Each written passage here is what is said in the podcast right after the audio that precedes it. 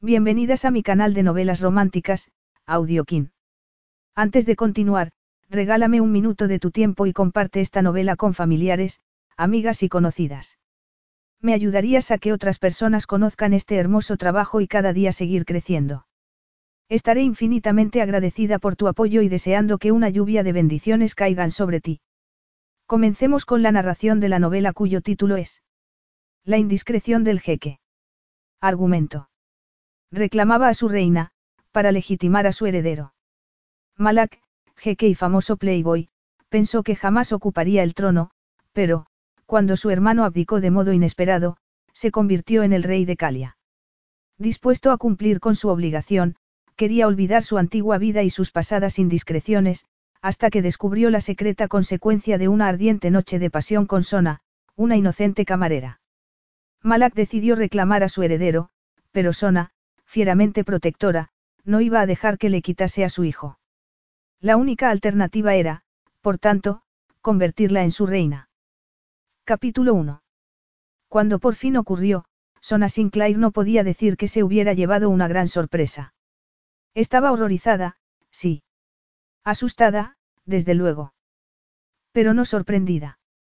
En realidad, siempre había sabido que llegaría ese día. Prepárate, se dijo a sí misma.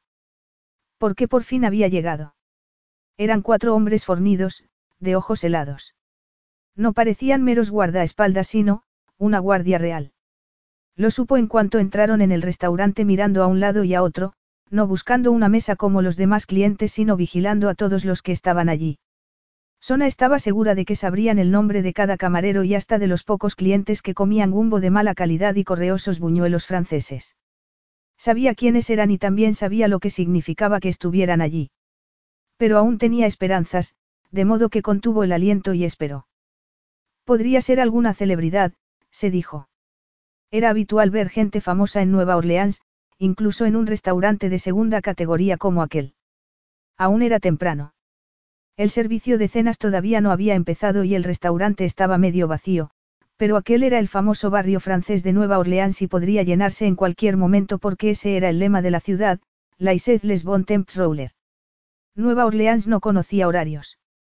Sona rezó para que llegasen otros clientes. Rezó fervientemente. Pero cuando la puerta se abrió y un hombre entró en el restaurante, flanqueado por dos guardaespaldas, Sona supo que sus plegarias no iban a ser respondidas. Estaba hecho. Todo había terminado. Su peor pesadilla se había hecho realidad. Porque conocía bien al hombre que acababa de entrar, ajustándose los puños de la camisa y mirando alrededor como si el local le pareciese ofensivo.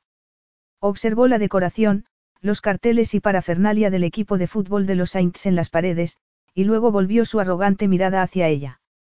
Los recuerdos la envolvieron. Recuerdos que recorrían su cuerpo como lava derretida, por mucho que intentase decirse a sí misma que no la afectaba. ¿Por qué no era verdad? Aún la afectaba. Sabía que esos ojos no eran negros, como parecían a distancia, sino de un preciso color verde oscuro que solo había visto en otro ser humano.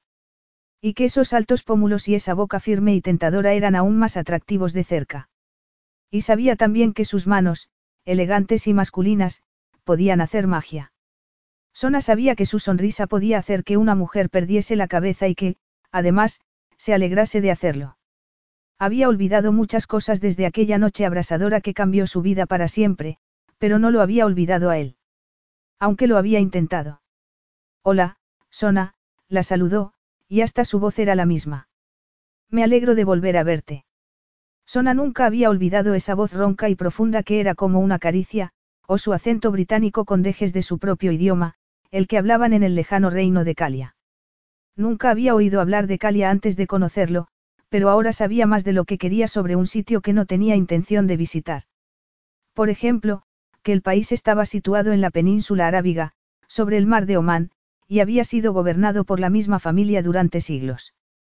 Se había encargado de leer todo lo que pudo desde aquel día, cinco años antes, cuando abrió una revista en la consulta del ginecólogo y descubrió que el hijo que esperaba, el resultado de un revolcón con un extraño al que pensó que jamás volvería a ver, era el príncipe Malak de Calia. Estaba allí, en las fotografías de la revista, siempre rodeado de modelos, en elegantes ciudades europeas que Sona no conocería nunca. Europa era una fantasía para chicas como ella, sin familia, sin dinero y sin futuro. Y los príncipes eran un sueño tan imposible como un viaje a Europa. Aunque hubiese querido ponerse en contacto con él para contarle que estaba esperando un hijo, no habría sabido cómo hacerlo. Dudaba que fuese tan sencillo como llamar al palacio y hablar con el príncipe de Calia, pero de haberlo hecho, él lo habría negado o habría entrado en su vida como una tromba. Porque eso era lo que hacían los hombres ricos y poderosos. Sona lo había visto más de una vez. Las mujeres como ella eran buenas para pasar una noche, pero no para casarse y tener hijos. Los hombres ricos tenían abogados que redactaban acuerdos de confidencialidad, amenazaban y ofrecían sobornos. Cualquier cosa para alejar a un hijo inesperado de su vida y de la esposa que no sabía nada sobre las aventuras del infiel marido. Pero esas eran las historias con final feliz. La situación era mucho peor para las mujeres que perdían a sus hijos porque no tenían dinero para contratar a un abogado y luchar por ellos en los tribunales. Pero eso no iba a pasarle a ella. Ese día, en la consulta del ginecólogo, Sona se había jurado a sí misma que nadie le quitaría a su hijo. Miles era todo lo que tenía y no lo perdería por nada del mundo. No había querido volver a ver al príncipe Malak de Calia, pero allí estaba, cinco años después. No finjas que no te acuerdas de mí, dijo él entonces, mirando con gesto displicente el suelo pegajoso del restaurante. Sé que me recuerdas. Además, tú no sabes mentir.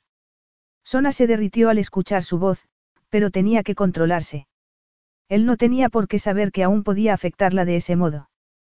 ¿Qué sabes tú de mí? Le espetó, en el tono con el que hablaría a un loco que hubiese entrado de la calle. Los guardaespaldas la fulminaron con la mirada, pero Malak no parecía ofendido. Más de lo que tú crees. Veo que esta vez has venido con amigos. Una visita social, imagino. Una pena que esté tan ocupada. Malak sonrió, aunque no era la sonrisa que ella recordaba de esa noche, sino una mueca fría y autoritaria que la asustó. Además, no despidió a los guardaespaldas y eso dejó claro que aquella aparición no era una extraña coincidencia. Malak era un famoso príncipe, con docenas de novias por todo el mundo. ¿Por qué iba a querer repetir la experiencia con ella después de tanto tiempo? Solo había una razón para que estuviese allí, en el restaurante en el que trabajaba. Y seguramente ya habría estado en su casa, en una callejuela del barrio francés. Se alegraba infinitamente de haber dejado a Miles en el apartamento de su amiga Úrsula antes de ir a trabajar. Úrsula tenía una niña de seis años y hacían turnos para cuidar de los niños desde que se conocieron, trabajando como camareras. Eran amigas por necesidad, nada más. La verdad era que Sona sabía tan poco sobre la amistad como sobre la familia. ¿Hay algún sitio en el que podamos hablar? Le preguntó Malak. Solo se habían visto una vez, cinco años antes, pero el hombre al que conoció durante esa noche imposiblemente carnal de la que se negaba a avergonzarse nunca había hablado en ese tono. Como si no estuviera haciendo una pregunta sino dando una orden. Pero a Sona no le gustaba que le diesen órdenes. Ya le habían dado demasiadas cuando era niña. Su madre la había abandonado cuando era un bebé y había vivido en casas de acogida hasta que cumplió la mayoría de edad. Desde entonces, había tenido que aprender a defenderse por sí misma, antes y después de quedar embarazada, porque nadie más iba a hacerlo por ella. Y no pensaba cambiar por un engreído príncipe con un traje de chaqueta que seguramente costaba más que el alquiler anual de su casa. No, no hay ningún sitio en el que podamos hablar, respondió, irguiendo la espalda. Y, por su expresión, era evidente que Malak no estaba acostumbrado a recibir negativas. No tenemos nada que decirnos. No iba arreglada como la noche que se conocieron. Era una camarera, nada más y nada menos, y no se avergonzaba de ello. Llevaba una camiseta negra con el logo del restaurante, un delantal negro y la falda corta de color rojo que su jefe se empeñaba en que se pusiera. Aunque no le importaba porque ayudaba a conseguir propinas. Se había apartado el pelo de la cara, dejando que sus negros rizos flotasen alrededor como una nube. No se parecía nada a las elegantes modelos con las que Malak solía salir en las revistas y se alegraba. Tal vez así recordaría por qué se había ido del hotel sin despedirse cinco años antes. Tal vez si destacaba su falta de clase, volvería a desaparecer y la dejaría en paz. Ojalá fuera así. Me temo que yo sí tengo algunas cosas de las que hablar, anunció Malak, con tono autoritario. Y no vas a poder evitarlo, por mucho que quieras. Mientras hablaba, metió las manos en los bolsillos del pantalón y sonrió como si hubiera ido allí para charlar amistosamente. Y ese era el hombre al que Sona recordaba, el hombre al que había conocido cinco años antes en el bar de un hotel. Sona recordaba bien esa sonrisa contagiosa, sensual. Y cómo la había empujado a hacer algo que no había hecho nunca. Siempre se había negado a lamentarlo, pero ahora, con el corazón acelerado y sin aliento, temía que todo hubiese cambiado. Porque el Malak que ella recordaba, travieso y seductor, no era cosa de su imaginación después de todo. Ahora tenía un aspecto diferente, más maduro. Su expresión era más sombría, menos juguetona y alegre. Pero seguía siendo él y en esa postura era imposible no recordar, todo. Y eso era un problema porque ningún otro hombre la había afectado como él. De hecho, nunca había tocado a ningún otro. Sona intentó apartar de sí tal pensamiento porque esa era la última de sus preocupaciones en aquel momento. Pero, de repente, le pesaban todos esos años sintiéndose demasiado cansada, demasiado estresada, demasiado pobre, siempre demasiado algo para salir y conocer a alguien. Porque Malak, la suma total de su experiencia con el sexo y los hombres, tenía el poder de poner su vida patas arriba. Otra vez. Aunque tuviésemos algo de qué hablar, y no es así, estoy trabajando, le dijo, en el mismo tono que antes, como si estuviese a punto de llamar a la policía para que lo echasen del restaurante. Este no es ni el momento ni el sitio. Deberías haber llamado por teléfono, como una persona normal. Una llamada no habría sido lo más adecuado en estas circunstancias.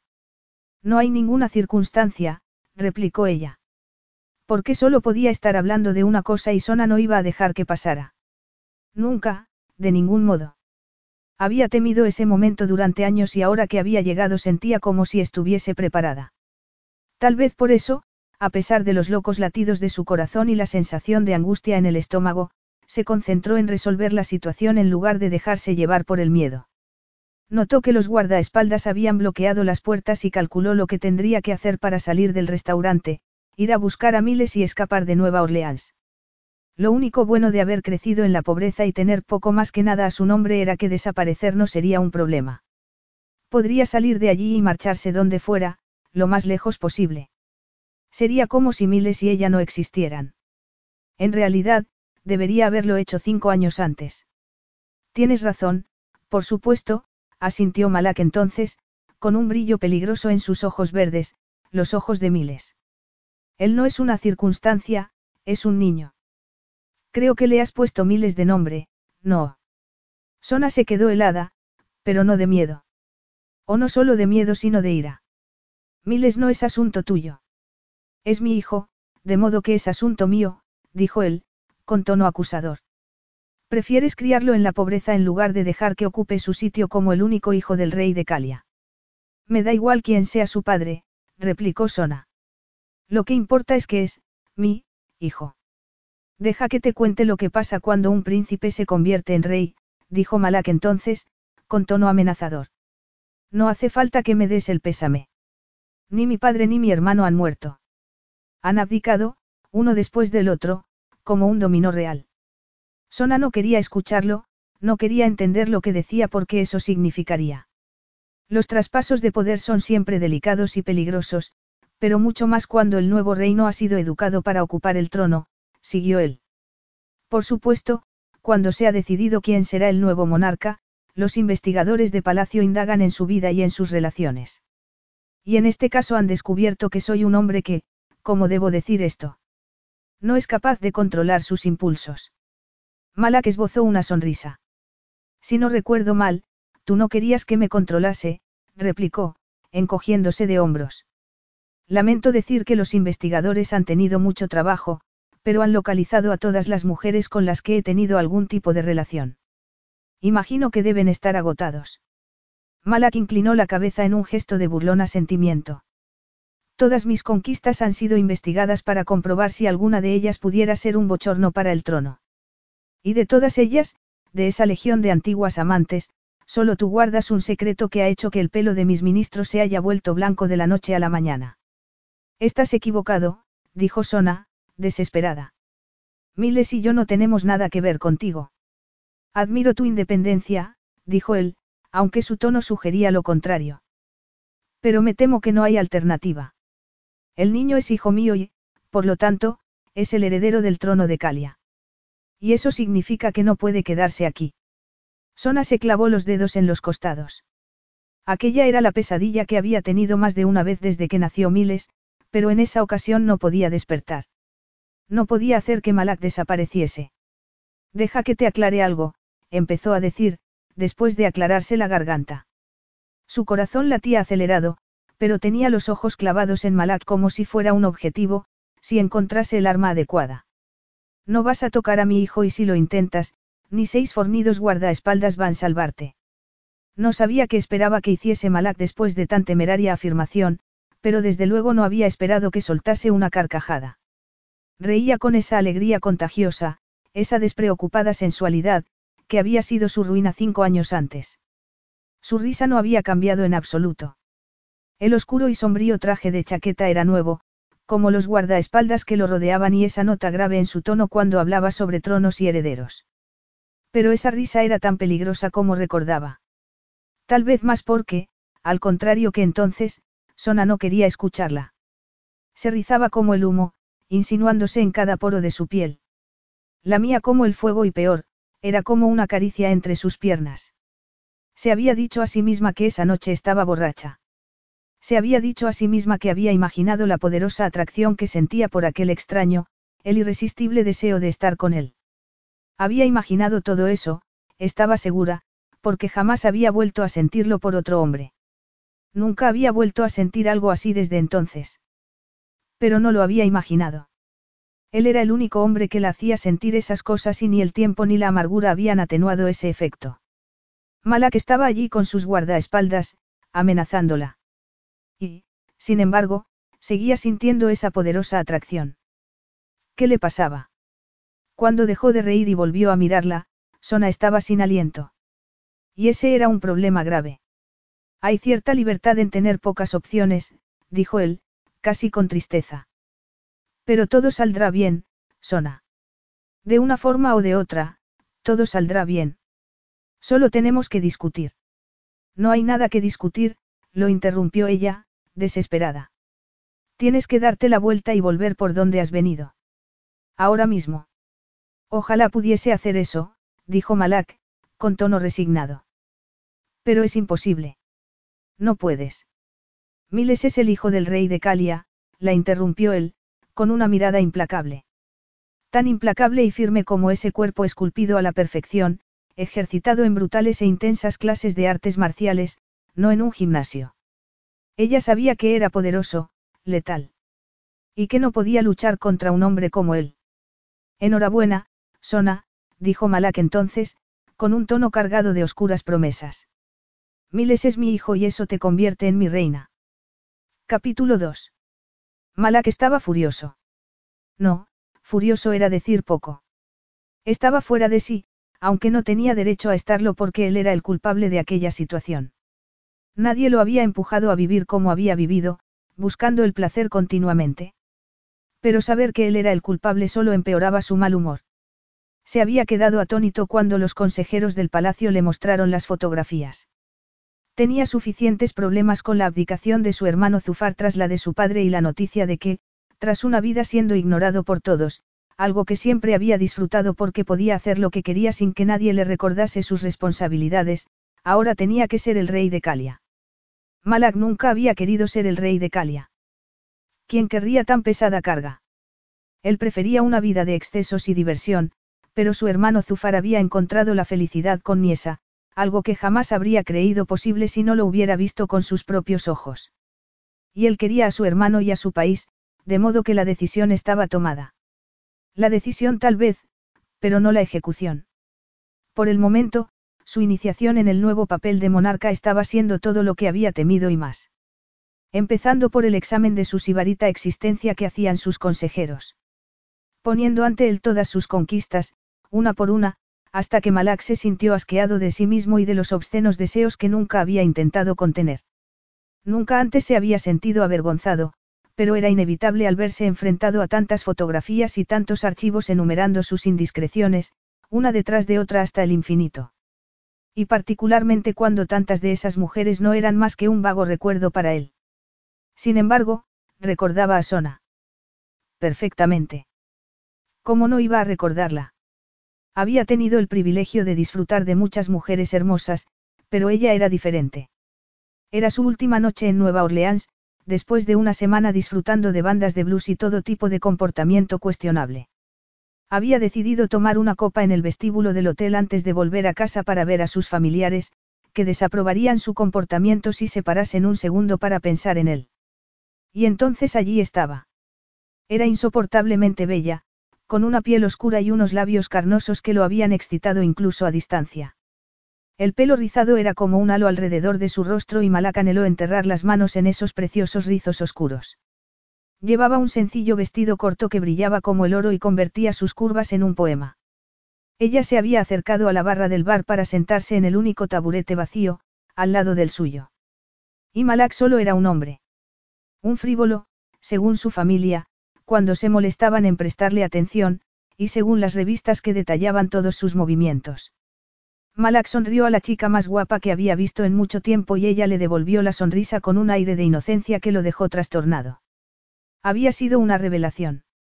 Es la primera vez que vengo aquí, le había dicho en voz baja, como si estuviese compartiendo un secreto. Esta noche cumplo 21 años y he decidido celebrarlo a lo grande. Malak había tardado un momento en recordar dónde estaban. Y en recordar las leyes americanas, que enviaban a chicos y chicas de 18 años a la guerra, pero les prohibían beber alcohol hasta los 21. Imagino que habrá sitios mejores para celebrar tal ocasión que el bar de un tranquilo hotel. Después de todo, estamos en Nueva Orleans. La joven se encogió de hombros. Yo solía pasar frente a este hotel cuando era niña. Siempre soñaba con entrar algún día y esta me ha parecido la ocasión perfecta. Malak sabía que no era el único que sentía esa chispa entre ellos. Ese calor. No se le había ocurrido desaprovechar tal oportunidad y no lo había hecho. La había invitado a tomar una copa y luego le había robado su inocencia en la suite. Recordaba su asombro, su alegría, sus gemidos de placer, como si hubiera ocurrido el día anterior. Como estaba seguro de que sería capaz de recordar su sabor si lo intentaba. Porque la revelación no había sido solo la sonrisa de Sona sino todo en ella. Las fotografías que le mostraban sus consejeros, consternados, eran de la única mujer a la que recordaba en detalle. Habían pasado años, pero no lo parecía. Sona seguía siendo tan guapa como entonces, llevase un uniforme de camarera o un sencillo vestido de flores. O tal vez le parecía tan guapa porque recordaba sus gemidos de asombro mientras él la exploraba y el delicioso calor de su sedosa piel oscura. Esas fotografías le hacían recordar todos sus errores, pero Malak se negaba a disculparse o a mostrar el menor remordimiento por cómo había vivido hasta entonces, cuando no tenía la menor esperanza de ocupar el trono. Pero solo una cosa interesaba a sus consejeros, el hijo de Sona. El niño, que ahora tenía cuatro años y guardaba un enorme parecido no solo con él sino con los demás miembros de su familia. Y, por si hubiese alguna duda, tenía los ojos verdes que Malak había heredado de su bisabuela. Los mismos ojos que veía en el espejo cada día.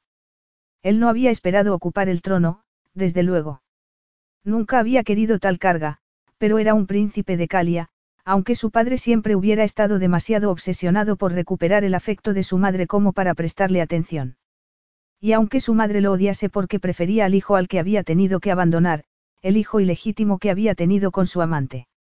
Por sus venas corría sangre real y, a pesar de haber vivido siempre despreocupado de las obligaciones del trono, Malak había aceptado cumplir con su deber. No tenía intención de arruinar su vida por amor, como había hecho su padre, pero estaba intentando acostumbrarse a la continua vigilancia. Y no solo de su equipo de seguridad sino del público, que siempre había estado interesado en él y ahora lo estaba más que nunca. Estaba aprendiendo todo lo que podía sobre asuntos de Estado, sorteando intereses contrapuestos para encontrar su propia opinión, la única que debía contar al final. No era el favorito de nadie para ocupar el trono, pero estaba dispuesto a poner todo de su parte para ser un buen rey, de modo que no tenían que decirle lo que significaba que su revolcón con Sona hubiese tenido un resultado inesperado. Aunque eso no evitó los sermones de sus consejeros, como si temieran que quisiera darle la espalda a un hijo al que no conocía. Malak estaba furioso con Sona por habérselo escondido. En realidad, no le había dicho quién era, pero se había perdido cuatro años de la vida de su hijo y ahora se veía obligado a contraer matrimonio contra su voluntad. Por guapa que fuese Sona o por dulce que hubiera sido su encuentro en aquel hotel. Malak no quería casarse con una mujer a la que apenas conocía, con ninguna mujer en realidad, solo porque hubiese cometido un error cinco años antes. Y, al parecer, a ella le gustaba menos que a él. Espero que digas, reina, en el sentido metafórico, dijo Sona, como si hubiera sugerido que se vendiese en una esquina. Tenía los brazos cruzados sobre el pecho como para protegerse de alguno de esos borrachos sobre los que había tenido que saltar para llegar allí. No, como si él fuese uno de esos borrachos.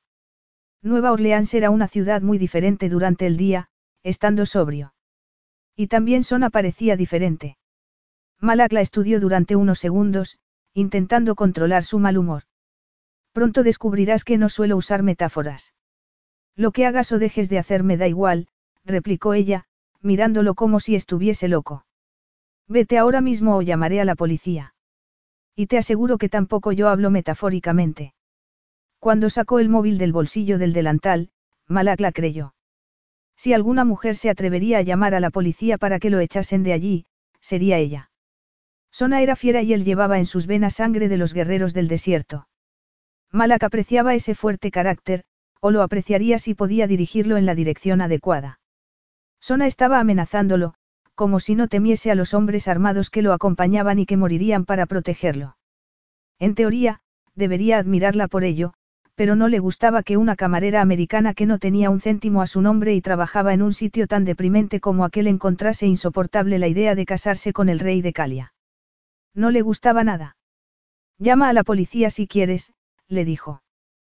Seguro que la charla sobre inmunidad diplomática les gustará tanto como que les hagas perder el tiempo, añadió, burlón. Tal vez es hora de que aceptes lo inevitable, Sona.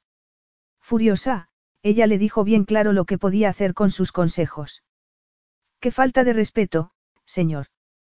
exclamó el hombre que estaba a su lado. Malak levantó una mano y sus guardias se calmaron. Deberías recordar que soy un rey, Sona, le advirtió. Es posible que yo sea más complaciente, pero te aseguro que a mis hombres no les gusta nada. Ella soltó una amarga carcajada. Lo único que me importa menos que tu opinión es la opinión de tus niñeras, le espetó. Malak no respondió cómo le gustaría hacerlo porque no estaba en Calia. Estaba en América, donde con inmunidad diplomática o sin ella, no sería bien visto que se echase a una mujer al hombro y la metiese en el coche a la fuerza. Además, esa no era la estrategia adecuada. Dejar que le hablase de ese modo era inaudito, pero podía soportar su falta de respeto. Además, le gustaba su bravura y se le ocurrían varias maneras agradables de aprovecharla incluso en aquel restaurante barato, el último sitio en la tierra donde hubiera esperado encontrarse, excitado. Pero él no quería secuestrar a Sona y a su hijo. Tendría que hacerlo si se veía obligado, pero así solo se ganaría una enemiga. Ninguno de los dos deseaba aquel inevitable matrimonio, eso era evidente, pero sería mejor para él si Sona se rendía a lo inevitable en lugar de pelear a cada paso. Al menos, sería mejor para su relación con el niño al que aún no conocía. Su hijo. Aún no se había hecho a la idea. Pero él sabía lo que era crecer a la sombra de un matrimonio fracasado y no iba a permitir que su hijo tuviera que pasar por lo que había pasado él, aunque solo hubiera sabido de su existencia una semana antes. Te espero fuera, le dijo, como si estuviese haciéndole un tremendo favor. Tengo hombres en cada salida, así que intentar escapar no serviría de nada. Tendrás que esperar sentado, replicó ella. ¿Quieres que pague a tu jefe para que te despida? Porque puedo hacerlo y me vendría bien acelerar el proceso.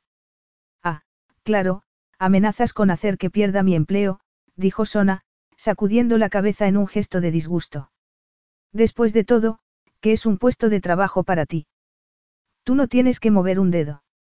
Seguramente piensas que la comida aparece en la mesa por arte de magia. Sin molestarse en responder, Malak se dio la vuelta y salió del restaurante. Estaba empezando a caer la noche y había refrescado. Fuera, a la luz del crepúsculo, podía controlar su mal humor antes de provocar un incidente internacional. Lo haría si se veía obligado, pero eso alarmaría aún más a la gente de Calia y su pueblo ya había soportado suficientes sobresaltos en los últimos meses. Esperaba que Sona lo siguiera inmediatamente, pero lo hizo esperar. No solo no dejó su trabajo como le había pedido, sino que hizo todo su turno. Y durante los descansos se asomaba a cada puerta para comprobar que seguían vigilándola. Malak casi admiraba su tozudez. Casi. Cuando por fin salió del restaurante y lo vio esperándola de brazos cruzados, Sona lo fulminó con la mirada y Malak tuvo que controlarse para no meterla en el coche y poner el asiento en posición horizontal. No sé qué crees que va a pasar, empezó a decir ella. Ya te he dicho lo que va a pasar, replicó Malak, apoyado en la puerta del Range Rover que lo había llevado desde el aeropuerto, donde esperaba su avión privado. La noche era sofocante y la algarabía de voces y risas era atronadora. Sona y él estaban en medio de ese barullo, estudiándose el uno al otro con mutuo desagrado. No te desagrada ella, le dijo una vocecita. Te desagrada la situación, te desagrada que ella te mire con odio.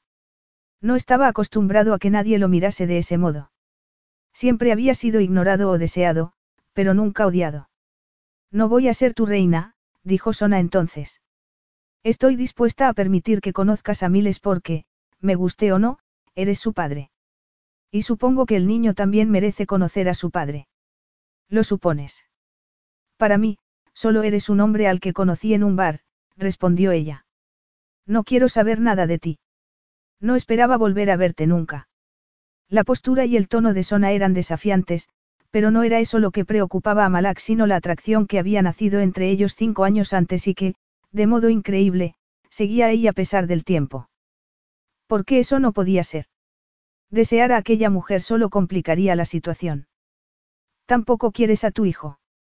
Le espetó. Prefieres darle una vida de privaciones en lugar de los privilegios que le corresponden. Privaciones. ¿Qué sabes tú de privaciones? Nada, es cierto. Pero tú sabes que yo puedo darle a mi hijo lo que tú no podrías darle nunca. A Miles no le falta nada, replicó Sona con tono firme. Es un niño feliz, un buen niño. Y es, mi, hijo. ¿De qué sirve que sea tu hijo si tienes que dejarlo con otras personas? Le espetó él, señalando el restaurante. Una madre que depende de las propinas de los clientes. Es un trabajo honrado. Aunque, por supuesto, eso está por debajo de ti, no. Yo he tenido que lidiar sola con un embarazo, he tenido que cuidar de mi hijo sola. Ahora tú apareces de repente hablando de tronos y reyes y yo debo dejarlo todo y marcharme contigo. Debo agradecer que hayas descubierto la existencia de tu hijo por pura casualidad. Lo que molestaba a Malak no era su tono sino que estaba diciendo la verdad. No había vuelto a mirar atrás después de esa noche. Recordaba su encantadora inocencia, pero de no haber sido porque su padre y su hermano habían renunciado al trono, algo que nadie hubiese podido predecir, no habría vuelto a Nueva Orleans. Pero no lo dijo en voz alta porque no le gustaba lo que eso decía de él. Había pasado toda su vida abrazando sus peores impulsos, sin arrepentirse nunca, hasta ahora. Era su ascensión al trono lo que hacía que todo pareciese tan sórdido. Podrías haberte puesto en contacto conmigo cuando descubriste que estabas embarazada. ¿Cómo iba a ponerme en contacto contigo? replicó ella. No me dijiste quién eras, no me dejaste tu número de teléfono. Descubrí quién eras por accidente. ¿Cuándo? Vi una fotografía tuya en una revista seis meses después de nuestro encuentro, Sona sacudió la cabeza. Y no, antes de que preguntes, no se me ocurrió intentar localizar al príncipe Playboy que se pasaba la vida rodeado de modelos, viajando a países de los que yo nunca había oído hablar. ¿Cómo iba a hacerlo? Malak se apartó del coche. Había demasiadas emociones compitiendo dentro de él y no sabía qué hacer con ninguna de ellas, pero la furia era la más segura. Si sabías quién era, no tienes excusa. Había sido un encuentro de una noche, insistió Sona. Y tuve la impresión de que hacías eso todos los días, con mujeres diferentes. ¿Por qué ibas a acordarte de mí? ¿Por qué, desde luego? ¿Y por qué era una pregunta a la que Malak no quería responder? Me acuerdo de ti, le dijo, con tono de amenaza. Y aunque no te recordase, los investigadores del palacio te encontraron. Ellos sabían que había estado en Nueva Orleans exactamente nueve meses antes de que tuvieses un hijo, un niño que se parece mucho a mí. Yo podría creer en las coincidencias porque siempre he usado protección, pero ellos no lo creen. Debo recordarte que usé preservativo. Sona torció el gesto. Al parecer, no son seguros al cien por cien, respondió, mirándolo con evidente desdén. Malak tuvo que contenerse para no recordarle que era un rey y nadie le hablaba así. Él no quería aquello. Nunca había pensado en el matrimonio después de sufrir la terrible relación de sus padres. Y, desde luego, nunca había planeado atarse a una mujer con la que solo había estado una noche. No lo habían educado para preocuparse por continuar el linaje real, pero desde que Zufar abdicó, sus consejeros no habían dejado de ofrecerle candidatas, la princesa Amar de Baratia, Lady Suset. La lista de nombres, títulos y fotografías era interminable, pero según sus consejeros debía empezar a pensar en tener herederos. Hasta que descubrieron que ella tenía un hijo. Y eso le recordó quién era. Ya no era el príncipe Playboy, el joven despreocupado que aparecía en todas las revistas. Era el rey de Calia, con compromisos y deberes hacia su gente. El pasado daba igual, lo único que importaba era el futuro del trono. Comprendo tu reticencia, pero solo he venido a hacerte una visita de cortesía, le dijo, aunque su tono era más frío que amable. Pensé que sería mejor venir personalmente que enviar a mis hombres a buscarte. No voy a ir a ningún sitio contigo, le espetó Sona. No soy un objeto que puedas manejar a tu antojo. Los dos se quedaron en silencio, mirándose a los ojos. Había algo entre ellos, algo peligroso a lo que Sona no podía poner nombre. Mi paciencia es limitada, le advirtió Malak. Aunque sé que también yo soy culpable de la situación, el hecho es que mi heredero debe vivir conmigo en Calia, el sitio que le corresponde. Los reyes de Calia crecen en el palacio, al cuidado de los tutores tradicionales, que los preparan para el papel que tendrán que hacer en el futuro. Así es como ha sido durante siglos y así seguirá siendo. Ella se irguió todo lo que pudo, sin dejar de mirarlo a los ojos. Mi hijo no es un rey. No, pero lo será algún día, respondió Malak. Nunca se había mostrado autoritario y regio hasta ese momento. Era como si la sangre de sus antepasados guerreros lo empujase a portarse como un rey. Por el momento, debo reconocerlo como mi heredero y, te guste o no, eso significa que debes casarte conmigo. Sona intentó respirar. No voy a casarme contigo, es absurdo. Y no voy a entregarte a mi hijo para que lo eduquen unos tutores. Te has vuelto loco. Eso sería más fácil para ti, pero te aseguro que no estoy loco. Es costumbre en Calia casarse con una extraña. También ha sido así durante siglos. Por supuesto. Muchos de los matrimonios de mi familia han sido uniones concertadas, respondió Malak, pensando que no era el momento de contarle cómo habían terminado esas relaciones. El tormentoso matrimonio de sus padres, por ejemplo. Después de todo, somos una familia real. Mi hermano Zufar, el heredero, estuvo prometido casi desde la infancia. Malak decidió que tampoco era el momento de hablarle de Adir, el hermanastro al que no conocían hasta que apareció en el funeral de su madre, y se llevó a Amira, la prometida de Zufar, el día que debía casarse con su hermano. Ninguna de esas inconvenientes verdades lo ayudaría en ese momento. Casarse con un extraño no tiene por qué ser un problema. Es un problema para mí, replicó Sona. ¿Por qué es una locura? Puedes protestar todo lo que quieras, pero al final no conseguirás nada. En cualquier caso, yo volveré a Calia con mi hijo, anunció Malak.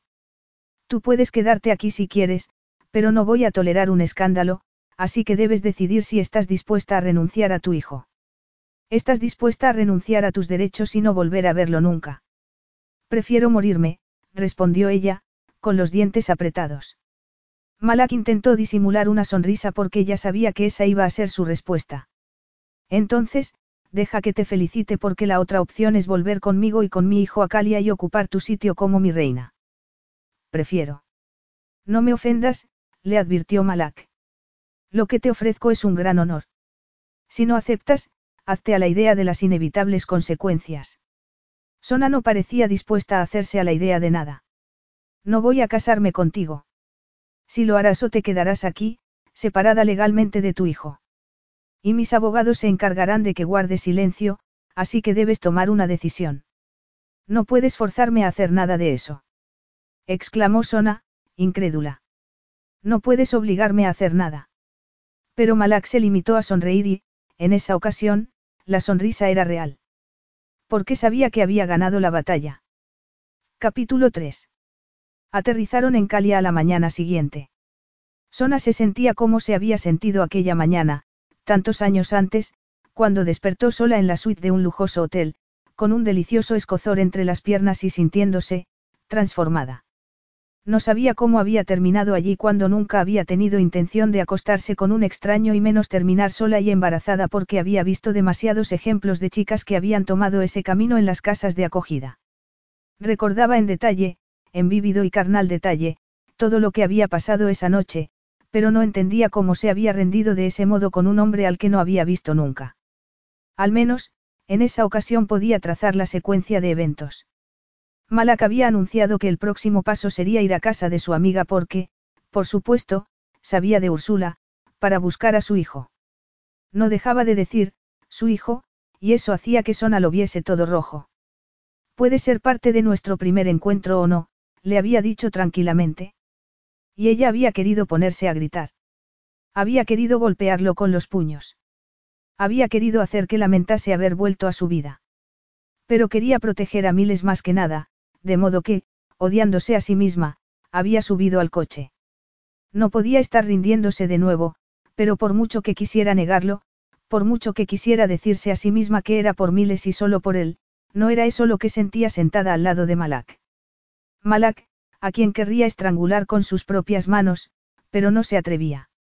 Y no por los hombres armados que lo protegían, sino porque no sabía qué pasaría si ponía las manos sobre ese cuerpo atlético. Si era sincera consigo misma, temía que un golpe se convirtiese en una traidora caricia.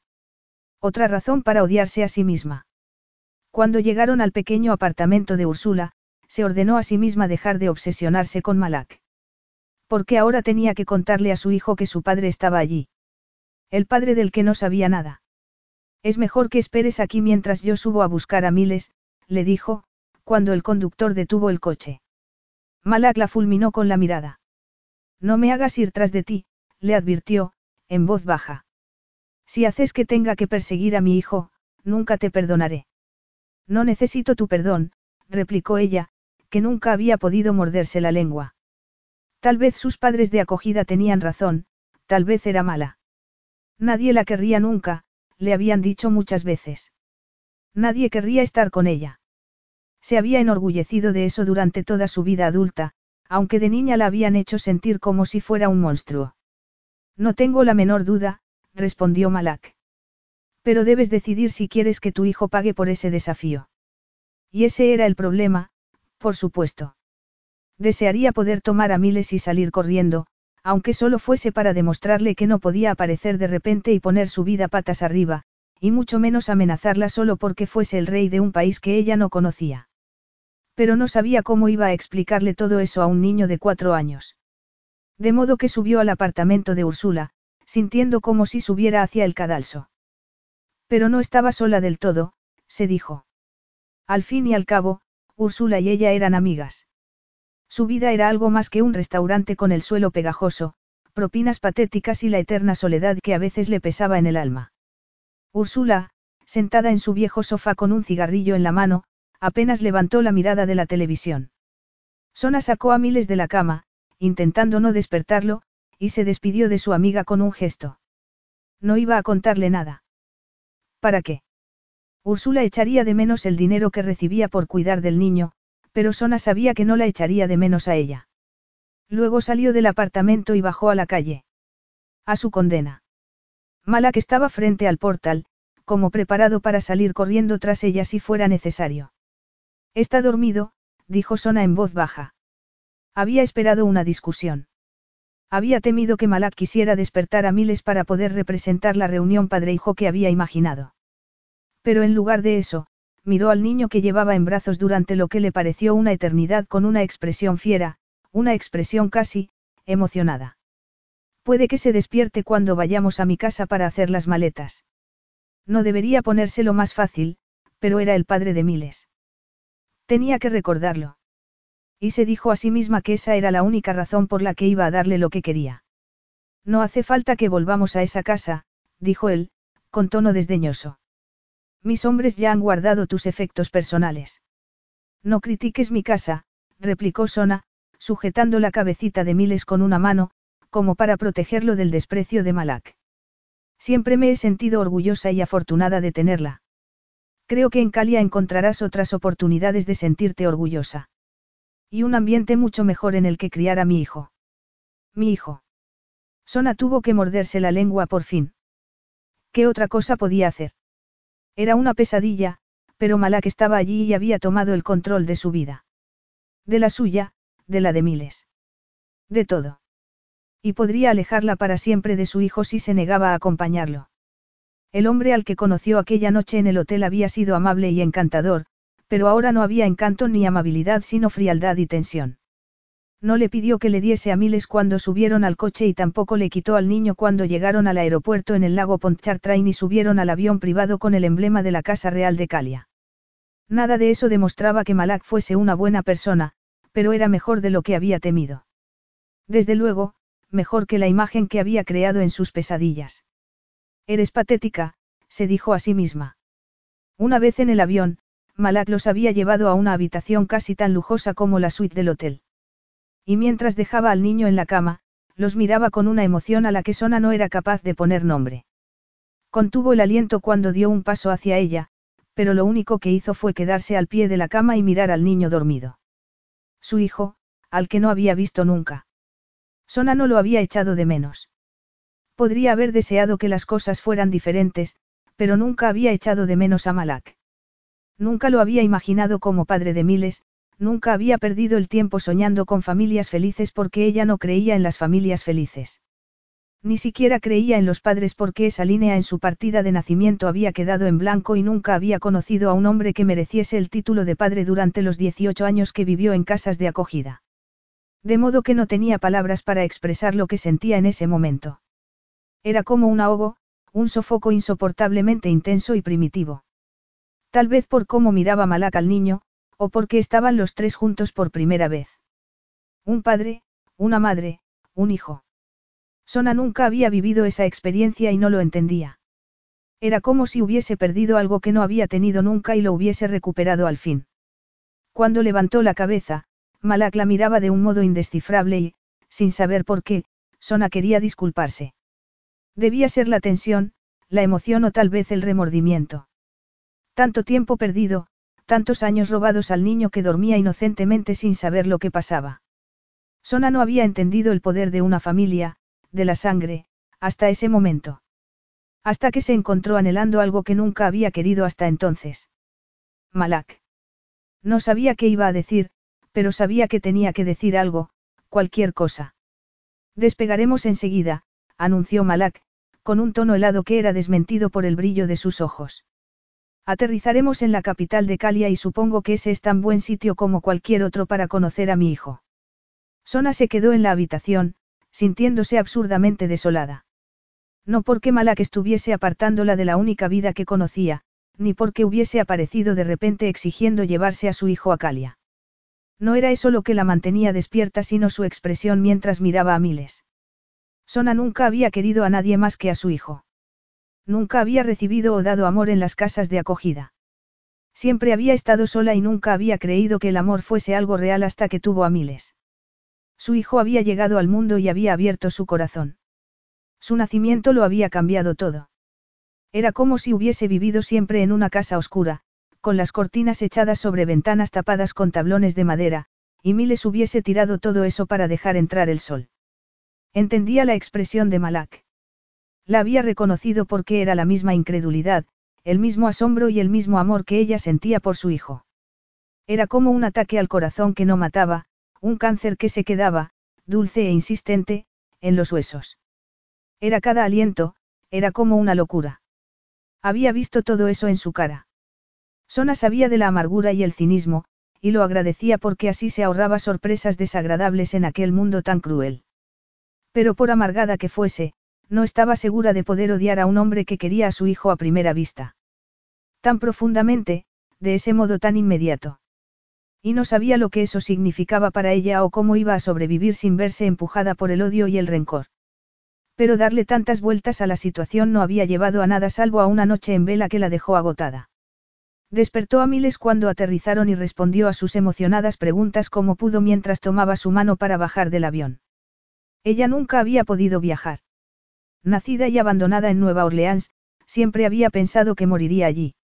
Era una persona práctica porque hacerse ilusiones solo llevaba al desengaño, de modo que había dejado de soñar con cosas que nunca podría tener.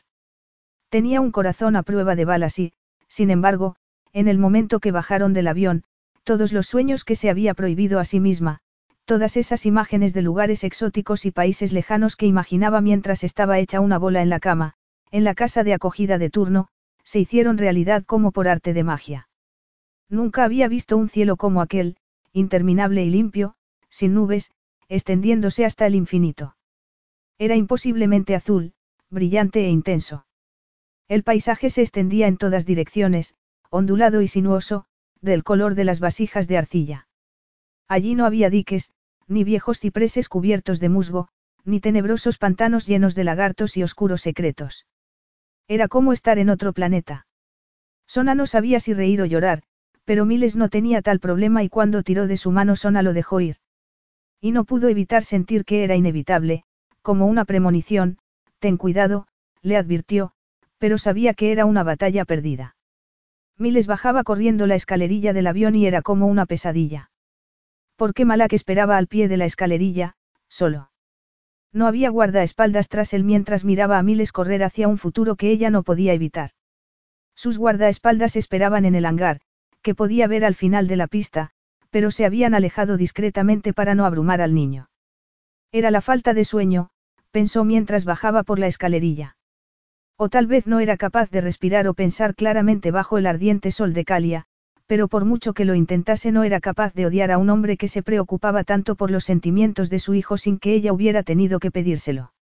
Y lo único que pudo hacer fue mirar, más emocionada de lo que le gustaría admitir, mientras Malak se inclinaba para estar a la altura de Miles y, por fin, conocía oficialmente a su hijo. Capítulo 4. Dos semanas después, Sona tenía que hacer un esfuerzo para no gritar.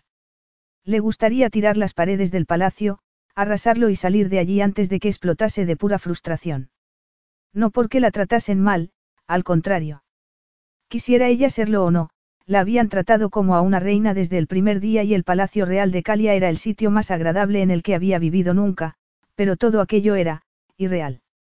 Había visto muchos palacios en las películas, pero jamás se hubiera imaginado a sí misma viviendo en uno de ellos. Y si lo hubiera hecho, jamás habría imaginado tanto oro. Después del encuentro de Miles y Malak en el aeropuerto, en el que Sona no podía pensar sin que se le encogiese el corazón, habían vuelto a subir al coche para ir al centro de la capital, que se levantaba de entre las dunas como si estuviese hecha de la propia arena. ¿De verdad es mi padre? Le había preguntado Miles, asombrado, como si aquella fuese una asombrosa aventura. Sí, lo es, había respondido ella. Había esperado más preguntas, recriminaciones y explicaciones para las que no estaba preparada, pero Miles no era así. El niño había aceptado a su padre y aquel viaje a un lugar mágico como aceptaría un regalo, como si tuviera que ser así. Y tal vez debería sentirse agradecida, pero no sabía qué decía de ella como madre que Miles se tomase todos esos cambios con tanta tranquilidad. De no tener padre durante cuatro años a tener uno que era un rey como si fuese algo totalmente normal.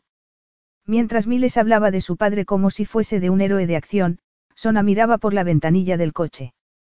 Se había preparado para responder a miles de preguntas, pero el niño parecía encantado, de modo que observó los edificios y la imponente muralla que daba acceso a la ciudad, pero las estructuras que veía no tenían sentido. Todo era tan raro, tan diferente. Y el palacio era peor. Bueno, en realidad, era una maravilla, pero Sona no entendía nada. Lo único que quería era darse la vuelta y salir corriendo por temor a que le gustase demasiado y quisiera quedarse cuando ella sabía que no podía hacerlo. Sin embargo, escapar en ese momento era imposible. Nerviosa, apretó la mano de Miles mientras entraban en el palacio de brillante mármol blanco. Nunca había visto nada tan elegante, tan inmenso. Ella, una huérfana abandonada cuando era un bebé de seis meses, literalmente abandonada a la puerta de un bar, como una bolsa de basura. Un palacio no era su sitio y esperaba que todos lo notasen. Mirase donde mirase había mármol y oro, y luego más mármol y más oro. Aunque había desierto en todas direcciones, el palacio estaba rodeado de jardines, flores y fuentes. El interior era alegre y fresco, en contraste con el calor que hacía fuera. Los suelos parecían tan limpios como para comer en ellos, al contrario que las sucias calles de Nueva Orleans. Y lo peor era que todos inclinaban la cabeza ante ella. Incluso llevando el uniforme del restaurante, inclinaban la cabeza. Sona no podía dejar de pensar que cuando supieran quién era, y el error que estaba cometiendo Malak, la odiarían por ello. La llamarían impostora y tendrían razón. Pero nadie parecía compartir sus preocupaciones. Esto es completamente innecesario, le dijo a la mujer que la atendió a su llegada y se presentó como Yadira, su doncella personal. Yo no necesito criados y tú no tienes que inclinar la cabeza cuando hables conmigo. Pero es la reina. No soy la reina, la interrumpió Sona. No voy a ser la reina. Si Yadira se quedó sorprendida por su vehemencia, no lo demostró. Debía tener su edad, o un poco mayor, y la túnica que llevaba hacía que sus movimientos fueran sorprendentemente femeninos. O tal vez haber dormido con la camiseta negra y la falda del uniforme y estar en un palacio vestida como una camarera empezaba a afectarla. Cómo la afectaba, y la trastornaba, todo lo que había pasado desde que Malak apareció de nuevo en su vida. Es usted la madre del príncipe de Calia, dijo Yadira. ¿Cómo voy a tratarla? Sona estaba demasiado agotada como para discutir. Y tampoco podía explicar el caos que había en su cabeza. Había esperado que le quitasen a miles como en una película dramática y se preparó para pelear, para gritar, pero eso no había pasado. Yadira los había llevado a unas habitaciones que parecían ocupar toda un ala del palacio, con una enorme terraza con piscina incluida, varios salones y hasta su propia cocina por si le apetecía picar algo, o hacer una cena de doce platos. Lo que Yadira llamaba, su dormitorio, era otro grupo de habitaciones dentro de la suite, con un salón privado, un cuarto de baño más grande que su casa con vistas al jardín, una bañera en la que cabrían seis personas y una puerta que llevaba a los vestidores. En plural. Pero la única habitación que le importaba era la que llevaba al dormitorio de Miles.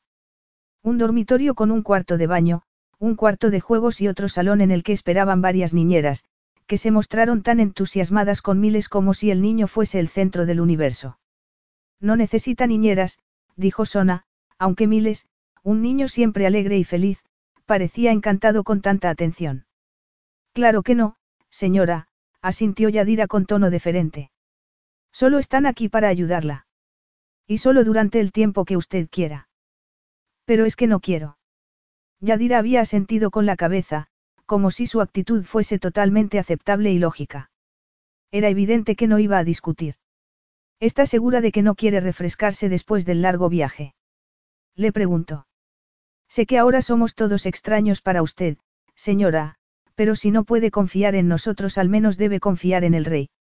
Él nunca permitiría que le hiciesen daño a su hijo. En medio de tanto lujo, de tantas atenciones, Sona no sabía qué decir. El cansancio, la preocupación y las abrumadoras emociones que daban vueltas en su cabeza hacían que dudase hasta de su propio nombre. Temía romper algo, peor, que la rompiesen a ella. Temía volverse blanda, soñadora, alguien a quien podrían partirle el corazón. ¿Y qué sería de ella, y de su hijo, si no pudiera volver a levantarse? Miles, ¿quieres venir conmigo al baño para arreglarte un poco? Pero el niño tenía nuevos juguetes, un padre que era un rey y un grupo de nuevas amigas que lo encontraban encantador. No, respondió su hijo, sin molestarse en mirarla. Estoy jugando. Y así fue como Sona se encontró sola en el inmenso cuarto de baño, con suelos de mármol blanco y preciosas baldosas de color azul en las paredes.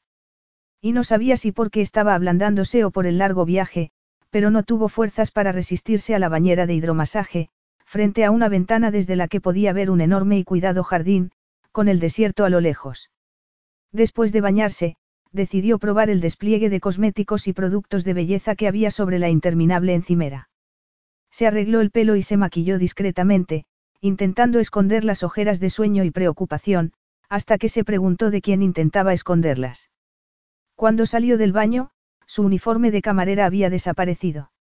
En su lugar, sobre la enorme cama, había un montón de lujosos vestidos que la hicieron sentir algo preocupante en la boca del estómago. Nada de esto es real, se dijo a sí misma mientras miraba unos vestidos con los que las chicas como ella ni siquiera se atrevían a soñar.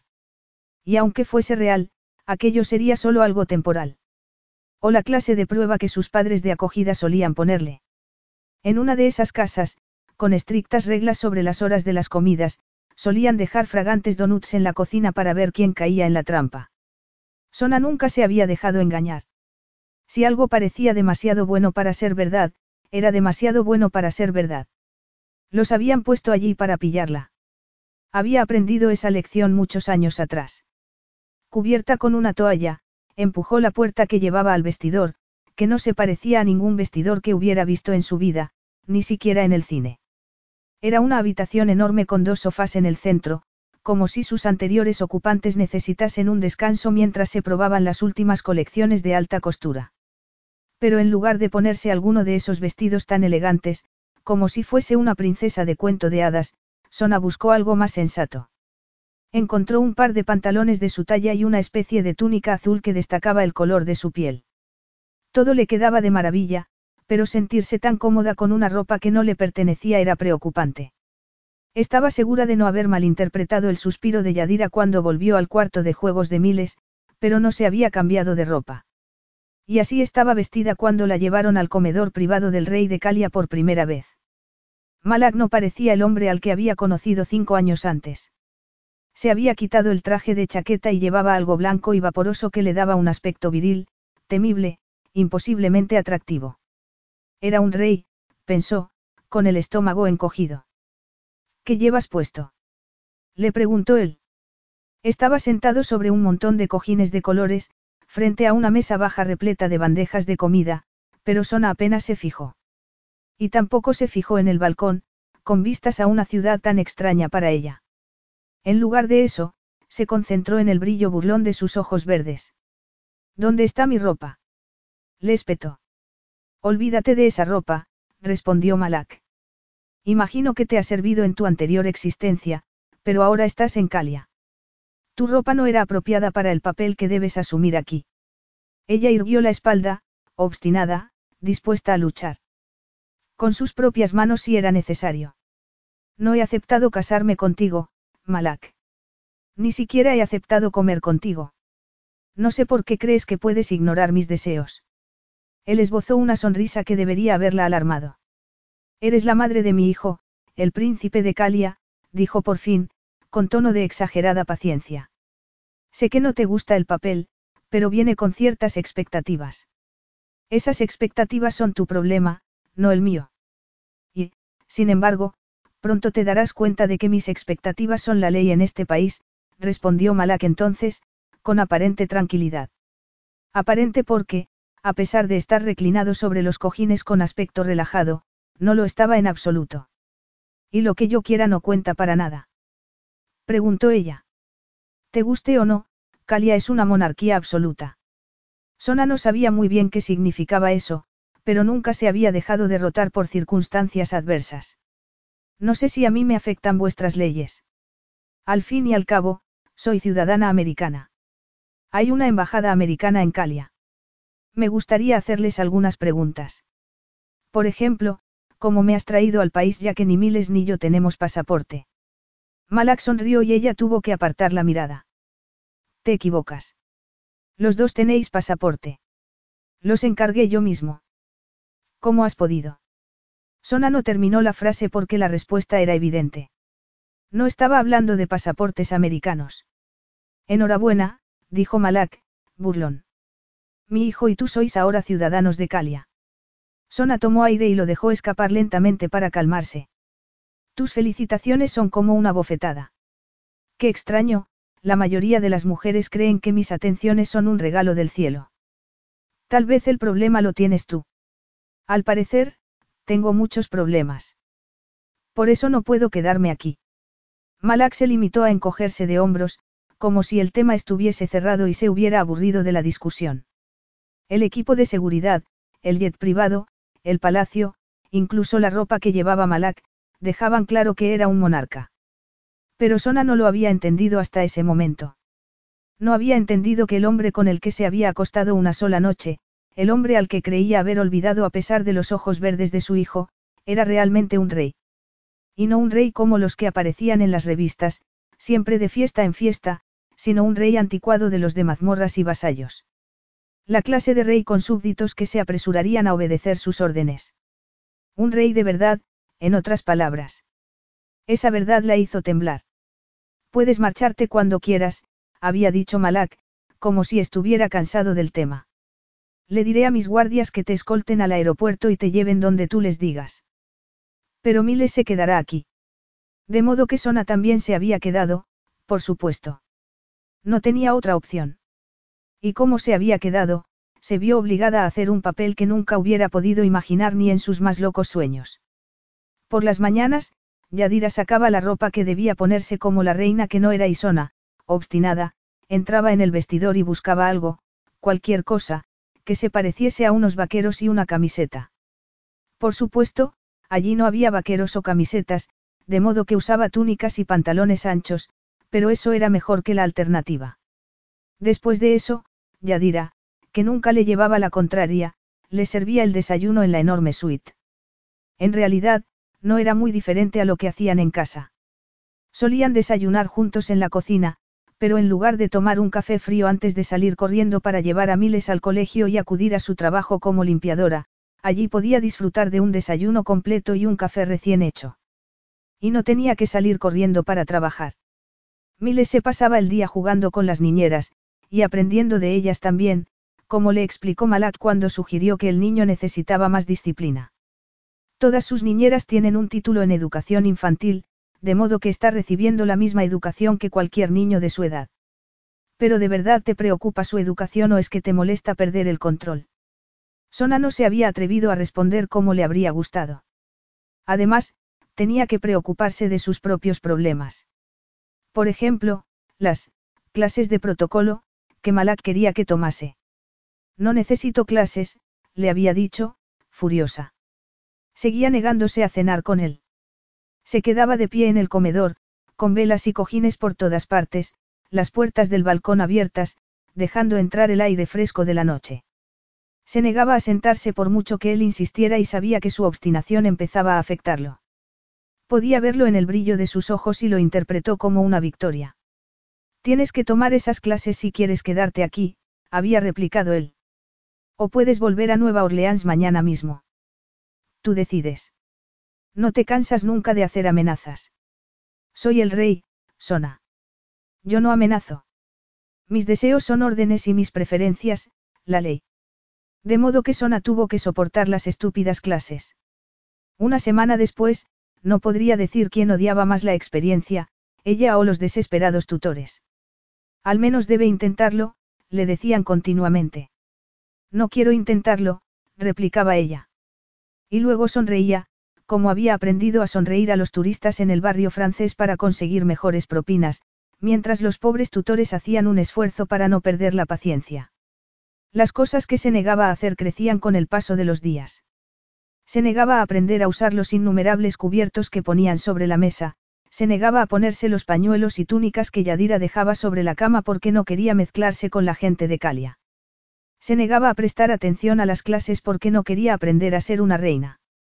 No le interesaba aprender a caminar correctamente, cómo debía sonreír o cómo dirigirse a los jefes de Estado y los ministros. Se había visto obligada a acudir a esas clases, pero no tenía por qué ser una buena estudiante. Había hecho lo mismo en los colegios a los que la habían llevado de niña, cambiando continuamente de familia de acogida. ¿Por qué era mejor no intentar encontrar tu sitio cuando no había sitio para ti? Era mejor no intentarlo, no querer nada, no anhelar nada para que no te rompiesen el corazón. Si no aprende, abochornará al rey, le advertían los tutores con tono preocupado. No me importa, replicaba ella tranquilamente. Por otro lado, Miles parecía más feliz que nunca. Le encantaba el palacio. Le encantaba tener un padre. Adoraba a Malak con todo su corazón. Y, por mucho que Sona odiase las circunstancias, no podía odiar eso. Miles también se mostraba feliz con sus niñeras y profesores, todos ellos encantados con el niño, como si fuera el más maravilloso del mundo. Aunque, en su opinión de madre, eso era cierto. Le encantaban todas las cosas nuevas y emocionantes que hacía cada día y le encantaba también su abuelo, el triste anciano que se movía por el palacio como un fantasma y que apenas respondía cuando Sona lo saludaba. Miles era feliz. Era ella quien no encontraba su sitio allí. Como le había pasado en las casas de acogida, se recordó a sí misma. Pero había sobrevivido entonces y también sobreviviría a aquello. Aunque Malak había hecho que las cenas fueran insoportables. Había decretado que cenasen juntos como una familia. Esa palabra que nunca había significado nada para ella y que, sin embargo, resonaba en su interior de un modo que no podía entender. Para no disgustar al niño, fingía que no pasaba nada, que todo era normal. Y casi era así. Miles charlaba alegremente mientras ellos se miraban con recelo por encima de los platos y las copas doradas. Pero en cuanto las niñeras de Miles se lo llevaban a la cama, Sona se levantaba y se negaba a tomar parte en nada que no beneficiase directamente al niño. ¿Cuándo vas a dejar de desafiarme? Le preguntó Malak una noche. Cuando dejes de decir que voy a ser tu reina, respondió ella. Has tenido tiempo suficiente para acostumbrarte, dijo él entonces, arrellanándose sobre los cojines. Y no me importa decir que esto está siendo muy aburrido. Ah, vaya, cuánto lamento aburrirte, se burló Sona, poniendo los ojos en blanco. ¿Qué podría ser peor que eso? Se me ocurren muchas cosas peores, respondió Malak. Había una nota de advertencia en su tono a la que ella no hizo caso, pero cuando se levantó del sofá con la gracia de un felino, se le puso el corazón en la garganta.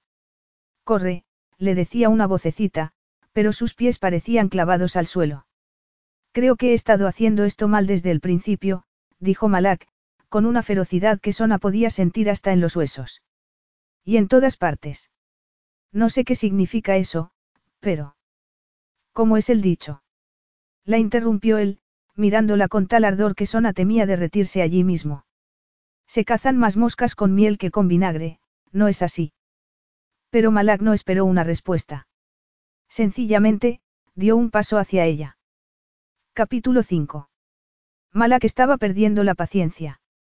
Hasta ese momento no había sabido si tenía paciencia y mucho menos si podría controlarse si alguien la ponía a prueba. Repetidamente. Sencillamente, nunca había tenido oportunidad de experimentarlo porque, siendo un príncipe, nadie se atrevía a impacientarlo. Sin embargo, desde que volvieron a Calia, Sona estaba poniendo a prueba su paciencia y eso era algo que no disfrutaba en absoluto. Debería estar preocupado por su gente, por su próxima coronación, por la ceremonia formal que cimentaría el traspaso de poder. Debería estar preocupado por el futuro de su país, que no podía depender de los yacimientos de petróleo para siempre. Y, sin embargo, solo podía pensar en Sona. Sona cinco años antes, cuando entró en el hotel y le robó el aliento. Sona con ese vestidito dorado que aún recordaba con sorprendente claridad, y especialmente cuando se lo quitó, centímetro a centímetro. Sona debajo de él en la enorme cama de la suite, las piernas enredadas en su cintura. Sona en cien imágenes carnales de cinco años atrás. Pero la verdadera Sona estaba allí, delante de él, esa noche. Y Malak decidió que no podía esperar más para tocarla. Ya había esperado demasiado.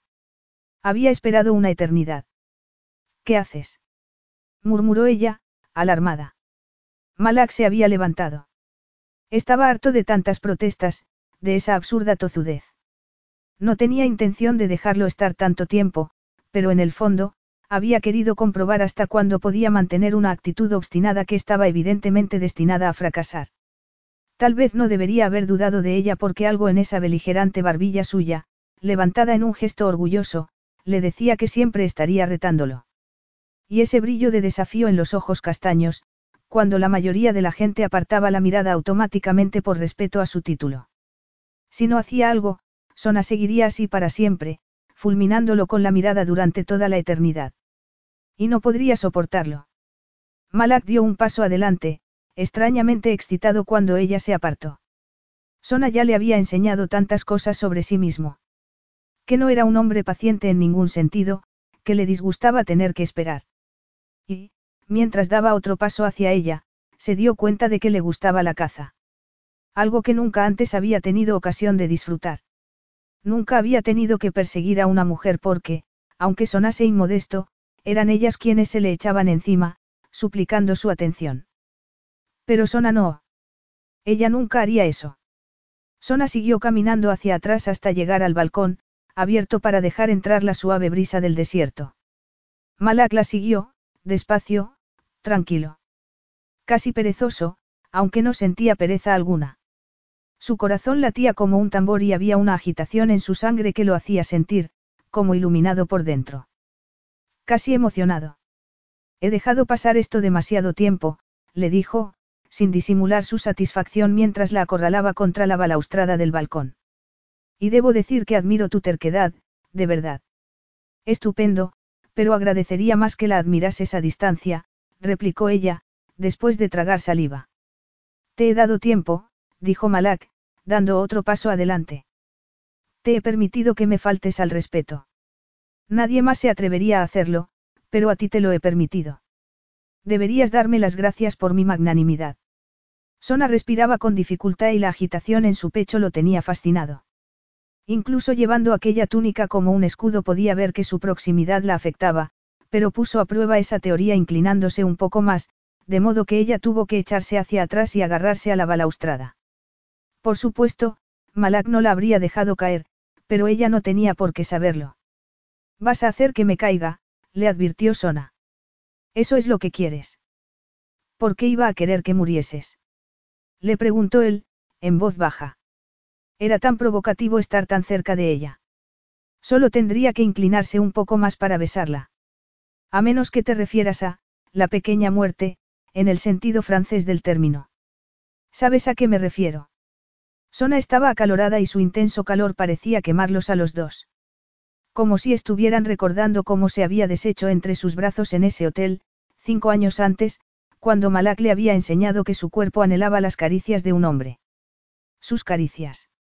No me interesa la muerte, dijo Sona con voz tensa, como si estuviera luchando no solo contra Malak sino consigo misma. Ni pequeña ni grande. Explícame qué esperas conseguir con este despliegue de rebeldía, dijo Malak, sin moverse, casi rozando con la boca el satén de su cuello. Vas a ponerte tensa como un palo siempre que estemos en la misma habitación. Vas a seguir negándote a vestir como corresponde a tu posición. Yo no. Prefieres pasearte por el palacio con esos extraños disfraces. ¿Quieres que los criados piensen que estás loca?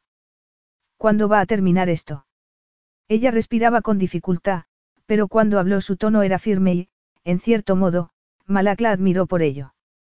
Terminará cuando vuelva a casa. A mi vida normal, lejos de toda esta, fantasía. Tú sabes que eso no va a pasar, dijo él, mirándola a los ojos. Me gustaría culparte por haberme ocultado a mi hijo durante todos estos años, pero no puedo hacerlo, añadió, acercándose un poco más. No puedo decir que habría vuelto a buscarte en ninguna otra circunstancia, de modo que te perdono. Si esperaba un gesto de gratitud se llevó una sorpresa porque Sona se limitó a fulminarlo con la mirada. Ah, qué magnánimo, dijo, sarcástica. Qué suerte tengo de que un hombre tan comprensivo como tú me haya obligado a dejar mi país, mi vida, todo lo que conocía. No pareces entender la situación en la que te encuentras, Sona. Si fuese menos comprensivo habría sido castigada por ese pecado. Pensé que este era el castigo, replicó ella. Una prisión es una prisión por muchos criados que tengas y por muchos vestidos que pongan sobre la cama cada mañana. Me retienes prisionera por mucho que lo adornes y por mucho que me adornes a mí. Malak estaba harto de controlarse, de fingir que su desafío no le molestaba cuando lo único que quería era tocarla. Cuando lo único que deseaba era besar de nuevo esa boca imposiblemente carnosa y acariciar ese cuerpo voluptuoso que lo perseguía en sueños. Tenía que demostrarle que no podía desafiarlo con tal desfachatez. En realidad, Malak nunca había entendido a las mujeres occidentales y su incapacidad de comprender esas íntimas batallas. O cómo ganarlas. ¿Por qué enfrentarse a un hombre de frente y perder cuando había muchas otras maneras, más sutiles y devastadoras, de luchar? Pero la verdad era que quería algo más que otra noche ardiente con aquella mujer a la que estaba inextricablemente atado mientras viviese. Quería algo más que sexo. Quería una rendición total. Dime por qué no debería tocarte, murmuró, sonriendo al notar que temblaba. Dime por qué no debo tocarte cuando los dos queremos hacerlo. Yo no. Dime una cosa que no sea mentira y quién sabe, puede que te deje ir. Esta noche. Los ojos oscuros se clavaron en los suyos y, de nuevo, fue Malak quien tuvo que contener una sensación demasiado parecida a un escalofrío. Creo que eres tú quien está mintiendo, dijo Sona. Malak sonrió mientras inclinaba la cabeza para buscar la elegante columna de su cuello con los labios. Ella dio un respingo, pero no se apartó. Y no intentó apartarlo tampoco. Su piel sabía mejor de lo que recordaba, pensó Malak. Mejor de lo que había soñado. A rica y oscura crema, azúcar y deseo. Era el paraíso. Dímelo, la apremió, rozando su cuello con los labios. Dime lo que quieres y puede que lo consigas. Lo que quiero, Sona se agarró a la balaustrada, pero echó la cabeza hacia atrás, como para ponérselo más fácil. Lo que quiero. Yo sé lo que quieres, la interrumpió Malak con voz ronca. Y luego dejó de jugar y buscó sus labios. Todo fue eléctrico, como un rayo, como un trueno salvaje. Sabía esa magia en la que Malak nunca había creído. Ardiente, dulce y exuberante. Lo hacía sentir como si no hubiera besado nunca a una mujer. Como si no fuera a besarla nunca más. Como si el suyo fuese el único sabor que hubiera conocido o querido nunca. Recordó cómo lo había afectado aquella noche, en el hotel, recordó su imposible dulzura. Y ahora que la tenía de nuevo no podía entender cómo había podido alejarse de ella cinco años antes. ¿Por qué Sona era adictiva? Era perfecta. Malak inclinó a un lado la cabeza y el beso se volvió más apasionado, más salvaje e intenso. Sujetó su cara con las manos y la sostuvo allí, donde la quería. De repente, se alegraba infinitamente de que no llevase la ropa que había comprado para ella porque así podía sentir el calor de su cuerpo sin el estorbo de tanta tela. Él era duro donde ella era suave y encajaban como si fueran dos piezas del mismo puzzle. Ese pensamiento debería haberlo detenido. Debería haberlo horrorizado porque era un rey, aquel no era un juego de niños y él no creía en esa clase de conexión con una mujer. Su padre había estado tan desesperadamente enamorado de su mujer que había hecho oídos sordos a sus indiscreciones y jamás se había preocupado por sus hijos. El amor se había convertido en dolor y había terminado con el reinado de su padre tras la muerte de la reina Namani. El amor había hecho que su hermano Zufar renunciase al trono poco después. El amor provocaba caos y destrucción en opinión de Malak y él nunca había querido sufrir esa enfermedad. Había jurado no permitir que el amor, o cualquier otra emoción absurda, fuese una amenaza para el trono de Calia. O para él, el hijo ignorado, el hijo olvidado. Él había sido el único de la familia capaz de ver lo terrible que era todo, incluso antes de la muerte de su madre y de las abdicaciones que siguieron. Malak se había jurado a sí mismo que él, el rey más improbable, sería el gobernante que su gente merecía. Y debería parar aquello.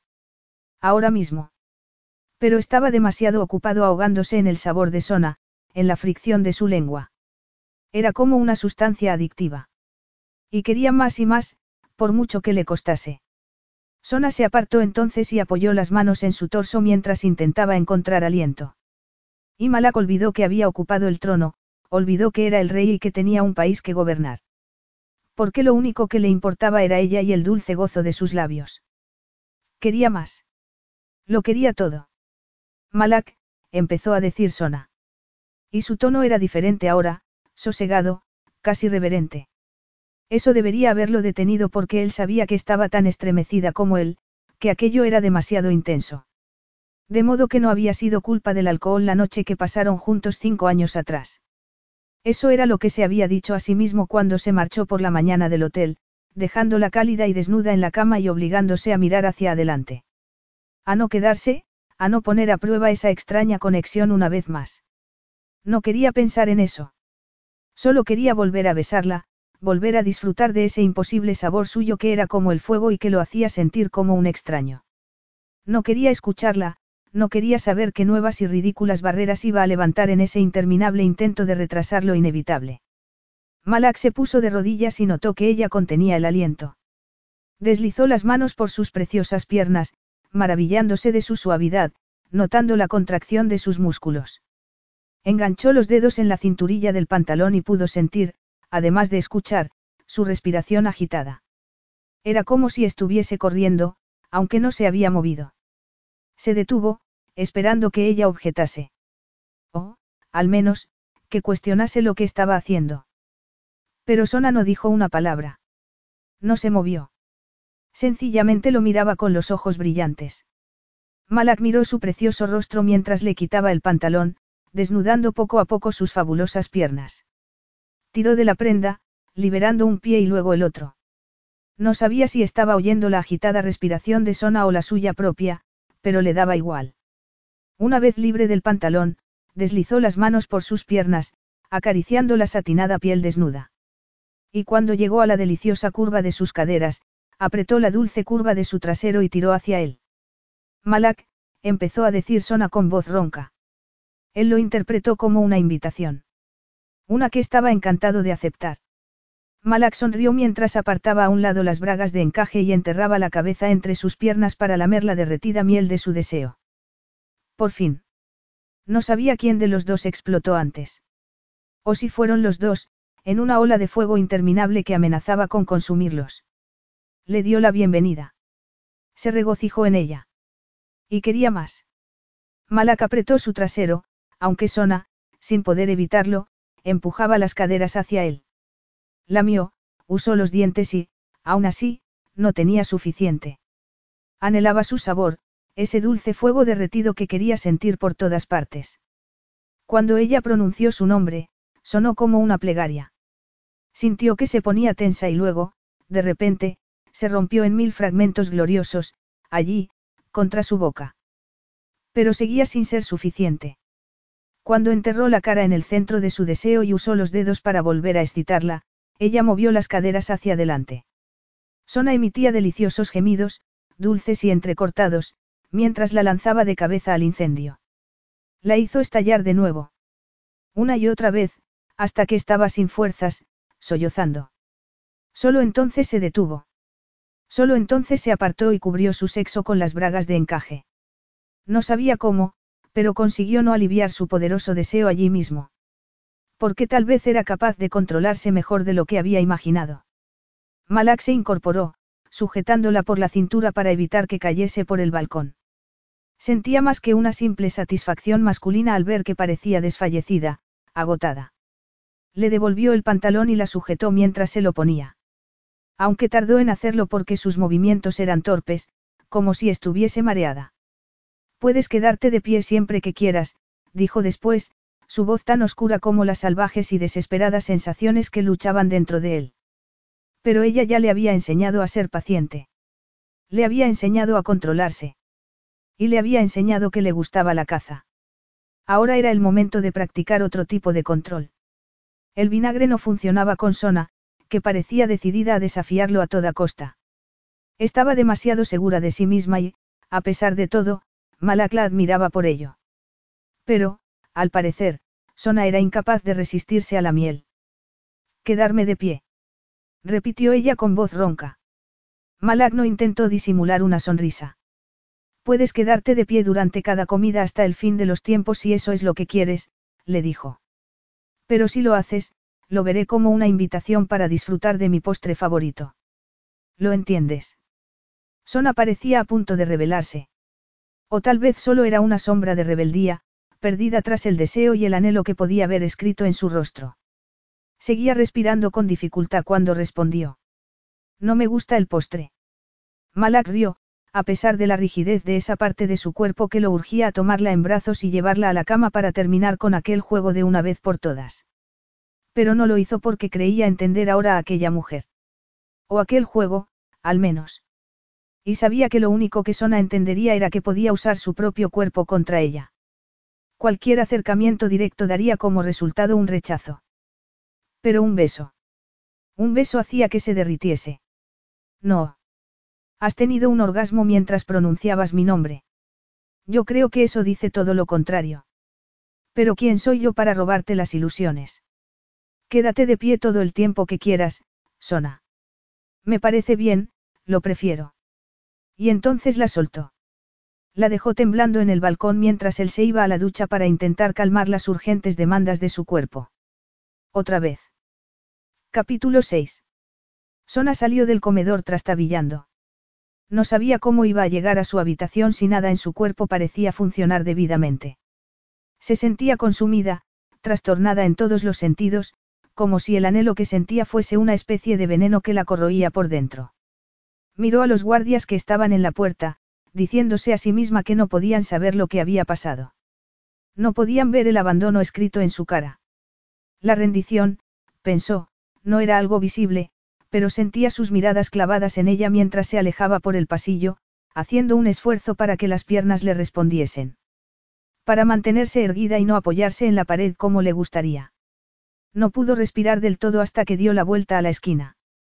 Había explorado el palacio durante esas semanas, pero seguía sin ser un sitio que le resultase familiar. No sabía si podría acostumbrarse algún día al lujo desplegado en cada esquina. El mármol, el oro, las estatuas y las obras de arte por todas partes. Los mosaicos en el suelo y en las paredes. Era un palacio, desde luego, pero no era un hogar. No era su hogar. Cuando atravesaba uno de los patios que llevaban a su habitación, Sona se detuvo al lado de una fuente y metió una mano en el agua fresca. Sobre ella, un techo abierto dejaba entrar el aire fresco de la noche y la luna de plata parecía bailar en el agua. Y Sona quería ponerse a llorar. Sabía que había ojos clavados en ella, aunque no podía verlos. Fuese donde fuese, todo lo que hacía era vigilado, comentado, discutido y diseccionado. Sus tutores dejaban eso claro cada día, por si no se hubiera dado cuenta. En realidad, ya no era dueña de sí misma. Decidiese convertirse en la reina de Malaco no, suponiendo que no le pusieran una corona sin contar con ella, siempre estaría atada a aquel sitio. A aquella gente. ¿Por qué Miles lo estaba? Por muchas veces que se dijera a sí misma que debía admitirlo, aceptarlo de una vez, no era capaz de hacerlo. Pero debía aceptar las cosas que no podía cambiar porque hacer otra cosa sería una locura y no quería seguir sufriendo. Miles era hijo de Malak. Nada iba a cambiar eso. Aquel palacio siempre sería el hogar del niño y un día se convertiría en el rey de Calia como lo era su padre. Daba igual que le gustase o no. Era la verdad. Sabía que Malak iba a usar a su hijo contra ella, pero que usase su cuerpo del mismo modo, que le mostrase su propia debilidad. Aún creía escuchar sus propios gemidos en el balcón. En el silencio del patio, podía escuchar su propia voz entrecortada. Su propia falta de control. Su total y vergonzante rendición. Suspirando, se sentó al borde de la fuente y movió los dedos en el agua. Siguió con la mirada el reguero que caía hasta el jardín, convirtiéndose en una piscina. Cualquier cosa para no pensar en Malak. Pero lo único que podía oír, lo único que podía ver, era lo que había pasado en el balcón unos minutos antes. Aún podía verlo de rodillas ante ella, abriendo sus piernas con esos hombros tan anchos, sujetando sus caderas exactamente donde la quería. Su boca sobre la parte de ella que más lo anhelaba. Y allí, sola, Sona seguía sintiéndose excitada y anhelante. Y avergonzada de sí misma. No sabía cuánto tiempo había estado allí. Podrían haber sido unos minutos o unas horas, no tenía ni idea. Alarmada, levantó la cabeza al oír pasos sobre el suelo de mármol. Señora. La llamó Yadira. Se encuentra bien. Sin duda, alguien la había enviado a buscarla. ¿Por qué Sona no estaba donde debía estar? ¿Por qué no había forma de esconderse en aquel palacio que parecía tan inmenso? No había forma de esconderse, ni siquiera de sí misma. Estoy bien, respondió, mientras se levantaba con piernas temblorosas para acercarse a la mujer que era más una carcelera que una criada. Hace una noche preciosa, ¿verdad? Yadira empezó a charlar como de costumbre mientras iban a su habitación. Una vez allí, Sona se despidió con una sonrisa, asegurándole que no necesitaba nada. Luego se dio una larga ducha y, por fin, se metió en la cama. Solo allí, en la oscuridad de la habitación, con las mantas sobre la cabeza, podía dejar que las lágrimas rodasen por su rostro. Solo allí podía enfrentarse al hecho de que lo peor de ese momento en el balcón, o de esa noche en el hotel cinco años antes, era que ella lo había deseado. Más que eso, lo había anhelado con todas sus fuerzas. Adoraba cada roce de su perversa lengua, cada beso, cada caricia. Tanto que casi de madrugada, sola en su cama y regañándose por haberse traicionado a sí misma, seguía deseándolo. Desear a un hombre que podría ser su ruina no decía mucho de ella. Y lo peor de todo era que Malak lo sabía. Veinticuatro horas después, Malak esbozó una sonrisa al ver que Sona permanecía en su sitio cuando las niñeras se llevaron a miles del comedor. Hoy no vas a levantarte. Le preguntó, reclinándose sobre los cojines. Yo esperaba otro decadente postre después de la cena. Debo decir que me he llevado una desilusión. Pero Sona parecía diferente aquella noche, pensó. No exactamente sumisa, pero sí contenida. Tal vez él no era el único que había llegado a ciertas conclusiones sobre aquella guerra. Prefiero permanecer sentada, dijo ella. Estaba sonriendo, pero Malak sabía que era una sonrisa fingida. ¿Estás segura? Anoche disfruté mucho de tu desafío. Y no te atreverás a decir que tú no disfrutaste también. Enhorabuena, has conseguido que me quede sentada, dijo Sona, mirándolo de modo desafiante, algo que nadie más se atrevería a hacer. Supongo que has ganado esta batalla. Pero ¿qué más has ganado en realidad? Malak sonrió. ¿Quieres decir aparte de la alegría de saborear tu dulce? El sexo no cambia nada, lo interrumpió ella. No cambia el hecho de que no quiero estar aquí, que no quiero ser la reina y, desde luego, mucho menos ser, tú, reina. Que no tengo interés en nada de esto. No parecía particularmente enfadada y eso hizo que prestase más atención que nunca a sus objeciones.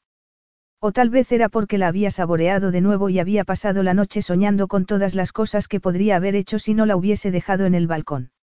Después de todo, era difícil mostrarse furioso cuando lo único que quería era volver a besarla. Tampoco me consultaron a mí sobre lo que quería. Si eso te hace sentir mejor. Podía ver en su expresión que no era así, pero daba igual. Estaba como hipnotizado por la elegante curva de su cuello, y solo en parte porque la había besado allí la noche anterior.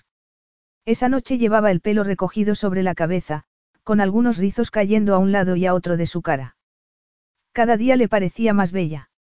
No entendía cómo era posible, pero esa era la verdad. Tú siempre has sabido que algún día podrías llegar al trono, dijo Sona, frunciendo el ceño. No, en absoluto, respondió Malak.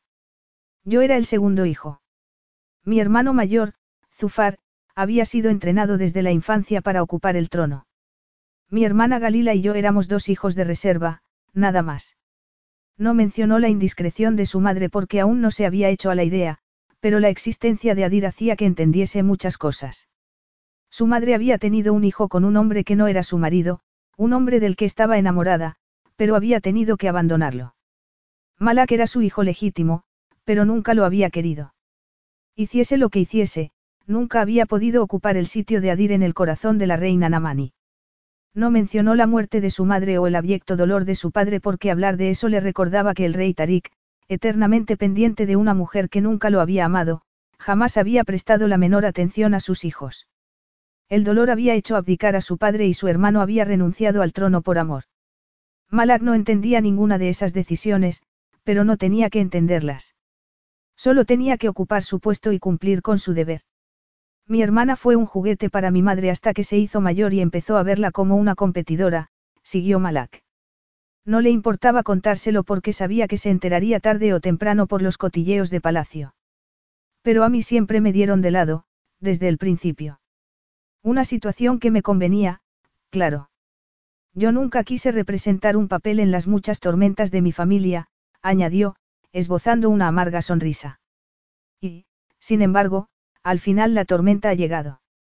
Sona lo miraba con cara de sorpresa. Pero imagino que el propósito de un príncipe es ocupar su puesto en el trono si fuera necesario, no. En teoría, sí, claro. Pero nadie podría haber anticipado que mi padre y mi hermano iban a renunciar al trono. Sobre todo Zufar. ¿Por qué lo hizo? Malak sonrió. Parece que la ruina de los hombres de mi familia es el amor. Los ataca a todos tarde o temprano. Solo a ellos. No dijo, pero no a ti, aunque la frase pareció quedar colgada entre ellos. Y no era solo eso lo que colgaba entre ellos. Yo creo en el sexo, Sona, dijo Malak, porque si no podía arreglarlo, tal vez sería mejor empeorarlo. Yo creo en noches ardientes que te roban un poco de tu alma a cambio de un momento de placer. Eso es en lo que creo. No debes preocuparte, no voy a fingir que el sexo es algo más que eso. Por supuesto que crees en el sexo, pero no en el amor, murmuró Sona, como si hubiese dicho una tontería. O como si hablase con un niño. Malak apretó los dientes. ¿Por qué iba a creer en el amor? Los hombres como tú son todos iguales, dijo ella entonces. Hay hombres como yo en algún sitio.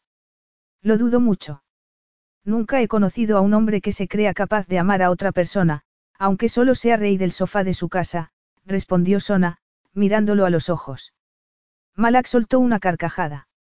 ¿Por qué era eso o volver a tocarla y no quería darle esa ventaja? La diferencia con esos hombres a los que tú pareces conocer tan bien, es que yo me conozco a mí mismo. No le dijo que más había. Por ejemplo, que el amor había hundido a su padre. Y a sus hijos, atrapados en la ruina del triste matrimonio de sus padres. Siempre había sabido que los excesos de emoción no eran para él, que él nunca se enamoraría como su padre, que nunca dejaría que el amor por una mujer lo cegase. Especialmente cuando había otros excesos mucho más entretenidos. Así era como había vivido toda su vida, hasta unas semanas antes. No porque se creyese inmune al amor.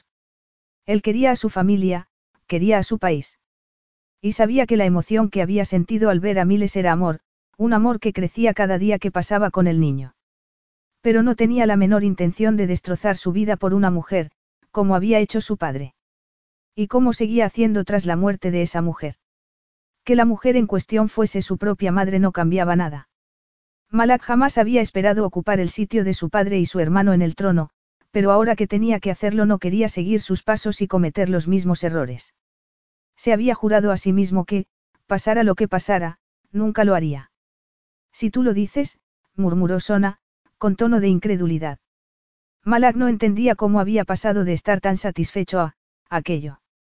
No sabía cómo llamar a la sensación que experimentaba en ese momento, como si no entrase en su propia piel. No solo me conozco a mí mismo, te conozco a ti, le dijo, porque se sentía desarmado de repente y no podía permitirlo. Ella lo miró con un brillo burlón en sus ojos oscuros. Por suerte, tú no sabes nada sobre mí. Claro que lo sé, Sona, Malak sacudió la cabeza, intentando recuperar el equilibrio. ¿Crees que permitiría que cualquier mujer ocupase un sitio a mi lado sin saber todos los detalles de su vida? Si hubiera tenido la mala suerte de quedarse embarazada, sí. Absolutamente. Creo que te valdría cualquiera. A Malak no le gustó que dijese eso porque no era verdad y tenía que demostrárselo. O más bien tenía que recuperar el control de la situación. No estaba precisamente orgulloso de tal deseo, pero no podía evitarlo. Sé más de lo que tú imaginas, le dijo. Sé que pasaste tu infancia en casas de acogida, por ejemplo. No es ningún secreto. Imagino que tu obstinación y tu innecesaria independencia vienen de esa experiencia. O tal vez soy una adulta y, como la mayoría de los adultos, no me gusta que hombres extraños se hagan cargo de mi vida. Ah, hombres. ¿Sabes tanto sobre ellos? Y, sin embargo, mis investigadores no fueron capaces de encontrar ninguna prueba de que hayas tenido una relación. Aparte de mí, claro. Ella lo estudió un momento. Eso te hace sentir especial. Antes de que Malak pudiese responder, Sona soltó una carcajada, como si le hubiera contado un chiste graciosísimo. ¿De qué te ríes? Le preguntó, airado. Tuve un hijo, Malak, respondió Sona por fin. Y no en un palacio como este. En Nueva Orleans no había niñeras desesperadas por echarme una mano. Aunque hubiese querido salir con alguien, no tenía ni tiempo ni energía, añadió, sacudiendo la cabeza. Además, la experiencia de quedarme embarazada después de una sola noche y tener que lidiar sola con las consecuencias fue menos divertida de lo que tú puedas imaginar. ¿Por qué iba a querer repetirla? Eso confirma lo que yo creía, dijo él entonces. ¿Qué no sabes? Podía sentir la tensión en el aire, pero no era por cómo lo miraba Sona. No eran las mentiras que se había contado a sí misma para explicar lo que había pasado entre ellos. La verdad era que no sabía. ¿Qué es lo que no sé? Le preguntó ella, aunque habría preferido no tener que hacer la pregunta. Malak pensó en su sabor, en su olor. En esa dulzura única que él deseaba más de lo que podía soportar. No sabes que esto no es normal. Esto que hay entre nosotros. ¿Crees que ocurre todo el tiempo? Sona rió de nuevo, aunque era una risa incómoda. Tenía la impresión de que para ti sí ocurría todo el tiempo. El sexo, sí, claro. Pero esto. Malak se inclinó hacia adelante para tomar su mano y Sona dio un respingo. Parecía querer apartarla, pero hizo un esfuerzo para controlarse. Malak siguió apretando su mano, pero no era suficiente. Esto, dijo en voz baja. Ese fuego entre ellos, esa quemazón, esa chispa. Esto no es normal, mi fiera reina. Sona escudriñó su rostro, pero la expresión de Malak era indescifrable. Ten cuidado, mi pequeño rey. No querrás que alguien piense que estás enamorándote de mí, ¿verdad? Le dijo, burlona. A Malak no le hizo ninguna gracia. Ni la absurda mención al amor cuando ya había dejado claro que era inmune a tal emoción, ni el insultante término cariñoso con el que había querido ofenderlo. Pero él no iba a arruinar su vida como había hecho su padre. Se negaba a hacerlo. No debes preocuparte por mí, le dijo, intentando contener su agitación. En realidad, tal vez deberías preocuparte de ti misma. No sabía por qué estaba tan agitado. O por qué se excitaba solo con mirarla. O por qué aquella mujer lo hacía sentir tan desesperado. Yo no estoy preocupada, replicó ella, levantando la barbilla en un gesto orgulloso. ¿Y tú? Yo te quiero en mi cama y estoy cansado de estos juegos, respondió Malak, disimulando una sonrisa al ver que Sona tenía que apartar la mirada. No podemos escapar de este matrimonio y lamento decirte que tú estás tan atada como yo. Lo que no entiendo es por qué quieres luchar cuando tú sabes lo bien que nos entendemos en la cama. Estás hablando de sexo, no de matrimonio, dijo Sona con voz ronca. Malak apretó su mano cuando intentó apartarla. Esa es la mejor parte del matrimonio. Y la única parte que me interesa, si quieres que sea sincero. El matrimonio es algo más que un encuentro en un balcón, replicó ella, con tono firme. Y en esa ocasión, cuando intentó apartar la mano, Malak la dejó. El matrimonio es compartir tu vida con otra persona, no amenazar a alguien con robarle a su hijo, ni pelearse por la custodia y, desde luego, no incluye intentos de secuestro. Se supone que debe ser una alianza. ¿Qué sabes tú del matrimonio? Nada, respondió Sona. Nada en absoluto, salvo que no quiero casarme contigo. Y en esa ocasión, cuando se levantó para salir del comedor, Malak la dejó ir sin protestar, convencido de que su expresión trastornada significaba que él había vuelto a ganar. Capítulo 7. Unos días después, Sona fue escoltada a sus habitaciones en pleno día, cuando debería estar siendo acorralada por sus tutores para seguir con las tediosas lecciones a las que ella no prestaba la menor atención. ¿Qué ocurre? Preguntó a Yadira cuando la encontró esperando en la habitación. Por fin voy a poder echarme una siesta entre tantas clases. A su doncella personal, un término que a Sona no le gustaba nada, no le hacían mucha gracia sus bromas, pero intentó disimular como hacía siempre. Tal vez el problema era ella porque cuanto menos entretenida la encontraban los empleados de palacio, incluido el rey, más seguía haciendo lo que tanto los desagradaba. Una y otra vez. Estaba empezando a pensar que era naturalmente retorcida o, sencillamente, demasiado cabezota, algo que sus padres de acogida le habían llamado muchas veces. He preparado su ropa, señora, dijo Yadira, con ese tono sereno que, en realidad, era un arma que apuntaba hacia Sona con precisión. Como puedes ver, ya estoy vestida. Sí, claro. Pero el rey ha pedido que hoy se ponga este vestido. Tenía la impresión de que el rey hacía la misma petición cada día, dijo Sona. ¿Por qué hoy es diferente? Sona. No tuvo que darse la vuelta para saber quién acababa de entrar en la habitación. Reconocería esa voz en cualquier parte porque la perseguía cada noche en sus sueños, haciendo que despertase por la mañana con el corazón acelerado y un bochornoso calor entre las piernas. Pero nunca había escuchado la voz de Malak en la habitación que había empezado a ver, quizá tontamente, como su refugio. El único sitio donde podía escapar de aquella nueva vida a la que se había visto empujada. ¿Y dónde podía escapar de él? Pensé que estas eran mis habitaciones privadas. Este es mi palacio, replicó Malak. Lo siento, pero estoy acostumbrada a verte solo durante las comidas. Esta visita es alarmante. No hay necesidad de alarmarse. Aunque no cambiaría nada que estuviese alarmada de verdad, no. Malak ignoró el comentario. La ceremonia de coronación empezará dentro de una hora y tu presencia es necesaria. Todo será grabado para la posteridad, así que debes ir vestida según mis expectativas. Pensé que ya sabías lo que pienso de tus expectativas. Él hizo una mueca. Pero en este caso mis expectativas no son el problema. Me temo que es inevitable, así que es mejor que te resignes. Voy a tener que ponerme algún horrible disfraz. No es un disfraz sino un atuendo tradicional, replicó él. Soy el rey de Calia. No creo que tenga que rogar para que se cumplan mis deseos. No eres mi rey. Sona notó que Yadira contenía el aliento, pero lo que realmente la sorprendió fue que sintió cierto reparo. Como si, en realidad, no quisiera discutir. Como si hubiera aceptado en algún momento que pelearse con Malak no servía de nada, cuando sabía bien que no había hecho tal cosa. Es una delicia tener estas discusiones contigo porque siempre terminan como yo quiero, dijo él entonces, aunque no parecía particularmente enfadado.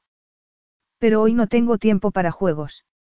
La coronación es un momento importante. Si no lo fuera, me daría igual que te pusieras la ropa menos atractiva que encuentras en tu vestidor. No pienso. No se trata de ti, Sona, la interrumpió él. No es sobre la batalla que insistes en mantener conmigo. Esto concierne a miles. Ella tragó saliva, aunque le costó más de lo que debería. A miles no le importa cómo me vista. Imagino que no, asintió Malak, pero estamos hablando de mi coronación oficial. Miles será presentado como mi hijo y nombrado príncipe heredero de Calia. Esta será su presentación oficial ante mi pueblo y ante el mundo entero.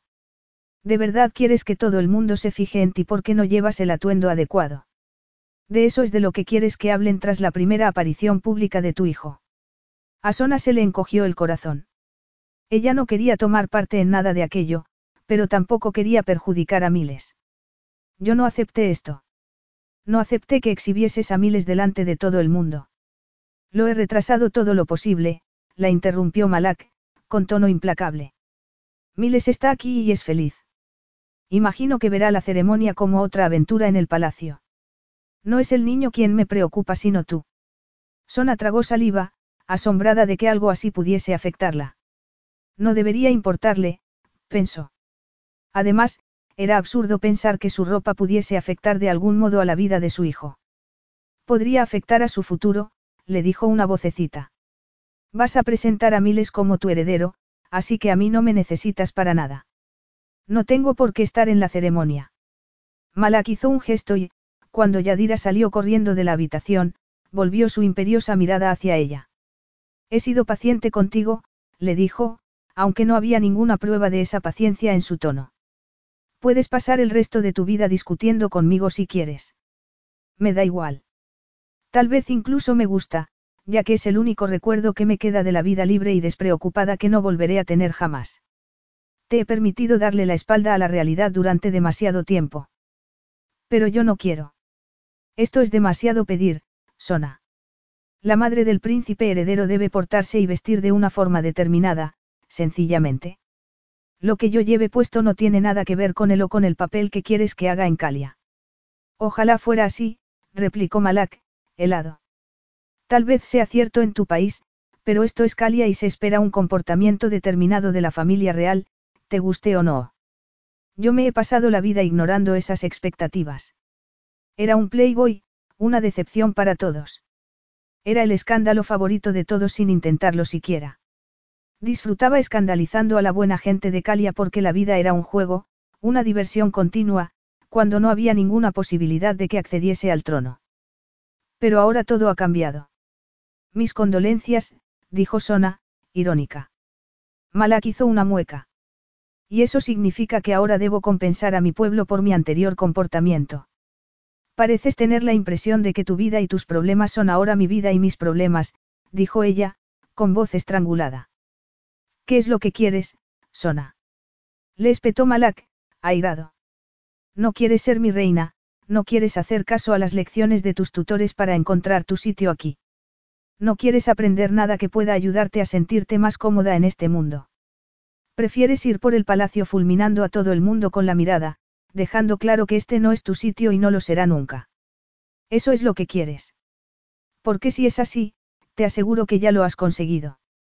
Era una descripción acertada de su comportamiento en las últimas semanas. Pero, sobre todo, era una acertada descripción de su comportamiento en las casas de acogida a las que la habían llevado de niña. Y eso la inquietó. No había cambiado en todos esos años. Era una mujer adulta y tenía un hijo de cuatro años. No había aprendido nada en todo ese tiempo. Seguía siendo una adolescente amargada porque sabía que nadie la adoptaría a esa edad y, por lo tanto, estaba decidida a rechazar a todo el mundo antes de ser rechazada. Sona se sintió enferma, exasperada. Sentía tal ira que quería golpear al hombre que estaba frente a ella, destrozando su vida, destrozando todo lo que siempre había creído sobre sí misma. Lo había hecho esa noche en el balcón, lo había vuelto a hacer en la mesa. Y ahora, aquello. Porque, en realidad, quería actuar como la mujer adulta que era, no la adolescente que no le había importado a nadie. Pero no podía hacerlo. No podía entregar la única arma que había tenido nunca, por mucho que cada vez que la usara se hiciese daño a sí misma. Pero no sabía cómo parar. Desde que pusiste el pie en el restaurante solo hablas de ti, lo que tú quieres, lo que tú necesitas, lo que tú esperas, le espetó. Tu vida, tu reino, tu trono, tu hijo. Tú, tú, tú.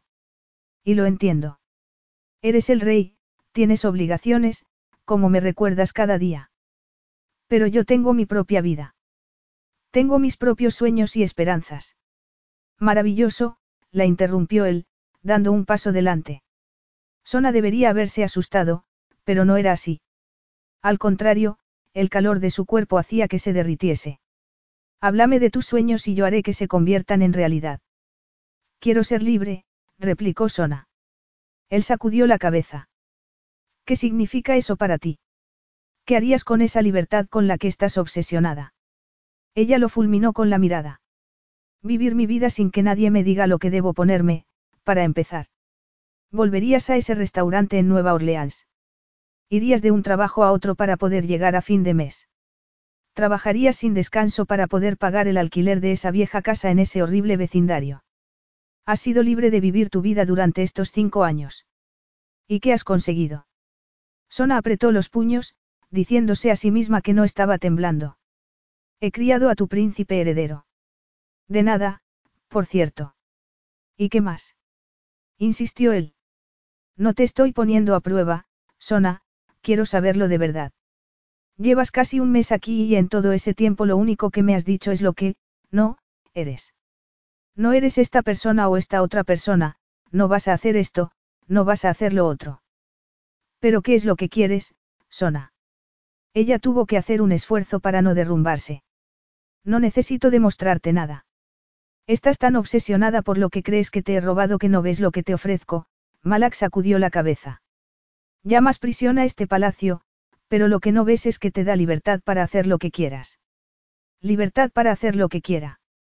Repitió ella, atónita. Malak se pasó una mano por la cara en un gesto de frustración que la sorprendió.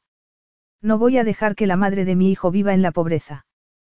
Tu antigua vida era muy dura, lo sé. Y admiro que hayas podido criar a miles y educarlo como lo has hecho, pero esas privaciones son cosa del pasado. Tus días trabajando a todas horas, preocupándote de quién cuidaría de miles mientras tú atendías mesas o limpiabas casas, han terminado. Tú eres la única que no parece darse cuenta de eso. Sona estaba conteniendo el aliento y tuvo que hacer un esfuerzo para respirar. Pero. Es que no lo entiendes. Ya no hay obstáculos en tu vida. Puedes hacer lo que quieras. Tú eres el obstáculo. Malak esbozó una sonrisa triste. Eso es lo que piensas de mí, que soy igual que la pobreza, igual que una prisión. No, Sona no pensaba eso.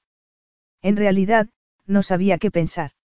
Estaba harta de discusiones, harta de darle tantas vueltas a todo, pero no podía bajar la guardia, no sabía cómo hacerlo.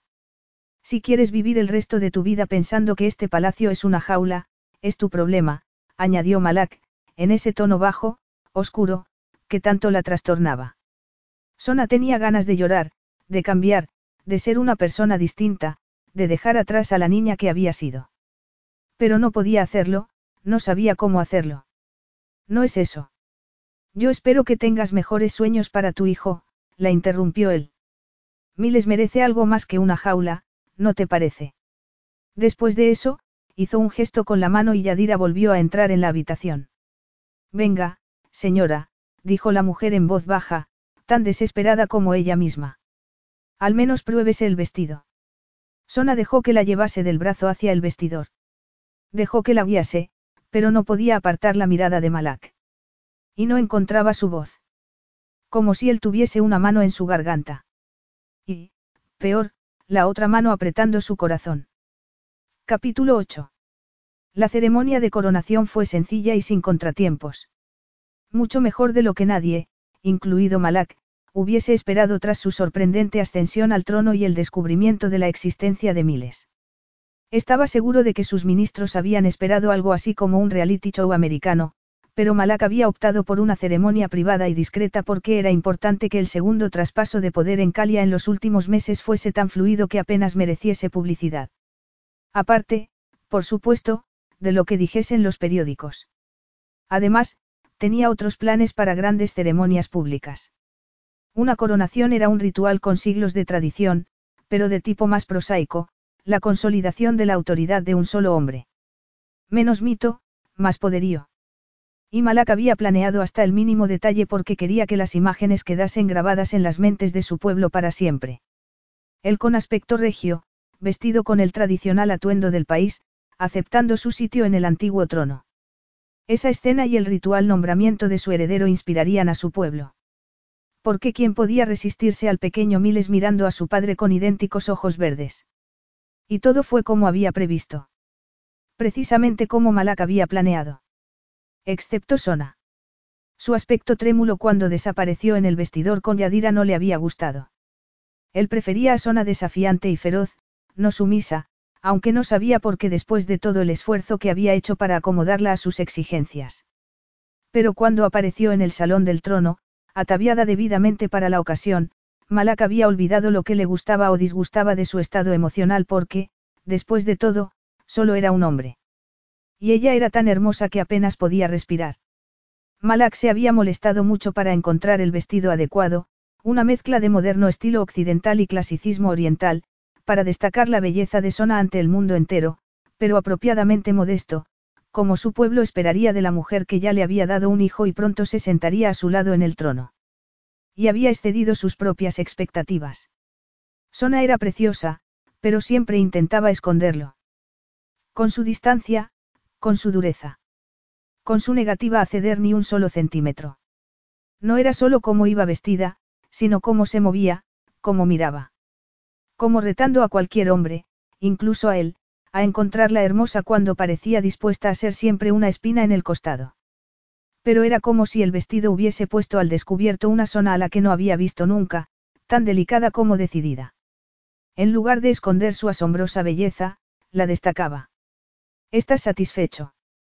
Llevaba el pelo como un precioso halo alrededor de la cara y un vestido de color verde oscuro que caía hasta el suelo y que conseguía a la vez esconder y destacar su figura. En otro momento, esa pregunta hubiera sido un reto, pero no aquel día. Aquel día, Malak estaba seguro de que quería conocer su respuesta. Se atrevía a pensar que buscaba su aprobación. Estoy completamente satisfecho, había respondido, con una voz más ronca de lo habitual. Ofrecerle su brazo fue más difícil de lo que debería. Y no abrazarla, no llevarla al dormitorio para explorar aquella nueva versión de Sona. No llamarla lo que era, su reina. Después de una breve vacilación, Sona tomó su brazo y dejó que la escoltase por el palacio. Lo único que tienes que hacer es ponerte al lado de Miles, sonreír un poco y parecer razonablemente contenta de tomar parte en una ceremonia tan importante. ¿Podrás hacerlo? Le preguntó mientras se dirigían al impresionante salón del trono, que su bisabuelo había hecho construir con el propósito de deslumbrar a la gente de Calia y a los visitantes extranjeros. Antes de su bisabuelo, sus antepasados nunca habían visto la necesidad de tales despliegues. Habían gobernado con inteligencia y con astucia, con el poder de sus ejércitos y la audacia de sus estrategias militares en el traidor desierto. Los tronos y las coronas habían sido algo secundario, poco más que artificios y frivolidades para endurecidos reyes guerreros que tomaban lo que querían y lo mantenían por la fuerza si era necesario. Y entre el absolutismo de sus antepasados y el espectáculo de la modernidad, Malak tenía que encontrar su propia forma de gobernar. Con Sona a su lado. Tenía que ser así y, de hecho, no podía imaginarse en el trono sin ella. Cuando había pasado. Se veían obligados a estar juntos por un error del pasado y, unas semanas antes, esa realidad le resultaba odiosa. Estaba seguro de que era así. No entendía por qué había cambiado. ¿Por qué, odiar, no era la palabra que usaría para describir la situación en la que se encontraba con aquella mujer. Haré lo que pueda, respondió Sona, con la cabeza alta y la espalda erguida, como si algunas de las clases de protocolo hubieran dado fruto. Por miles. Y Malak no podía quejarse de que intentase esconderse detrás de miles cuando él había utilizado a su hijo con el mismo propósito. Pero mientras tomaba parte en la ceremonia, prometiéndose a su reino y a su gente, pronunciando antiguas palabras que jamás hubiera pensado tendría que pronunciar, se encontró pensando menos en sus abrumadoras responsabilidades y más en la mujer que seguía sin aceptar que estaba destinada a ser su reina. Cuando no podía ser de otra manera. Después de la ceremonia, en un pequeño salón de recepciones lleno de consejeros y ministros, Malak no podía prestar atención a las típicas maquinaciones políticas, a la competición por el mejor puesto en la corte o a las ambiciones de sus ministros. Solo podía mirar a Sona, que estaba un poco apartada, con una misteriosa sonrisa en los labios mientras apretaba la mano de Miles. El niño lo miraba todo con los ojos como platos y Sona miraba a su hijo con orgullo. Malak compartía ese orgullo, por supuesto.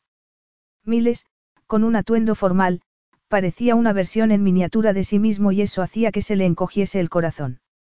Que estuvieran los tres juntos lo afectaba de un modo extraño. Se había acostumbrado a no pensar en ello durante las cenas que compartían, pero aquel día de verdad parecían una familia. Imaginó las fotografías que publicarían los periódicos al día siguiente. Sona y él, con miles entre los dos. La piel de Miles algo más oscura que la de Malak y algo más clara que la de su madre. Como la familia feliz que él nunca había tenido. La familia feliz en la que nunca había creído. Una familia perfecta, le dijo una vocecita. Cuando llegaron las niñeras para llevarse a Miles y Sona dio un paso adelante para ir con ellos, Malak la detuvo. Pensé que debería. Deberías quedarte con tu rey. Malak esbozó una sonrisa. Qué buena idea. No hizo una escena, aunque lo habría hecho unas semanas antes. Posiblemente incluso el día anterior. En lugar de eso, se quedó a su lado con expresión digna y serena hasta que terminó con sus obligaciones oficiales. Malak dudaba que supiera que, al hacerlo, prácticamente había anunciado su intención de casarse con él a todos los ministros y cortesanos. Y a todos sus súbditos, que verían las fotografías en los periódicos al día siguiente. Pero él sí lo sabía. Y era un triunfo del que disfrutó mucho más de lo que debería. Imagino que a tus ministros no les habrá parecido apropiado, dijo Sona, cuando se quedaron solos en el salón de recepciones, anexo al impresionante salón del trono. ¿A qué te refieres? Al traje de chaqueta. Malak miró la chaqueta del elegante traje italiano que se había puesto para la ocasión. Ha habido algunas quejas, pero no he hecho caso. ¿Qué hay de malo en llevar un atuendo occidental? Preguntó Sona. Y luego se puso colorada, como si la pregunta hubiese revelado más de lo que ella quería. Malak no intentó disimular una sonrisa. Nada, si el trono que ocupo estuviese en Europa. ¿No has oído la pregunta que me ha hecho ese periodista? Ella negó con la cabeza. Sona, más bella con el tradicional atuendo de lo que Malak hubiese podido imaginar, estaba erguida e inmóvil, como si temiera moverse. Como si el simple hecho de respirar pudiese llevar a algo peor que la repentina intimidad de estar solos en un salón que un segundo antes estaba lleno de gente. Es muy difícil escuchar cuando tanta gente habla a la vez, respondió después de un momento. El periodista, el intérprete y luego tu respuesta. Por eso debes estudiar árabe, pero el tutor que he contratado para ti me ha dicho que aún no has tomado una sola clase. Ya me lo has dicho otras veces, no tienes que repetirlo continuamente, lo interrumpió ella. Y no, no he oído al intérprete decir nada sobre tu traje. He llevado el atuendo tradicional durante la coronación y un traje de chaqueta occidental en la recepción. Un cambio drástico tras siglos de tradición que, según algunos, es una traición a nuestras costumbres, pero yo quiero crear un puente entre los dos mundos, quiero ser un rey progresista. Progresista, tú. Repitió ella con tono de incredulidad. Desde luego que sí. Hay zonas de mi reino en las que siguen viviendo como hace siglos y eso tiene que cambiar. Pero progresista. Sona esbozó una sonrisa. Ese no es el adjetivo que yo usaría para describirte. Mis políticas son consideradas progresistas, le aseguró Malak. Aquí, en Calia, donde soy conocido como un gran libertino que desperdició la mayor parte de su vida disfrutando de escandalosos placeres con licenciosas mujeres occidentales. Ya, claro. Y por eso tienes opiniones liberales sobre el matrimonio. Malak rió. ¿Lo ves? Puedes pelearte conmigo vestida así igual que cuando llevas esos extraños conjuntos que sacas de lo más profundo de tu vestidor. Pensó que parecía afectada, pero si era así, lo escondió de inmediato, obligándolo a contemplar de nuevo la elegante columna de su cuello. Es fácil para ti decir esas cosas, murmuró Sona. Tú no tienes nada que perder. Se dio la vuelta entonces y Malak estuvo a punto de dejarla ir, pero había algo en su expresión, en cómo había bajado la cabeza y en sus manos cayendo a los costados que lo afectó. Algo que hizo que se preguntase. Pero él nunca había sido un hombre inseguro. Él no se hacía preguntas. Veía algo que le gustaba y lo tomaba. Sus conquistas eran legendarias. Sona era una de ellas. Malak llegó a su lado en uno de los patios, con tres fuentes en el centro, columnas cubiertas de flores de color magenta y paredes con miles de diminutos espejos incrustados. Y no la había tocado en tanto tiempo. Demasiado tiempo. Le parecía una eternidad. La tomó por la muñeca, atrayéndola hacia él, y Sona no protestó, no intentó apartarse. Como si aquello fuese un baile del que los dos conocían bien los pasos. Como si compartiesen esa emoción que era como una garra en su pecho y que lo hacía desear, todo. ¿Qué crees que tienes que perder tú? Le preguntó, con voz ronca, tal vez a juego con la trastornada expresión en el hermoso rostro de Sona. Ella tragó saliva y Malak siguió el movimiento con la mirada. Apretó su muñeca para sentir el tumulto de su pulso bajo la piel satinada. Esperaba que se apartase, pero no lo hizo. En lugar de eso, señaló con la cabeza los miles de espejitos en la pared.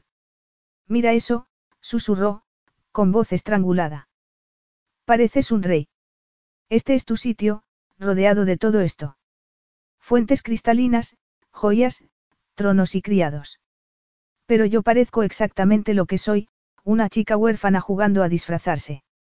Si hubiera metido una mano en su pecho para arrancarle el corazón, Malak no se habría quedado más sorprendido.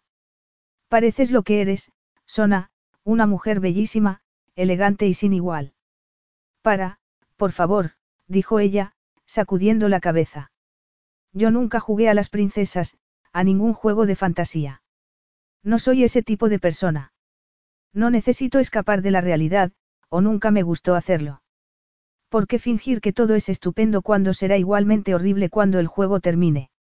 Estaba contándole algo importante sobre sí misma y, aunque Malak no podía entenderlo del todo, sí podía sentirlo. Era como un escalofrío que bajaba por su espina dorsal y se quedaba en su vientre, como una premonición. Yo no soy un rey de mentira, pequeña, dijo en voz baja, acercándose un poco más, oscuro y alto mientras ella era tan pequeña, tan bonita. Y encajaban a la perfección.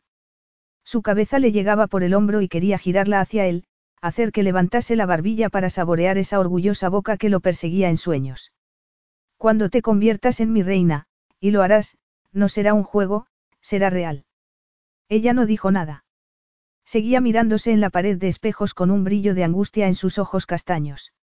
No le sorprendió cuando se apartó por fin. Miró su reflejo durante unos segundos y luego se volvió para mirarlo a él con gesto acongojado. Estoy aquí por miles. ¿Por qué no quiero ser un obstáculo para él? Sona hizo una mueca mientras pasaba una mano por el vestido. Pero no quiero volver a hacer esto. No sé por qué te afecta tanto el vestido. Eres una mujer muy bella, Sona. ¿Por qué no quieres destacar tu belleza? Soy una huérfana que nunca ha tenido nada, replicó ella, haciendo un gesto de dolor. O tal vez de furia. No tengo nada, no soy nada. Es ridículo que lleve un vestido como este, añadió, sacudiendo la cabeza. Yadira intentó ponerme. Un collar, terminó Malak la frase por ella. Yo mismo lo elegí. Es ridículo, dijo Sona, con tono acusador. No sé qué es lo que quieres. Sé el aspecto que tengo, sé perfectamente quién soy. Será mejor que me digas que crees que eres porque me temo que no te entiendo. No tienes que humillarme, dijo ella entonces. Malak se quedó tan sorprendido que dio un paso atrás. Estoy aquí, no. Puede que pienses que siempre estoy de mal humor, pero no he intentado escapar. No he intentado alejar a miles de ti. Incluso antes de traernos aquí acepté que eras su padre. ¿No es eso suficiente? ¿Por qué tienes que humillarme? Su voz se había roto y algo dentro de él se rompió también. Dio un paso adelante, pero Sona se apartó, y no con su habitual gracia.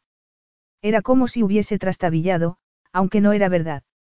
Sencillamente, se movía con torpeza para dejarse caer sobre el borde de una de las fuentes, como si no pudiese controlar sus movimientos. No es posible humillarte, pequeña, le dijo. Eres orgullosa y fuerte y compadezco al hombre que crea poder ofenderte. Sona dejó escapar un suspiro. Y, sin embargo, tú lo haces. Lo haces sin intentarlo siquiera. Ya parecía una reina, pensó Malak entonces. Si alguna vez había imaginado a una reina, cualquier imagen palidecería en comparación con Sona. Con los oscuros rizos alrededor de la cara, el precioso vestido verde abrazando su figura, tan recatado como seductor. Su piel brillaba, con ese delicioso color chocolate que lo perseguía despierto y dormido, más radiante que el agua de la fuente o los intricados mosaicos del suelo. Era tan perfecta ahora como lo había sido con aquel vestidito dorado cinco años antes. Incluso más, porque le había dado a miles. Sona, empezó a decir, levantando su barbilla con un dedo. Es una crueldad, susurró ella. Sus ojos brillaban con una intensa emoción a la que Malak no podía poner nombre, pero sí podía compartir. Estaba dentro de él, en su garganta, en su pecho, en su pesado y rígido sexo. ¿Por qué dices eso? Puedes ponerme los más preciosos vestidos y las joyas más caras, pero eso no cambia nada. Es que no lo entiendes. Nada podrá cambiarme nunca. ¿Y qué crees que quiero cambiar de ti? Todo, respondió ella, con tono desolado. Yo no quiero cambiarte, Sona. Claro que sí, insistió ella, con voz entrecortada. Y no te culpo, pero yo prefiero que el mundo me vea por lo que soy en realidad y no como este, este triste juego de charadas que nadie creerá nunca. No te entiendo. No fuiste tú quien me recordó lo triste y limitada que es mi vida. La verdad es que tenías razón. Ahora no tengo nada que darle a miles. No sé cómo educar a un príncipe. Pensé que me iba bien como madre soltera, mejor de lo que lo hizo mi propia madre, desde luego. Puedes llamarme tu reina, puedes vestirme como si lo fuera, Sona intentó encontrar aliento. Pero no puedes cambiar el hecho de que me dejaron tirada como si fuera una basura. No puedes disfrazar eso por mucho que lo intentes. Malak sintió una oleada de rabia, pero miró a Sona como si no estuviera rompiéndole el corazón, como si no hubiera nada importante entre ellos y no pudiese haberlo nunca. Soy el rey de Calia, le dijo. Cualquier mujer con la que me acueste es, por definición, del más alto calibre. Pero la madre de mi hijo. La madre del próximo rey de Calia. Es imposible que esa mujer sin parangón pudiera haber sido nunca una basura. Lo dices porque soy la madre de miles. No, no es por eso, respondió Malak. Este es mi país y tú eres lo que yo diga que eres. Y debo decirte que eres uno de los tesoros del reino, Sona. ¿Por qué yo lo digo? Ella esbozó una sonrisa triste. Eso no lo convierte en realidad. Tal vez esto te convenza entonces. Malak hizo lo que llevaba una eternidad anhelando hacer. Dio un paso adelante y la tomó entre sus brazos. Y luego, por fin, por fin, se apoderó de sus labios. Capítulo 9. Sona sintió como si la hubiesen lanzado al mar, olas de sensaciones la arrastraban, alejándola de tierra firme. Sabía que tenía que nadar porque si no lo hacía, se ahogaría. Pero ella no sabía nadar. Tal vez no sabría flotar siquiera y lo único que podía hacer era agarrarse a Malat como si fuera un salvavidas, cuando sabía bien que él era la razón por la que estaba luchando para sacar la cabeza del agua. Aunque nada de eso parecía importar cuando la besaba. La besaba y la besaba. No sabía cómo interpretar los sentimientos y emociones que daban vueltas en su interior, de modo que se entregó al beso. No sabía lo que quería, o no sabía cómo expresarlo, así que dejó de preocuparse, le echó los brazos al cuello y se perdió en la magia de su lengua. Dejó de fingir que no lo deseaba con toda su alma, con todo su ser, con todo su cuerpo. Ese cuerpo que ya la había traicionado en el balcón unos días antes.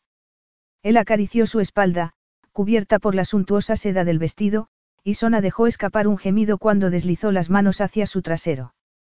Luego el mundo pareció dar vueltas sobre su eje y, de repente, él estaba sentado en un banco al lado de la fuente y ella sobre sus rodillas, ahorcajadas, de espaldas a Malak. Era tan fuerte, pensó, mareada. Podía tomarla en brazos y manejarla como quisiera. Esa idea la hizo temblar.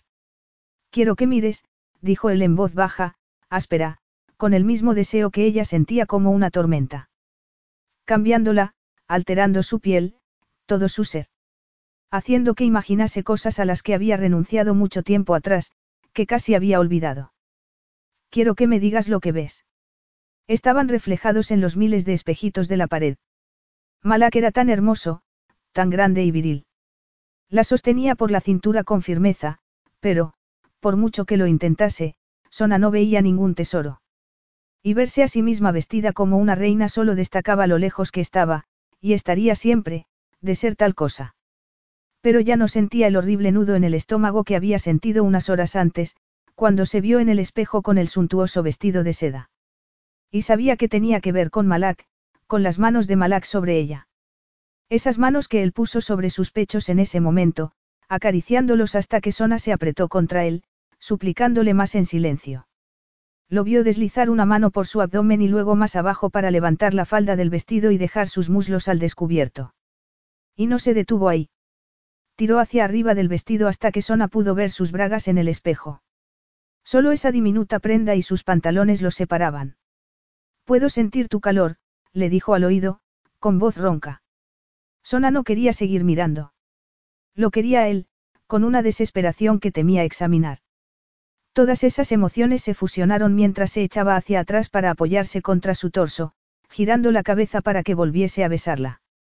Se perdió a sí misma en el beso mientras Malak deslizaba las manos entre sus piernas.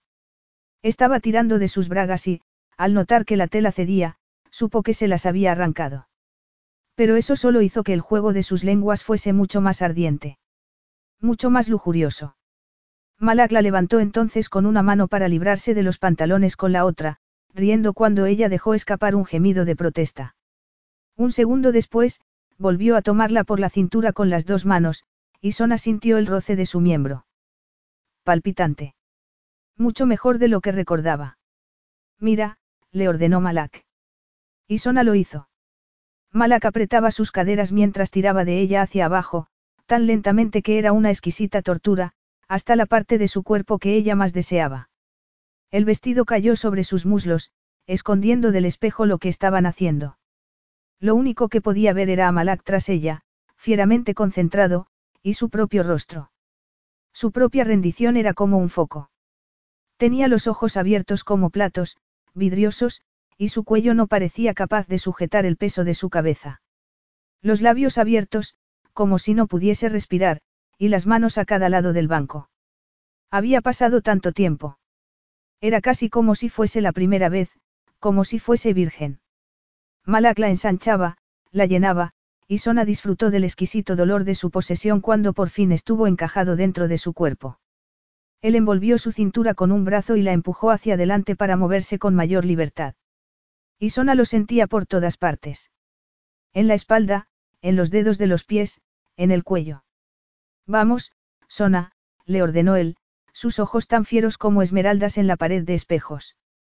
Muéstrame quién eres. Si había alguna sombra de duda, algún deseo de protestar, Sona lo ignoró. Y empezó a moverse. Meneó las caderas adelante y atrás, haciendo luego perezosos círculos. Arqueó la espalda y clavó los pies en el suelo, a cada lado de sus piernas, para incorporarse un poco y deslizarse hacia abajo sobre el miembro. Una vez, y luego otra y otra hasta que los dos estaban gimiendo de gozo. Malak buscó su mano y entrelazó los dedos con los suyos antes de envolver su cintura con los brazos. Juntos, abrazados frente al espejo. Sona siguió moviéndose arriba y abajo. Lo había echado de menos, tuvo que reconocer. Había pensado en ello tantas veces por las noches, perdida en sueños que fingía no recordar por la mañana. Largo, lento, duro y fuerte. Los ojos de Malak brillaban en el espejo y sus altos pómulos estaban cubiertos del oscuro rubor de la pasión. Era tan fiero y hermoso como aquel sitio, como el desierto que gobernaba. Pero Sona también se vio a sí misma con mareado abandono. Vio en sus ojos un brillo de locura que nunca había visto antes y pensó que tal vez era, la felicidad. En realidad, no se reconocía a sí misma. Y si fuese una extraña pensarías que es preciosa, le dijo una vocecita. ¿Por qué esa mujer en los brazos de Malak es preciosa? Quiero. Las palabras parecían arrancadas de su garganta, como si no tuviese control sobre ellas. Dímelo, dijo él con voz ronca, su boca como un hierro al rojo vivo. Y lo extraño era que ella ansiaba esa quemazón. Dime lo que quieres. Te deseo, consiguió decir Sona. Sintió que Malak sonreía sobre su cuello mientras lo veía sonreír en el espejo. Sentir y ver esa sonrisa tan oscura y viril era como experimentar la misma sensación dos veces. Mucho más profunda, más ardiente. Ya me tienes. Estoy dentro de ti. Por favor, gimió Sona, como si no estuviera suplicando. Como si fuera lo más natural del mundo emitir esos gemidos, desear las cosas que deseaba, pero solo por él. Por favor, Malak. Dime lo que quieres, repitió él, apretando sus caderas. Dime lo que necesitas, Sona. Lo quiero, todo, consiguió decir ella, mareada del balanceo, del deslizamiento, con Malak tan intensamente duro dentro de ella. Dentro de mí, por favor. Todo, Malak. Él metió una mano bajo la seda del vestido para encontrar el sitio donde estaban unidos. Y sus dedos eran tan perversos como expertos. Cuando encontró el centro de su deseo, apretó un poco, tus deseos son órdenes para mí, mi reina. Y luego la llevó al precipicio. Sona caía y se levantaba, dando vueltas. Y Malak la siguió por ese mismo precipicio hacia esa gloriosa parte del mundo, murmurando su nombre una y otra vez. Se quedaron inmóviles durante mucho tiempo, con Malak dentro de ella, como si estuvieran fusionados, como si fueran uno solo. Y, en parte, podía creer que era así, que cada día que habían perdido esa conexión, ese encaje perfecto, había sido un crimen. No quería moverse. Estaba echada sobre él, con la cabeza sobre su hombro. Pero, por fin, abrió los ojos y se miró al espejo. Malak era tan grande, tan fuerte. La sujetaba con una sola mano. La hacía sentir frágil, delicada, preciosa, y ella nunca se había sentido así en toda su vida. Sona esperaba sentirse avergonzada, disgustada consigo misma. Esperaba escuchar la voz burlona que la había perseguido desde el momento que se puso aquel vestido, diciéndole que era una tonta, que estaba haciendo el ridículo. Diciéndole que aquel no era su sitio. En aquel palacio. Con aquel hombre. Diciéndole cosas que ya sabía. Porque incluso antes de convertirse en rey había sabido que Malak no era para ella, que una noche con él era más de lo que merecía alguien como ella. Pero no pudo seguir pensando porque Malak seguía profundamente enterrado dentro de su cuerpo. Estaba hecho de acero y calor. Podía sentirlo cada vez que respiraba. Por todas partes. Como si fuese parte de ella. Mírate. Míranos, Sona, dijo él en voz baja. ¿Cómo puedes dudar que este sea tu sitio? Ella levantó la mirada. Esperaba que Malak dijese algunas de las cosas que ella misma había pensado, que la apartase, pero solo había aprobación en sus ojos. Solo podía ver deseo y fuego en esos ojos verdes. Tu sitio, había dicho. No sabía si se refería al palacio o a estar entre sus brazos. Y tampoco sabía por qué no quería preguntar. O por qué no se apartaba y decía algo sarcástico como hubiera hecho en cualquier otra ocasión. Era casi como si algo dentro de ella se hubiese callado. Como si todo ese ruido interior que llevaba siempre con ella hubiese bajado de volumen. Y no sentía como si hubiera perdido algo, al contrario. Era un alivio. Malak no esperó su respuesta.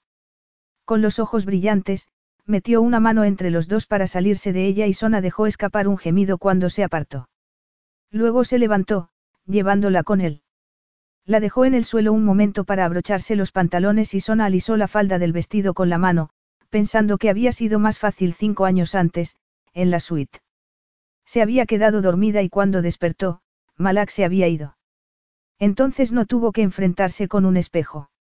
No hubo necesidad de mantener una incómoda conversación. Buscó algo que decir, cualquier cosa, pero Malak parecía tener otras ideas porque la tomó en brazos y la apretó contra su torso.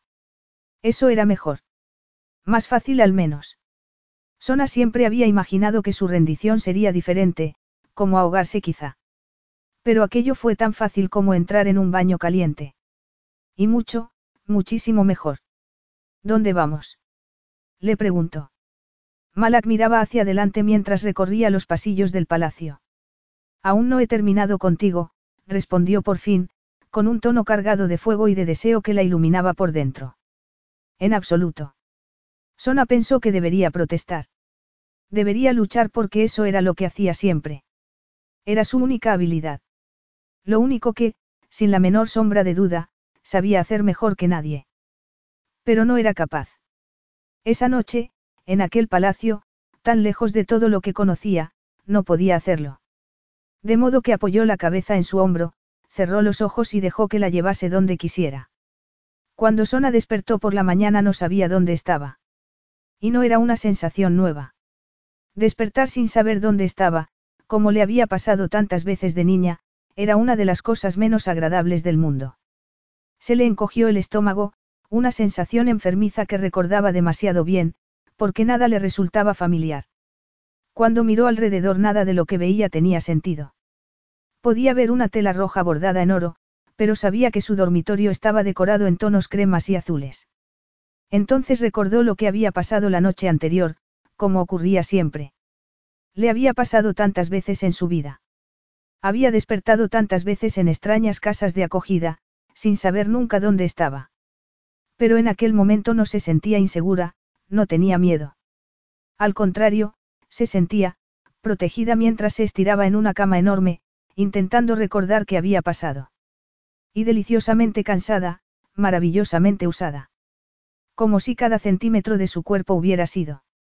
Sona sintió que se ponía colorada de la cabeza a los pies. Porque acababa de recordar, en gran detalle, lo que Malak le había hecho a cada centímetro de su cuerpo con las manos y la lengua. Había sido exigente, fiero y meticuloso. Había perdido la cuenta de cuántas veces la había tomado en esa enorme y lujosa habitación, repleta de obras de arte. Alguna vez había soñado con algo como aquello. Aunque no era el lujo de la habitación lo que la había cautivado durante horas. Lo había besado por todas partes. Lo había explorado como él la había explorado a ella. Había puesto su boca y sus dedos en cada centímetro de aquel hermoso cuerpo masculino, disfrutando de esa piel ardiente y suave del color de la canela que sabía a hombre. A hombre ardiente y gloriosamente viril.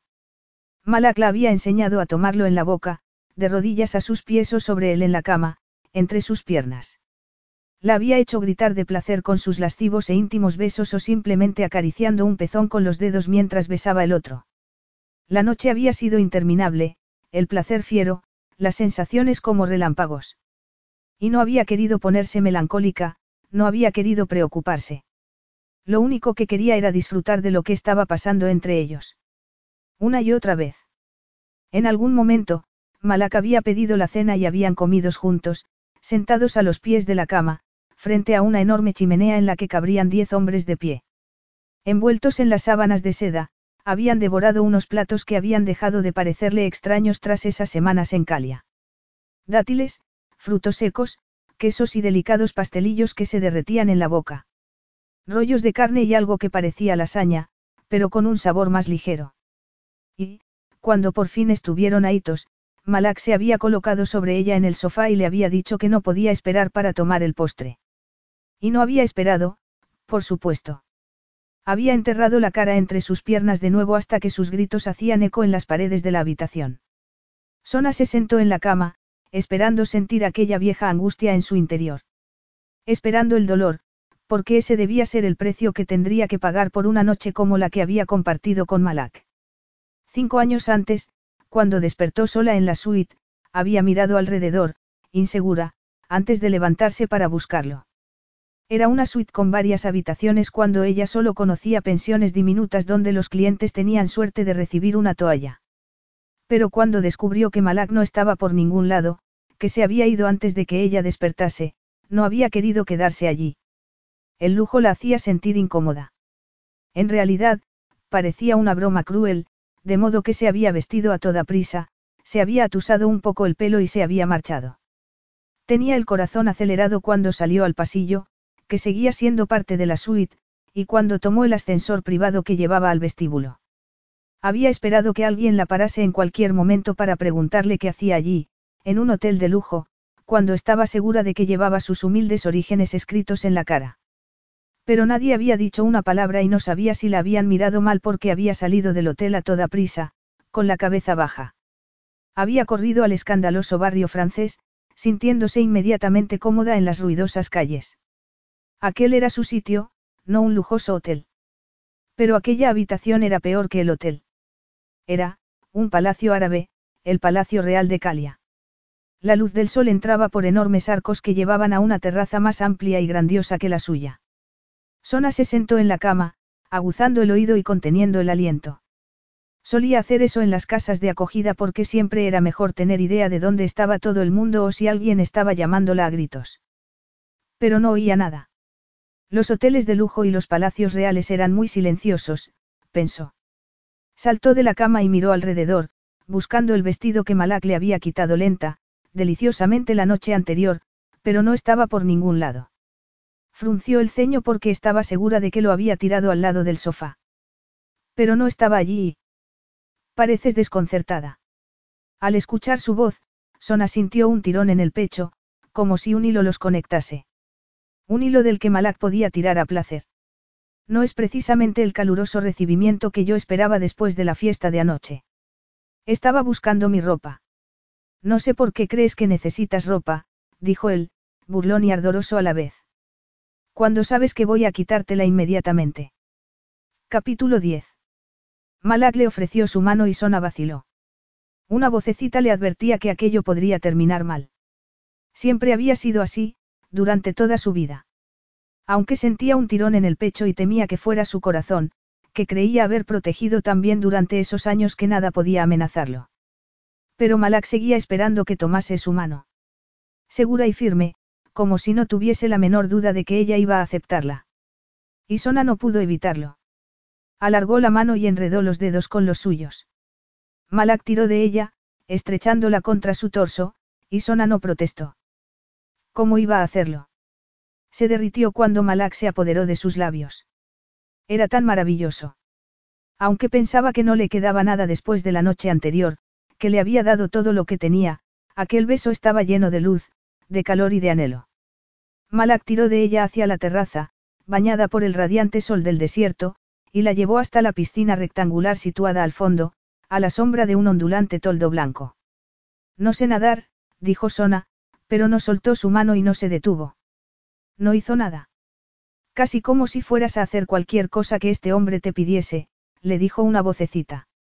Pero la desoyó porque había un revoloteo en su interior al que no podía poner nombre. Al que no quería poner nombre. No tienes que nadar. Solo tienes que flotar. Tampoco sé flotar. No lo he hecho nunca. Malak la miró bajo el sol del desierto, brillante y limpio, tan distinto al aire espeso de Luisiana. Estudió su rostro como si llevase una especie de máscara cuando lo curioso era que nunca se había sentido más expuesta, más desnuda. Literalmente, porque lo estaba. Claro que puedes flotar. Todo el mundo puede hacerlo. Yo no estoy tan segura. ¿Quién tiene tiempo para aprender a nadar? Sona rió porque la idea era absurda. Que alguno de sus padres, de acogida se hubiese molestado en llevarla a clases de natación, no, imposible. Entonces, esta será tu primera clase, pequeña, dijo Malak. Esperemos que sea tan deliciosa como instructiva. Sona estaba ardiendo y no era por el sol de Calia.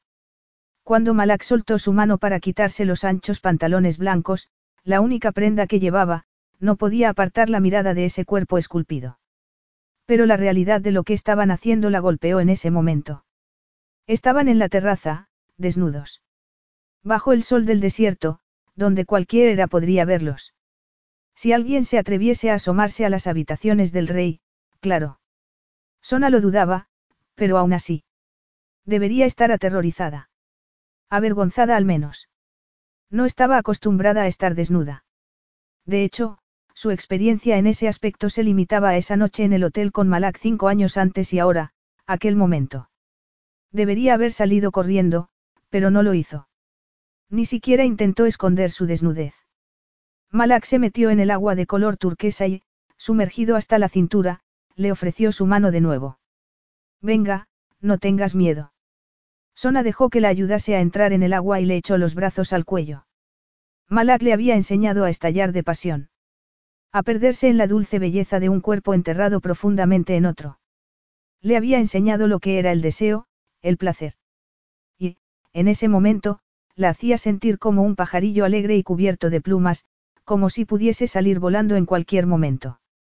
Pero esa soleada mañana, cuando despertó sola en la habitación y descubrió que no lo estaba después de todo, Malak le había enseñado algo más. Riendo, él la sostuvo por la cintura y la enseñó a flotar, a dejar que el agua la meciese.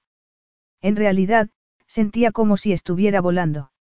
Y le enseñó algo más, allí, en el agua de color turquesa, con el cielo azul sobre su cabeza y él en el centro de todo, sus severos y dulces ojos verdes clavados en ella como si no hubiese nada más en el mundo que ellos dos, juntos. Le enseñó que el terrible golpe que había esperado era más peligroso de lo que hubiera podido imaginar cuando lo único que temía era la posibilidad de que volviese a aparecer en su vida. No era lo que pudiese hacerle a ella, en aquella terraza de mármol blanco, con el sol del desierto acariciando su cara. No era el agua de la piscina, que acariciaba su cuerpo como las plegarias que había dejado de rezar mucho tiempo atrás. No eran las cosas que le había hecho en la cama por la noche o en el patio con la pared de espejos. Era mucho, mucho peor que todo eso y ya estaba hecho. Era su pobre corazón, que latía como si él fuera su única razón para existir, en aquella piscina, en aquel palacio y en las caóticas calles del barrio francés de Nueva Orleans también. Era el orgullo en su tono cuando hablaba de Miles, su hijo. Y era como la hizo suya, dominante y seguro de sí mismo, allí, en la brillante piscina de color turquesa hasta que sollozó de gozo, musitando su nombre como si fuese una de esas plegarias que creía haber olvidado. Sona nunca había estado enamorada. No había querido ese tormento en su vida porque había visto demasiados ejemplos del trágico resultado, pero era una batalla perdida. Y había estado condenada desde el principio. Después de ese día, Sona empezó a hacer todo lo que se había negado a hacer hasta entonces. Porque ella era experta en sacar partido de lo que tenía, por poco que fuese. Puedes volar, se dijo a sí misma. Y eso fue lo que intentó hacer. Sorprendió a sus tutores prestando atención en las clases y se ponía la ropa que Yadira dejaba sobre la cama cada mañana. Incluso intentó fingir que se sentía cómoda con esos vestidos tan caros. Ella no sabía nada sobre ser una reina, pero al menos sabía fingir. Y eso fue lo que hizo. Porque tampoco sabía qué hacer con un corazón que parecía demasiado grande para su pecho. No entendía sus sentimientos por Malak, pero intentaba no pensar en ello. Se decía a sí misma que lo hacía por miles. Qué guapa eres, mamá, le dijo su hijo una noche. Gracias, Cariño, respondió ella, apretándolo contra su pecho. Sabía que solo le quedaban unos cuantos años para abrazarlo así. Solo unos cuantos años antes de que se hiciese demasiado grande y no quisiera ser tratado como un niño. Era ley de vida. Eres mucho más guapa que antes, dijo Miles, con la autoridad de sus cuatro años. Muchísimo más. Sona no dijo nada porque, aunque le avergonzaba pensar tal cosa, seguramente su hijo tenía razón. Miles había florecido allí. Era más feliz que nunca, reía a todas horas.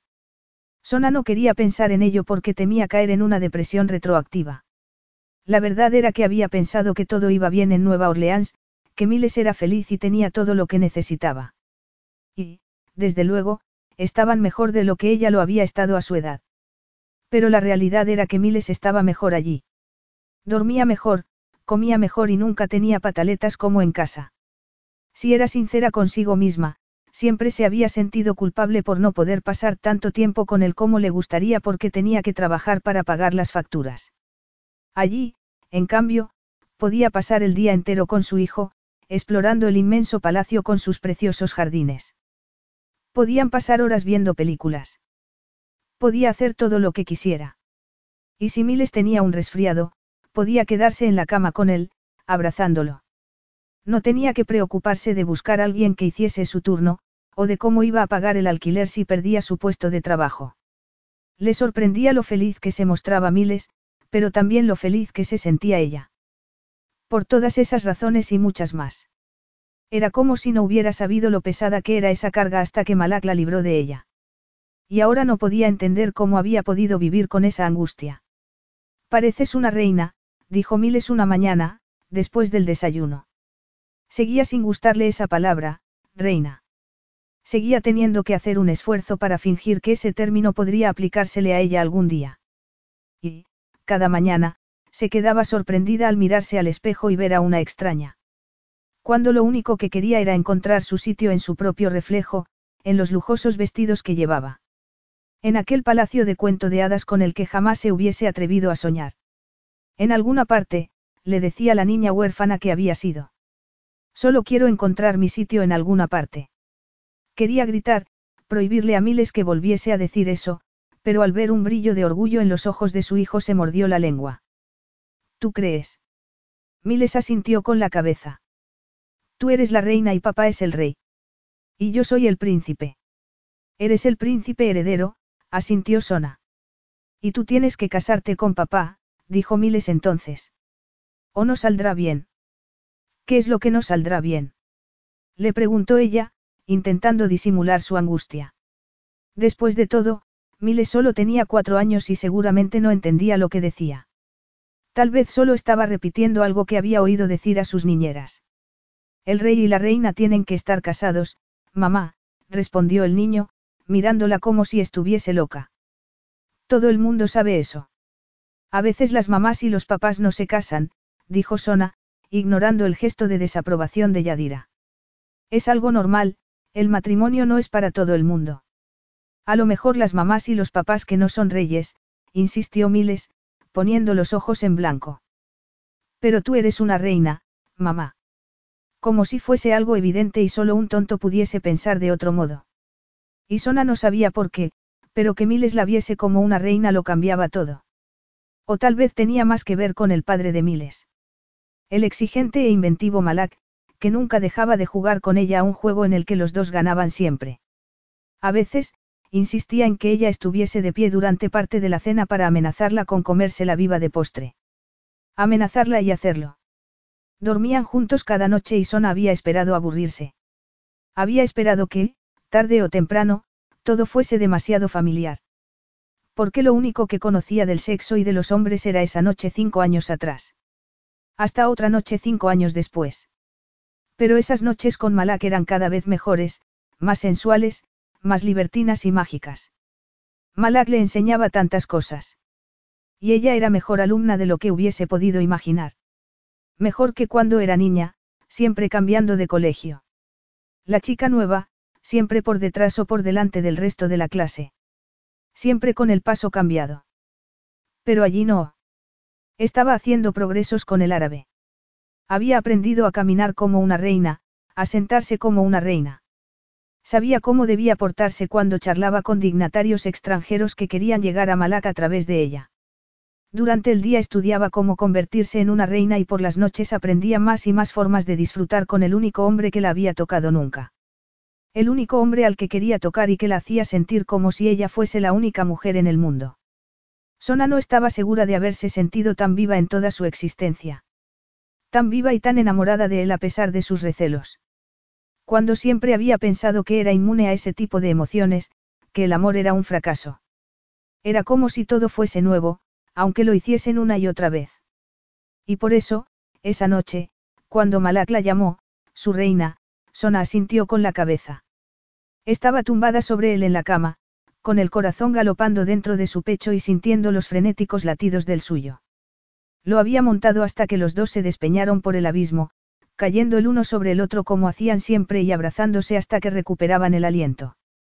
Malak acariciaba su trasero, haciendo pequeños círculos con los pulgares, pero se quedó inmóvil al ver que asentía con la cabeza. ¿Estás intentando decirme algo?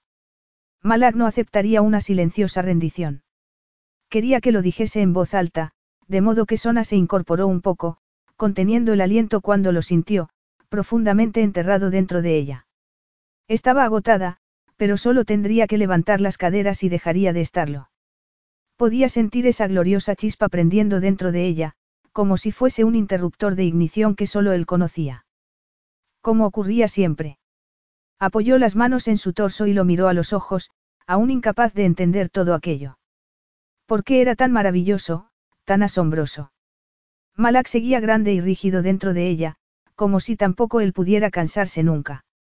Su atlético cuerpo era suyo para tocarlo como quisiera. Para reclamarlo, le dijo una vocecita. Como si fuera suyo. Ella, que nunca había tenido nada. Seré tu reina, anunció. Había querido que sonase como una broma, pero allí, en la oscuridad de la habitación, sonaba más bien como una solemne promesa. ¿Lo dices en serio? Preguntó Malak, con los ojos brillantes. Desde luego, respondió ella. Movió las caderas adelante y atrás, sonriendo cuando Malak respondió inmediatamente.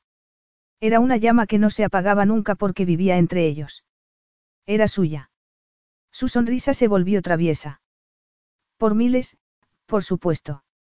Ah, claro, dijo él, su voz poco más que un gruñido.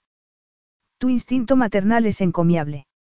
Malak se incorporó de un salto y se colocó encima para embestirla apasionadamente, tomando el control.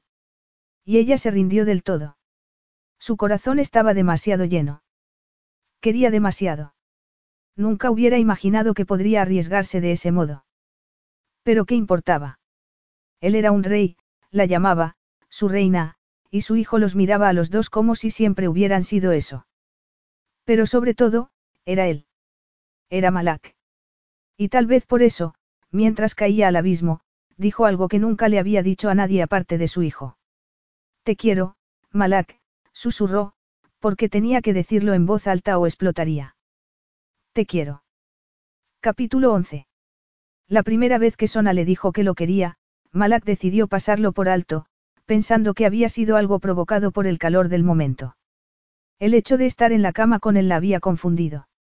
Después de todo, se recordó a sí mismo, todo aquello era nuevo para ella. Decidió tomárselo como un cumplido, nada más. ¿Por qué se decía a sí mismo que Sona no podía entender lo que estaba diciendo? Y, cuando lo entendiese, se sentiría tan avergonzada por haber dicho algo tan loco, impetuoso y completamente absurdo, que jamás volvería a decir algo parecido. Pero Sona no dejó de decirlo durante las siguientes noches. No parecía avergonzada en absoluto y si lo estaba, no lo demostraba. Al contrario, ahora que había decidido ser su reina y se preparaba para ello, parecía haberse vuelto, temeraria. No había otra palabra para describirlo. Mencionaba la palabra, amor, con alarmante regularidad y cada vez que lo hacía, sollozando, gimiendo o susurrando antes de quedarse dormida, era como si tomase un martillo y lo golpease con él una y otra vez. Aún así, Malak decidió no decir nada. Era mejor fingir que no estaba pasando. Si actuaba como si no dijese nada, tarde o temprano Sona dejaría de pronunciar la venenosa palabra. Los planes de boda seguían adelante. Sería una ceremonia acorde con las tradiciones que permitiría a su gente celebrar los cambios en el país. Pero, además de cientos de invitados de todo el mundo, estaba su complicada familia. Tenía que invitar a su recién descubierto hermanastro, Adir, que gobernaba una tribu del desierto y que le había robado la prometida a Zufar después de una desafortunada confrontación en el palacio. Tenía que invitar a su hermano Zufar, que había renunciado al trono de Calia para gobernar el reino de Rumada con su nueva esposa. Y también tenía que invitar a su hermana, Galila, y a su marido, el rey Karim de Ciria, el hijo del hombre que había sido amante de su madre. Los diplomáticos de palacio tendrían suficientes quebraderos de cabeza, pero el drama familiar, aunque más tranquilo últimamente, convertía la boda en un campo minado. ¿Por qué acudirían todos, y no solo para celebrar su boda con Sona, sino para demostrar que la familia real de Calia, aunque sacudida por todo lo que había pasado desde la muerte de la reina Namani, seguía estando orgullosamente unida. Malak se decía a sí mismo que eso era lo que lo atormentaba. Se decía a sí mismo que eran las viejas mentiras que habían estado a punto de destruirlos.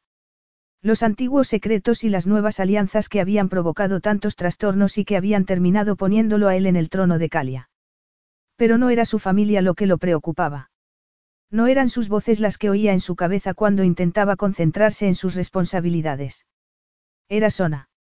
Siempre era Sona.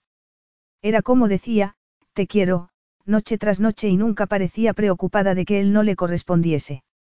Dormía plácidamente a su lado o sobre él en la enorme cama.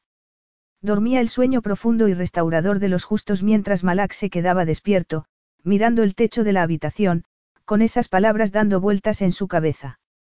Un día, poco después de que Sona empezase con esa campaña para arruinar lo que había entre ellos y hacer que perdiese la cabeza, Malak se encontró en la antigua zona del palacio en la que se alojaba antes de ocupar el trono. Iba de camino a una aburrida reunión con sus consejeros y se había equivocado de pasillo, pero siguió adelante sin saber por qué. Su madre ya no estaba, su hermano y su hermana vivían en distintos países. Él mismo se había mudado a la suite tradicional del monarca, al otro lado del palacio. Ahora, el único habitante de esas habitaciones era su padre. Su pobre, solitario y triste padre, a quien Malak siempre había visto como víctima del amor. Incluso cuando su madre vivía y los dos ponían buena cara a un matrimonio desgraciado. Aquel día, Malak encontró a su padre en el que una vez había sido un cuarto de juegos y ahora era la biblioteca personal del antiguo rey. Malak, mirándolo desde la puerta, recordó haber visto a su padre exactamente en esa postura cuando era niño. Cuando no estaba gobernando el reino, Tarik siempre encontraba un sillón y se sentaba como ahora, con un libro sobre las piernas, la mirada clavada en la ventana. De niño, Malak había imaginado que estaba consumido por los problemas de gobernar el país, por el futuro, por su papel como rey. Había imaginado que miraba por la ventana y veía su propio poder, algo que para él era fascinante ya que nunca iba a ocupar el trono. Pero ahora sabía que su padre estaba pensando en la esposa infiel que nunca lo había amado. Él tenía el mismo poder ahora, lo quisiera o no. Y no se le escapaba que, igual que su padre, solo era capaz de pensar en la mujer con la que estaba a punto de casarse y que no podía dejar de decir que lo quería, cuando él sabía perfectamente dónde llevaba eso. Aquí, pensó con angustia. Llevaba a un hombre solitario escondido en una habitación llena de recuerdos, fantasmas y dolor. Malak se quedó inmóvil en la puerta. Demasiadas emociones competían en su interior y ninguna de ellas le gustaba. Él quería a su padre, pero cuando miraba al anciano encerrado allí, pensando en su difunta esposa, sentía un pesar al que no podía poner nombre. Pesar por lo que podría haber sido si su padre hubiera sido un hombre distinto. Si su madre hubiera sido una mujer digna de su eterna devoción. Si alguno de los dos hubiera pensado menos en sus problemas personales y más en los hijos a los que deberían haber querido y cuidado. Malak nunca había querido juzgarlos. Sus padres habían sido desastrosos, pero no eran unos padres normales. Habían sido el rey Tarik y la reina Namani de Kalia y nadie podría esperar que pasaran el día jugando con sus hijos como otros padres con menos responsabilidades. Siempre habían tenido que pensar en Kalia antes que nada. Malak se había dicho a sí mismo que era injusto criticar a sus padres solo porque le hubiera gustado recibir más atención. Las casas reales estaban llenas de hijos ignorados y, sin embargo, todos esos reinos habían salido adelante. Además, él había disfrutado de la libertad que le había dado ese desinterés, sin nadie que le dijese lo que debía hacer. Salvo que ahora tenía a miles. Él no estaba menos ocupado que su padre, que no había heredado el trono en un momento de conflicto, tras sucesivas abdicaciones, pero siempre encontraba tiempo para estar con el niño. Su hijo, de quien había estado separado durante cuatro años y del que no pensaba separarse nunca más. En realidad, ahora que sabía lo que era sentir tan fiero amor dentro de él, convencido de que haría cualquier cosa por su hijo, era menos comprensivo con Tarik. ¿Vas a entrar o piensas quedarte en la puerta para siempre? Le preguntó su padre entonces, sin dejar de mirar hacia la ventana. Que hubiera sabido que estaba allí sin haber hecho el menor ruido lo habría llenado de admiración cuando era niño. De niño, Malak había creído que su padre era una especie de dios que podía ver a través de las paredes. Qué ingenuo, pensó. Los pies de barro eran menos atractivos que los dioses inventados, pero él habría preferido la magia a la realidad. Especialmente cuando se sentía tan falto de magia. No quiero molestarte si estás leyendo. Se preguntó por qué se molestaba en sonreír cuando no tenía ganas de hacerlo. Tal vez porque era Malak, famoso por su despreocupada sonrisa. Al final, parecía que daba igual que ocupase el trono o no. Seguía portándose como un crío. Era una especie de reacción instintiva cuando hablaba con algún miembro de su familia. Todos habían jurado apoyarlo, pero ninguno de ellos pensaba que pudiera ser un buen rey. Él era el único rey disponible, sencillamente. Y nunca olvidaba eso. Pero cuando miró a su padre, que había ocupado el trono de Calia desde que cumplió la mayoría de edad, no pudo dejar de pensar que, en realidad, haber sido el segundo hijo había sido un regalo, que tal vez era el único rey en la historia de Calia que veía la realidad con los ojos abiertos. Tal vez era por eso por lo que sabía en que se habían equivocado los dos reyes anteriores. Mis ayudantes me han dicho que vas a casarte, dijo su padre, cerrando el libro que tenía sobre las rodillas. Parece que había algunas dudas, pero creo que ahora todo está decidido. Qué curioso, pensó Malak, que ahora él fuese el rey y su padre solo un anciano solitario. Y, sin embargo, Tarik lo miraba como lo había mirado de adolescente, cuando lo regañaba por alguna travesura.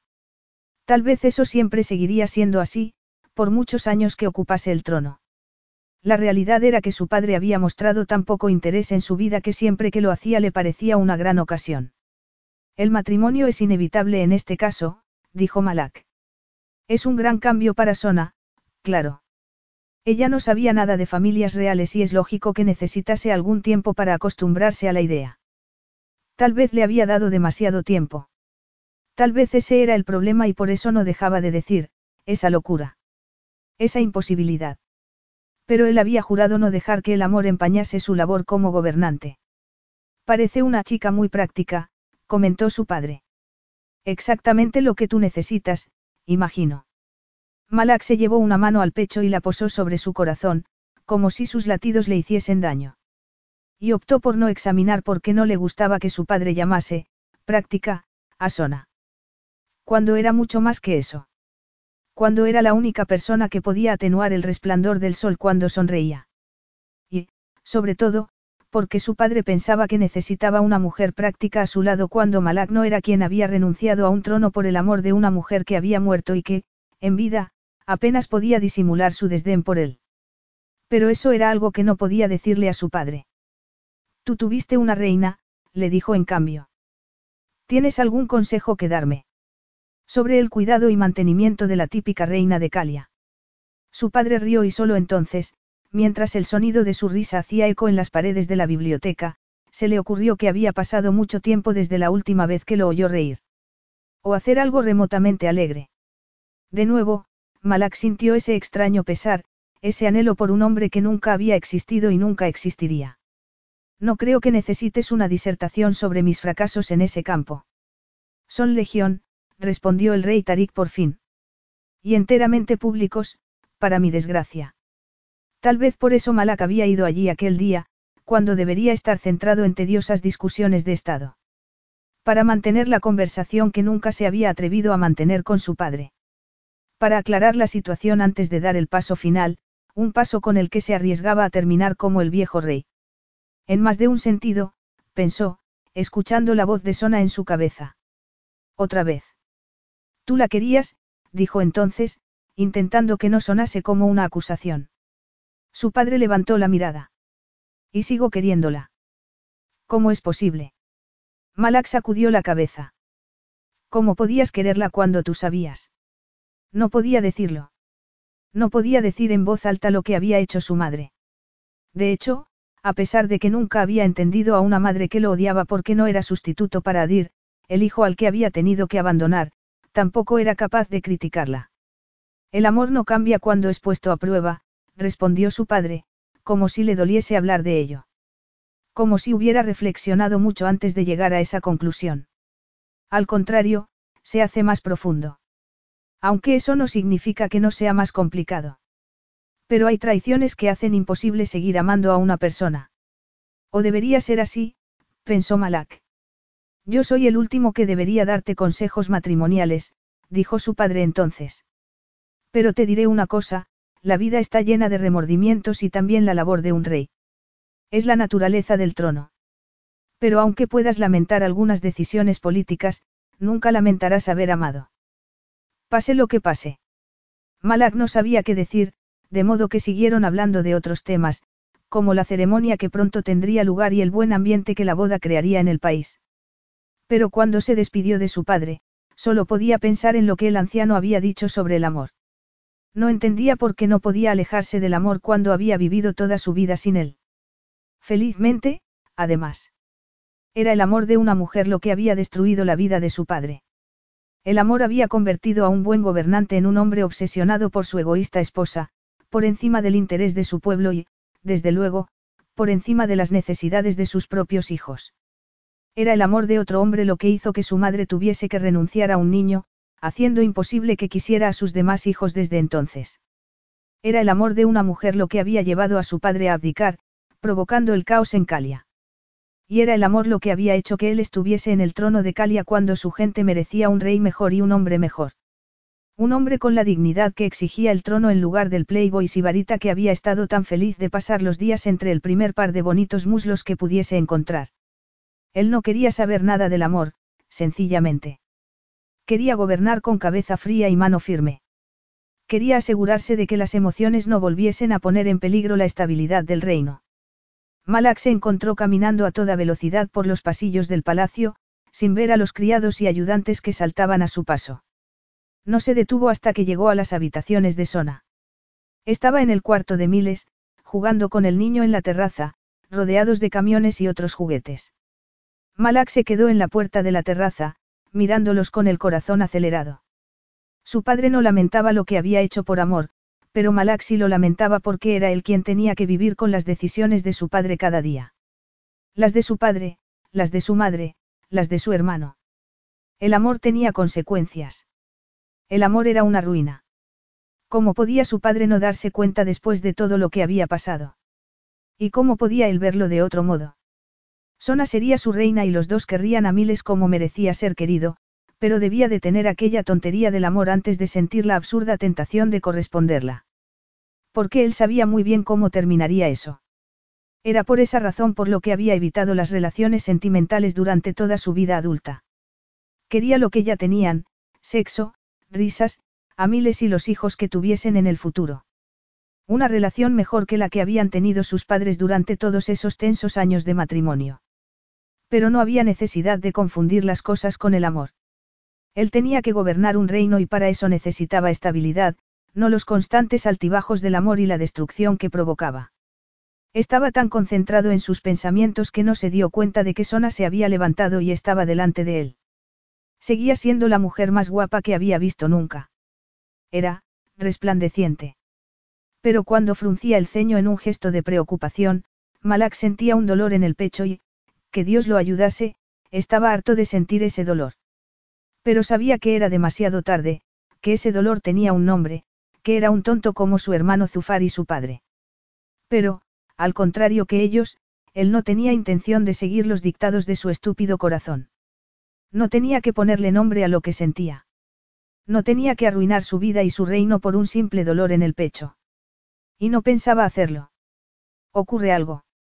Le preguntó Sona. No, no pasa nada, respondió él, con voz ronca.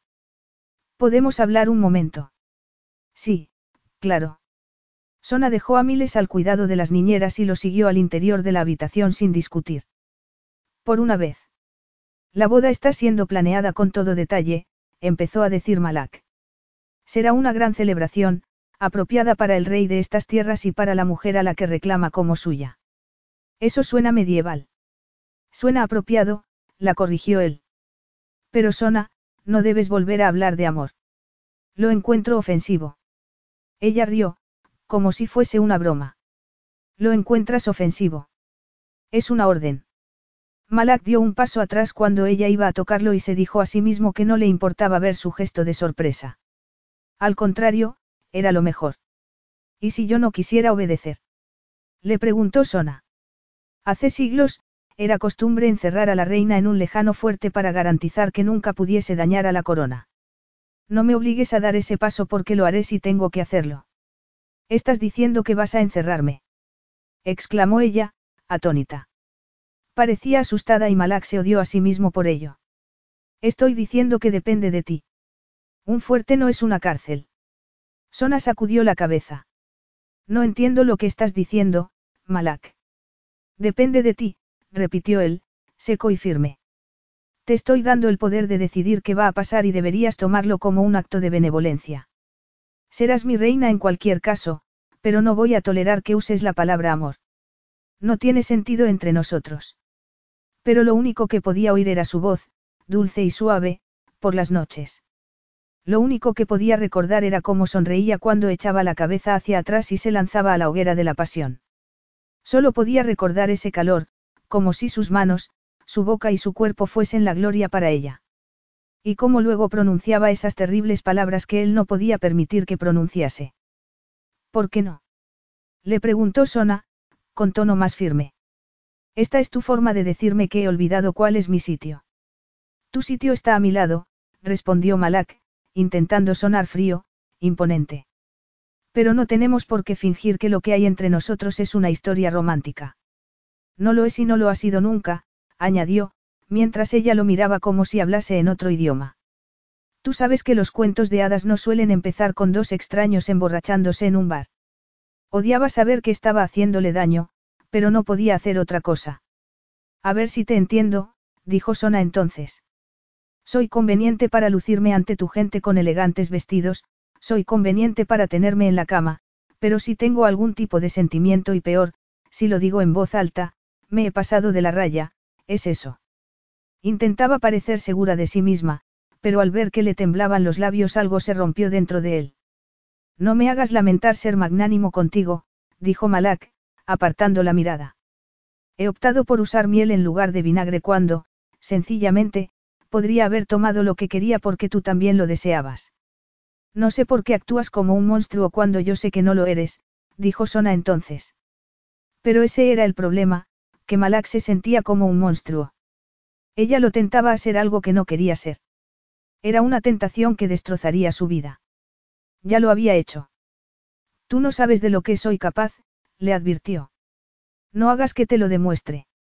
Pero Sona, que no se parecía a ninguna otra mujer que él hubiese conocido, no se derrumbó, no lloró de gratitud. Sencillamente, lo miró con la cabeza bien alta, como dispuesta a luchar. Y Malak entendió que su ruina era completa. Demuéstramelo, lo retó ella. Dime que no me deseas, dímelo a la cara cuando tú y yo sabemos que no es así. Y Malak ni siquiera vaciló porque sabía que si lo hacía, no podría dar marcha atrás. ¿Y entonces qué sería de él, de su reino. Quiero a miles, le dijo, con deliberada crueldad. Nunca te he querido a ti, Sona. ¿Por qué iba a quererte? Tú no eres más que la madre de mi hijo, un medio para lograr un fin. Y luego se dio la vuelta, dejándola atónita y dolida, para no demostrar lo débil que era. Para no dejar claro, retirando todo lo que acababa de decir, cuánto se parecía a su padre a pesar de todo. Capítulo 12. Tras la marcha de Malak, Sona se quedó inmóvil durante mucho tiempo. Se sentía vacía, perdida. Era como si Malak hubiese metido una mano en su pecho para arrancarle el corazón, dejándola hueca e insoportablemente afligida. Y alterada por completo. No sabía cuánto tiempo había pasado, pero por fin se dio cuenta de lo que estaba haciendo. Estaba de pie, inmóvil, en una de las muchas estancias de aquel recinto que se había convertido en un refugio para ella. ¿Qué niño de cuatro años necesitaba una suite de habitaciones con varios salones? Aquella habitación en particular estaba adornada con tapices y cojines por todas partes. Había oro y plata, mosaicos en las paredes y gruesas alfombras cubriendo el suelo. Y lo peor de todo, había un espejo con marco de oro y piedras preciosas que ocupaba toda una pared. Sona se miró al espejo. Podía ver su pecho subiendo y bajando rápidamente, como si no fuese capaz de llevar oxígeno a sus pulmones. Podía ver la ligera capa de sudor en su frente que dejaba claro lo acalorada que estaba. Aunque acalorada era decir poco. La angustia que sentía amenazaba con envolverla, con hacerla caer al suelo y dejarla allí para que la encontrase Yadira hecha una bola en el suelo. Pero Sona no se lo permitió a sí misma. Se negaba a derrumbarse. Había intentado acostumbrarse a esa nueva versión de sí misma, pensó, mirándose al espejo. Había hecho todo lo posible para verse con los ojos de miles. Había intentado que su guía fueran las caricias de Malak, que la hacían sentir como si fuera la mujer más hermosa y querida del mundo. Pero las palabras que había pronunciado daban vueltas en su cabeza y lo único que podía ver cuando se miraba al espejo era su propia ingenuidad. Ella no era una reina, aquel no era un cuento de hadas. Había sido una tonta al imaginar que la historia podría terminar de modo diferente. Ella conocía a la mujer que veía en el espejo y sabía que lo importante no era su rostro o cómo le quedase el vestido que Yadira ponía sobre la cama cada día. Pero, tontamente, le había importado esa mañana, cuando se vestía después de otra larga noche con Malak. Había sonreído al mirarse en el espejo. Había encontrado algo esperanzador en ello. En ella. Había una luz en sus ojos que nunca antes había visto. Se sentía guapa y, más que eso, peligrosamente cerca de feliz. Debería haber sabido que no iba a durar. Sona nunca había tenido un momento de felicidad sin que alguna nube lo empañase. ¿Cómo podía haber imaginado que esta vez iba a ser diferente? Nunca es diferente, dijo en voz baja, sintiéndose como un juguete roto. Nunca, nunca es diferente. Oyó que Miles la llamaba desde la terraza e intentó recuperar la compostura. Con el corazón encogido, pasó las sudorosas manos por el vestido y esbozó una sonrisa. No debería haberse dejado llevar por los sentimientos. No debería haber puesto voz a eso que creía sentir en su interior. La verdad era que lo sabía, pero lo había hecho de todos modos. Y no podía culpar a nadie más que a sí misma por aquella sensación de angustia en el estómago. Todo saldrá bien, murmuró para sí misma mientras salía del horrible salón con su horrible espejo para reunirse con su hijo. Pasó el resto de la tarde con Miles, obligándose a actuar como si no pasara nada, pero las palabras de Malak daban vueltas en su cabeza una y otra vez. De verdad pensaba enviarla a algún sitio en el desierto. ¿Cómo era posible? Ese sentimiento que estaba segura había empezado a nacer entre ellos habría sido cosa de su imaginación. Pero Sona no podía responder a ninguna de esas preguntas y cuantas más vueltas le daba, más enferma se sentía. Cuando Yadira entró en la habitación para decirle que el rey cenaría fuera esa noche, Sona no se sorprendió. Cenó con Miles, los dos sentados en los enormes cojines de colores porque al niño le parecía divertidísimo. Cuando le preguntó dónde estaba su padre, Sona respondió que era un hombre muy ocupado y que a veces tenía que irse del palacio para hacer las cosas que tenía que hacer un rey. Mientras decía eso, se preguntó si así sería su vida a partir de entonces. Si tendría que inventar excusa tras excusa para explicar la ausencia de Malaco si él la enviaría al exilio. Y si la encerraba en algún sitio, qué historias le contaría Malak al niño para explicar su ausencia. Con un nudo en la garganta, Sona despidió a las niñeras y acostó a Miles como si estuvieran en su desvencijada casa en Nueva Orleans y no en la enorme habitación del príncipe heredero. Lo metió en su enorme cama, que según el niño era una nave espacial, y le leyó cuentos hasta que se quedó dormido. Había echado las suntuosas cortinas y la habitación solo estaba iluminada por las lucecitas nocturnas en las esquinas. Sona por fin había aceptado que su hijo era un príncipe. Había aceptado que, le gustase o no, aquella era la realidad en la que vivían y no había forma de escapar. Pero se rebelaba contra la idea de que su hijo, tan feliz y tan dulce, pudiese algún día convertirse en una versión de su padre y su abuelo. Malak, que la tocaba como si estuviera hecha de fuego para decirle después con toda frialdad que nunca la había querido. O el viejo rey, al que Sona solo veía de pasada, moviéndose por el palacio con la mirada perdida. No quería que Miles se convirtiese en ninguno de los dos y tampoco quería que su hijo fuese como los hombres rotos con los que había vivido de niña. Había visto la ruina en todas sus formas, abuso de sustancias, alcohol, crueldad con los niños. Había visto pobreza y egoísmo y, lo peor de todo, buenas intenciones fracasadas. Ella no quería nada de eso para Miles. Quería que fuese feliz, tan feliz como lo era en ese momento. ¿Por qué no quieres eso para ti misma? le preguntó una vocecita. Al principio, intentó ignorarla. Se concentró en el calor del cuerpecillo de su hijo. Solo Miles y ella, en la cama, como antes. Miles y ella contra el mundo. Pero la vocecita era insistente, haciendo preguntas a las que no sabía responder, haciendo que le diese vueltas y vueltas a la situación como si no pudiese controlarla en absoluto. Pero debía controlarla. Se había prometido a sí misma que lo haría, que protegería a su hijo. Porque aceptaba que Malak la hiciera sentir como una basura, aunque fuese el único hombre al que había amado nunca. Porque aceptaba eso cuando ella sabía que había intentado hacerle daño deliberadamente. Mataría a cualquiera que intentase hacerle eso a su hijo, entonces ¿por qué no era capaz de defenderse? Tú no eres una quejica, murmuró para sí misma, allí, en la oscuridad, con Miles a su lado. Eres una luchadora. Si había logrado sobrevivir sin ayuda de nadie en Nueva Orleans durante todos esos años, podía hacer lo mismo en Calia, dijese lo que dijese Malak.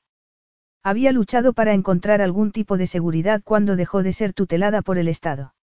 Había luchado para protegerse, para mantener a salvo a su hijo, para tener un techo sobre sus cabezas, para alejar a cualquiera que pudiese hacerle daño. Había luchado sin cesar, aunque esa lucha a veces se hubiera vuelto contra sí misma. Y pensar que Miles tuviese que hacerlo también, por cualquier razón, hacía que se desmoronase. Intentó respirar, pero esa congoja no desaparecía. Al contrario, tumbada allí, con una mano en la espalda de Miles, sintiendo el calor del cuerpo de su hijo, la congoja amenazaba con ahogarla. Sona no quería esa clase de vida para Miles. Moriría antes de dejar que viviese como había vivido ella. Siempre desesperada, siempre recelosa, siempre amargada esperando que todo se derrumbase. Siempre sola. Entonces, ¿por qué lo aceptaba para sí misma, como si no tuviese derecho a nada más?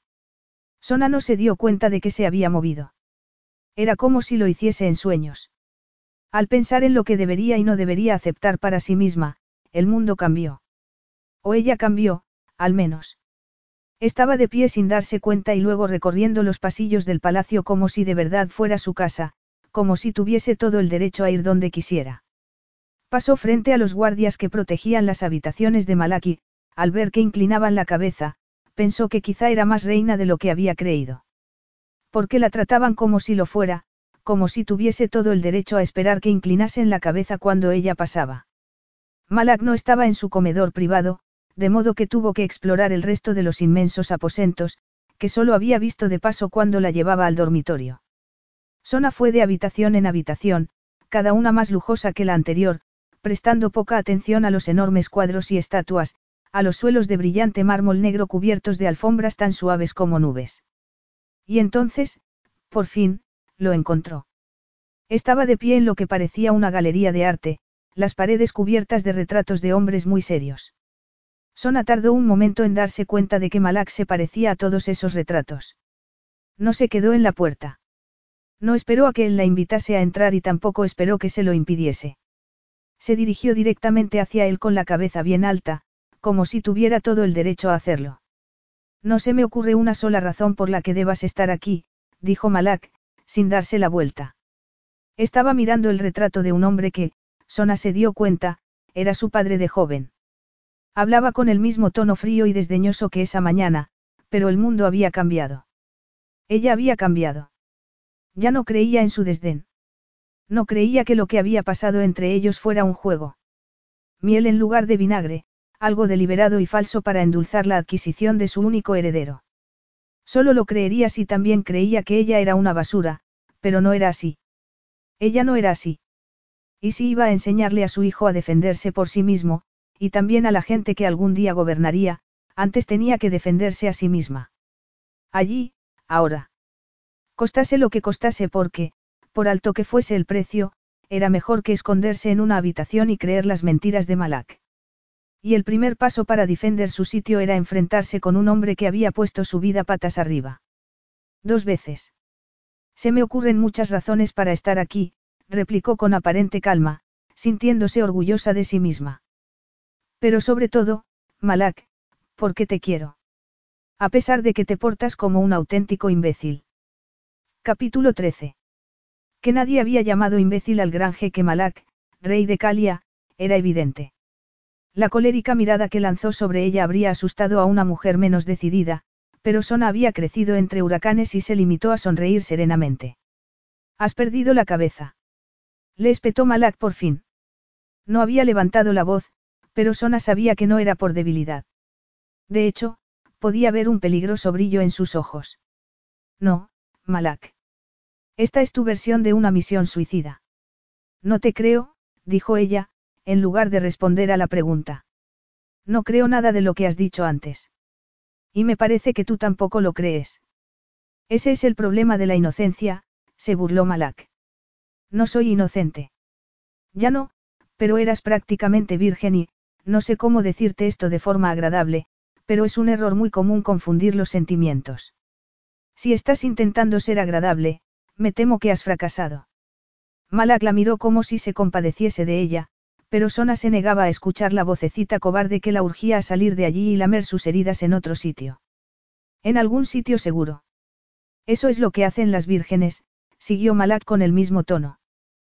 Confunden las sensaciones con las emociones.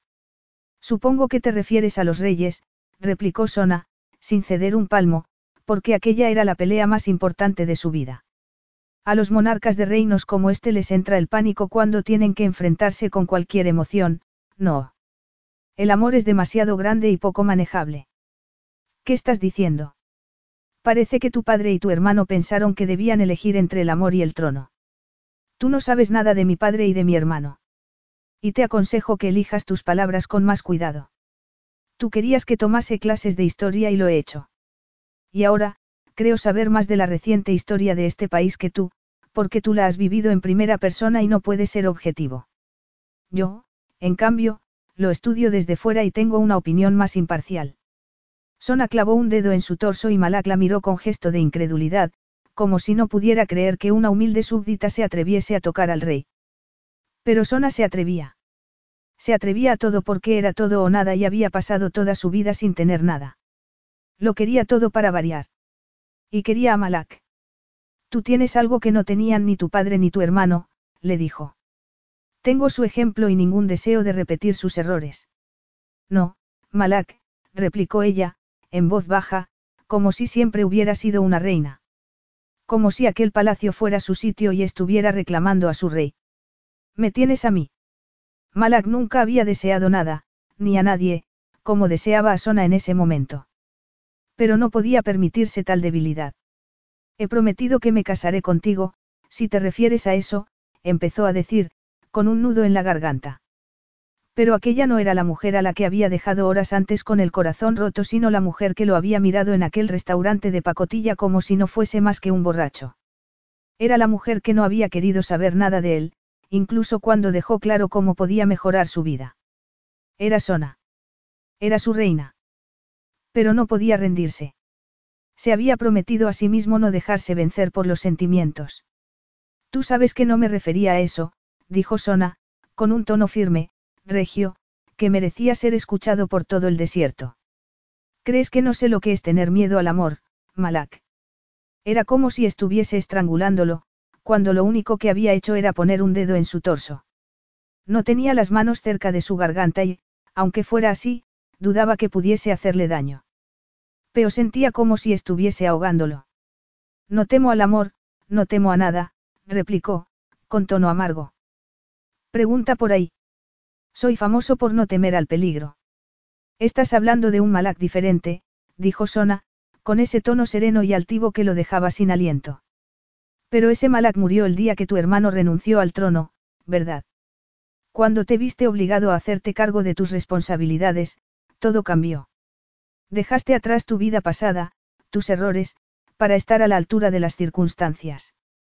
No había alternativa, yo lo sé muy bien. ¿Por qué lo sabes? replicó él, con tono ácido. qué he tenido un hijo, respondió Sona. Malak no sabía si abrazarla o dejar claro que no debería acercarse nunca más. Pero no era capaz de moverse. Yo tenía 22 años cuando nació Miles y estaba más sola de lo que puedas imaginar, siguió Sona. Tenía un hijo y lo que sintiera, lo que hubiera pensado que iba a ser mi vida, cambió en ese momento. El cambio era aterrador, pero a veces creo que me salvó. Malak sabía que debería decir algo, cualquier cosa, pero no era capaz. Era como si algo estuviera agitándose dentro de su pecho. Después de todo, cuando cada decisión que tomas tiene que ser la más responsable porque hay vidas en juego, no puedes cometer errores, añadió Sona, con esa sonrisa suya que lo partía en dos. Esa sonrisa triste, sabia y demasiado hermosa. No puedes hacer nada más que lo correcto y eso es lo que haces. Malak sufría una agonía. No sabía qué quería. O, más bien, quería muchas cosas a la vez. Quería tocarla, aunque eso no era nuevo porque siempre quería tocarla. Quería que dejase de hablar, pero tampoco era capaz de evitarlo. Era como si estuviese helado y, sin embargo, encendido por dentro. Y ella parecía saberlo.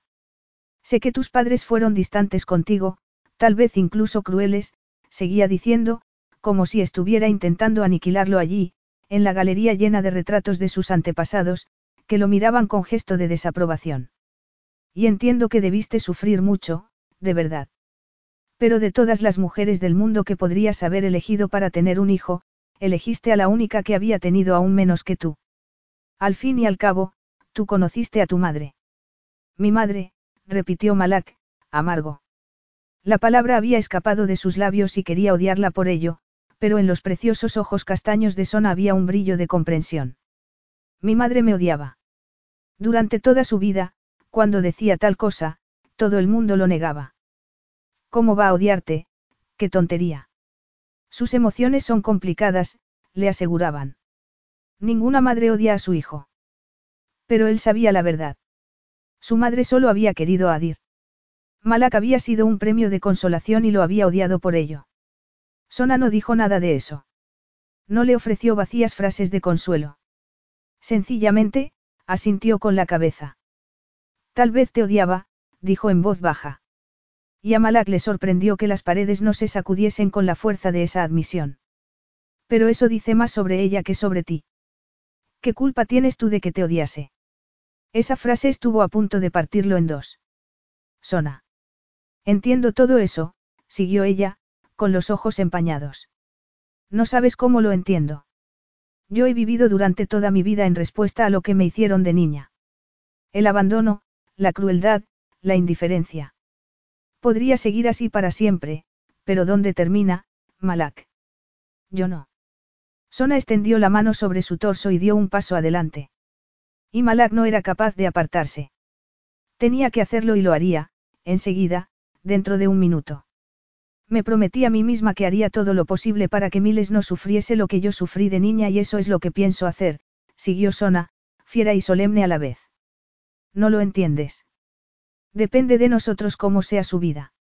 Depende de nosotros en qué clase de hombre se convierta. ¿De verdad quieres que sea como nosotros, Malak? ¿Quieres destruirlo antes de que empiece a vivir? Había lágrimas rodando por sus mejillas y, sin darse cuenta, Malak puso las manos sobre sus hombros, como para consolarla. Nunca, respondió, con los dientes apretados. Y era un juramento, una sagrada promesa. Yo tengo que creer que el amor no tiene por qué ser algo terrible. Tengo que creer que no estamos destinados a cometer los mismos errores una y otra vez, susurró Sona. Miles merece algo mejor, Malak, añadió, acariciando su cara y, al hacerlo, poniendo su mundo patas arriba. Pero nosotros también. No sé cómo hacer esto, consiguió decir él, con un nudo en la garganta y en el pecho. Estaba tan cerca que podría besarla, pero no lo hizo. Aún no podía hacerlo porque su vida parecía pender de un hilo.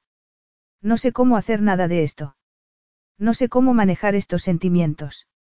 No sé si puedes saberlo. No creo que lo sepa nadie. Tengo que ser un rey, Sona. No puedo ser, esto. Pronunció la última palabra con voz entrecortada, como si la hubieran arrancado de su alma. Y entonces fue como si un dique se rompiese. No podía contener las palabras, apartar las manos de ella o apartarse él mismo. Y lo intentó. Lo intentó, pero solo pudo empujarla hacia él. No dejó de pensar en ti, le confesó. Y no sabía si lo había dicho en un susurro o a gritos. Me persigues en sueños, estás en mi cabeza vaya donde vaya. Esto es una locura. Esperaba que se apartase, que luchase, porque eso era lo que Sona hacía siempre. Eso era lo que los dos hacían siempre. Pero en lugar de eso, Sona sonrió y fue como si saliera el sol en plena noche. No es una locura, le dijo. Es el amor. El amor no es una cosa horrible con colmillos, protestó él. El amor no es salvaje y voraz. No puede ser esto tan. tan perfecto.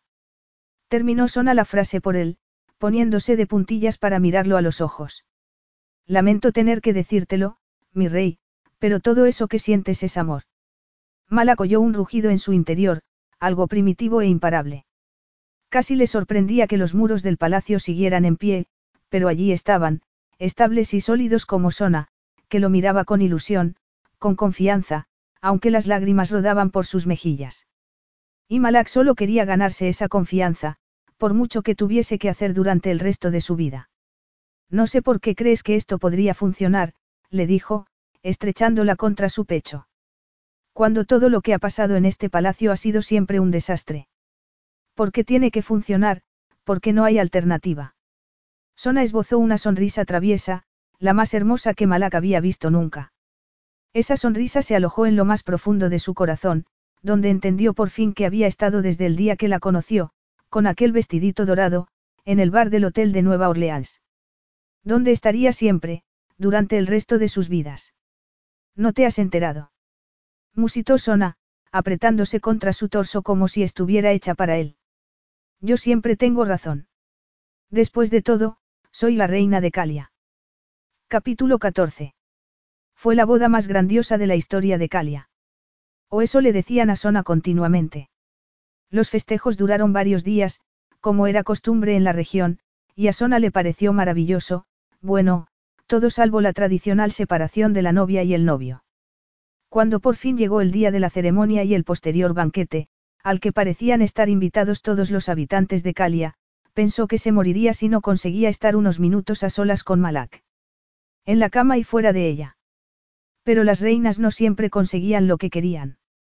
O no inmediatamente. Tuvo que saludar a miles de personas. Tuvo que sonreír y charlar sobre las iniciativas sociales que iba a poner en marcha después de la boda porque se había tomado en serio lo que dijo Malak sobre las oportunidades que le ofrecía ser la reina de Calia. Y agradeció esas clases que tanto había intentado evitar porque tenía que recordar los nombres de todos los ministros y dignatarios a los que saludaba. Conoció a los reyes de los países vecinos, al hermano de Malak, Zufar, el hombre que había renunciado al trono, y a Niesa, su esposa, que evidentemente lo hacía feliz, de modo que había tomado la decisión acertada. Conoció a su hermana, Galila, que la saludó como si ya fuesen amigas. Era como si ya fuesen una familia, pensó. Una familia. Era algo que ella no había tenido nunca, algo en lo que nunca había creído. Pero su flamante marido sonreía, contento, y todos parecían hacer un esfuerzo, tendiendo puentes y ofreciendo ramas de olivo a su imponente hermanastro, Adir. Incluso el viejo rey hizo un esfuerzo para mostrarse alegre durante el banquete. Pero lo mejor de todo fue cuando su padre tomó la mano de Malak, lo llamó, su hijo, y, su rey, y luego se volvió hacia Sona y le dio la bienvenida a la familia. Su familia. Todos eran tan cariñosos que Sona sentía la tentación de creerlo, a pesar de sí misma, a pesar de su pasado. Miles, por supuesto, estaba loco de alegría. El príncipe heredero de Calia le contaba a todo el mundo que sus padres estaban casados y, por fin, eran una familia. El rey, la reina y el príncipe, juntos para siempre. Sona se sentía mareada de felicidad. No habría ninguna nube, nada estropearía aquello porque ella lo impediría. Porque la reina de Calia quería creer en familias felices, quería creer en el amor. Por fin, llegó la hora de que la novia y el novio se despidieran de los invitados. Malak tomó su mano y recorrieron el salón de recepciones, saludando al público que llenaba la primera planta del palacio, abierta al público para celebrar el nuevo capítulo del reino de Calia. Este no parece el camino a tu habitación, dijo Sona cuando salieron del palacio. Me temo que eso tendrá que esperar, pequeña, respondió él, esbozando una sonrisa. Un brillante helicóptero negro esperaba al otro lado del amplio patio de entrada. Malak la ayudó a subir a bordo y despegaron en unos segundos. El piloto sobrevoló la capital, con sus torres y sus cúpulas, y después se dirigió hacia el desierto. Sona solo veía arena en todas direcciones, solo las dunas y el ondulado paisaje de color arcilla extendiéndose hasta el horizonte. Cuando por fin el helicóptero empezó a descender sobre una mancha verde en medio de tanta arena, Sona contuvo al aliento. Porque ella sabía lo que era aquel sitio, lo que tenía que ser. Y era más hermoso de lo que nunca hubiera podido imaginar. Bienvenida a mi oasis, anunció Malak, mientras la ayudaba a bajar del helicóptero. Lamento no poder darte un cuento de hadas, pero al menos puedo ofrecerte esto. Es perfecto, dijo ella, esbozando una sonrisa. Sentía tal felicidad que su corazón parecía demasiado grande para su pecho. Todo es perfecto. Había piscinas de agua cristalina rodeadas de palmeras y tiendas beduinas con paredes de gruesa tela para evitar la arena. Pero ella solo podía mirar a Malak. Era lo único que importaba. Podrían estar en su destartalada casa en Nueva Orleans y sentiría lo mismo. Él la llevó a la tienda más grande, decorada como un lujoso apartamento. Había una cama con dosel a un lado, sofás y cojines al otro. El suelo estaba cubierto por gruesas alfombras que ocultaban la arena. Era increíble que estuvieran en medio del desierto, pensó. Te quiero, le dijo, mirándolo a los ojos. Malak la atrajo hacia sí y Sona olvidó el lujo que la rodeaba porque no había nada más que él. Nada más que ellos dos. Te quiero, Sona, dijo su marido, su rey, el amor de su vida. Tú me has dado a mi hijo y luego me has dado el mundo entero. Y, a cambio, yo te daré todo lo que tengo y todo lo que soy. Te lo agradezco, murmuró ella, riendo cuando Malak enarcó una ceja, con esa expresión de arrogante asombro que tanta gracia le hacía siempre. Pero sospecho que mi regalo de boda es mucho mejor. Mejor que el amor y la devoción del rey de Calia. No me lo creo. En silencio, Sona tomó sus manos y las puso sobre su vientre. Malak tardó unos segundos en entender, pero cuando lo hizo en sus ojos apareció un brillo de asombro y emoción. Sona esbozó una sonrisa, con la vana esperanza de contener las lágrimas. No pudo ser y, en realidad, no le importaba. El médico de palacio me ha dicho que estoy de seis semanas, susurró. Sona, musitó él, mirándola como si ella fuese el milagro, no la vida que había nacido en su interior. Yo también te quiero, dijo ella, poniendo toda su alma en esas palabras. Querremos a nuestro hijo y serás un rey maravilloso, Malak. Y el mejor de los padres, estoy segura. Si soy un buen padre, será gracias a ti. Malak la envolvió en sus brazos y la estrechó contra su corazón durante lo que le pareció una eternidad. Ya me has dado a miles, le dijo, con un tono cargado de emoción. Y por una vez, su orgulloso y valiente Malak no intentó esconderla. Y te tengo a ti, cada día y cada noche. Sé que no merezco nada de esto. Sona puso un dedo sobre sus labios. No se trata de merecer sino de hacerlo, murmuró antes de besarlo. Dulcemente, pero con la promesa de la pasión que había entre ellos. Lo único que debemos hacer es creer que podemos hacerlo. Lo creo, dijo Malak con apasionado fervor. Y luego la llevó a la cama con dosel, en medio de un secreto oasis en el desierto que era como sacado de un sueño, y sellaron su amor eterno. Beso a beso. Fin.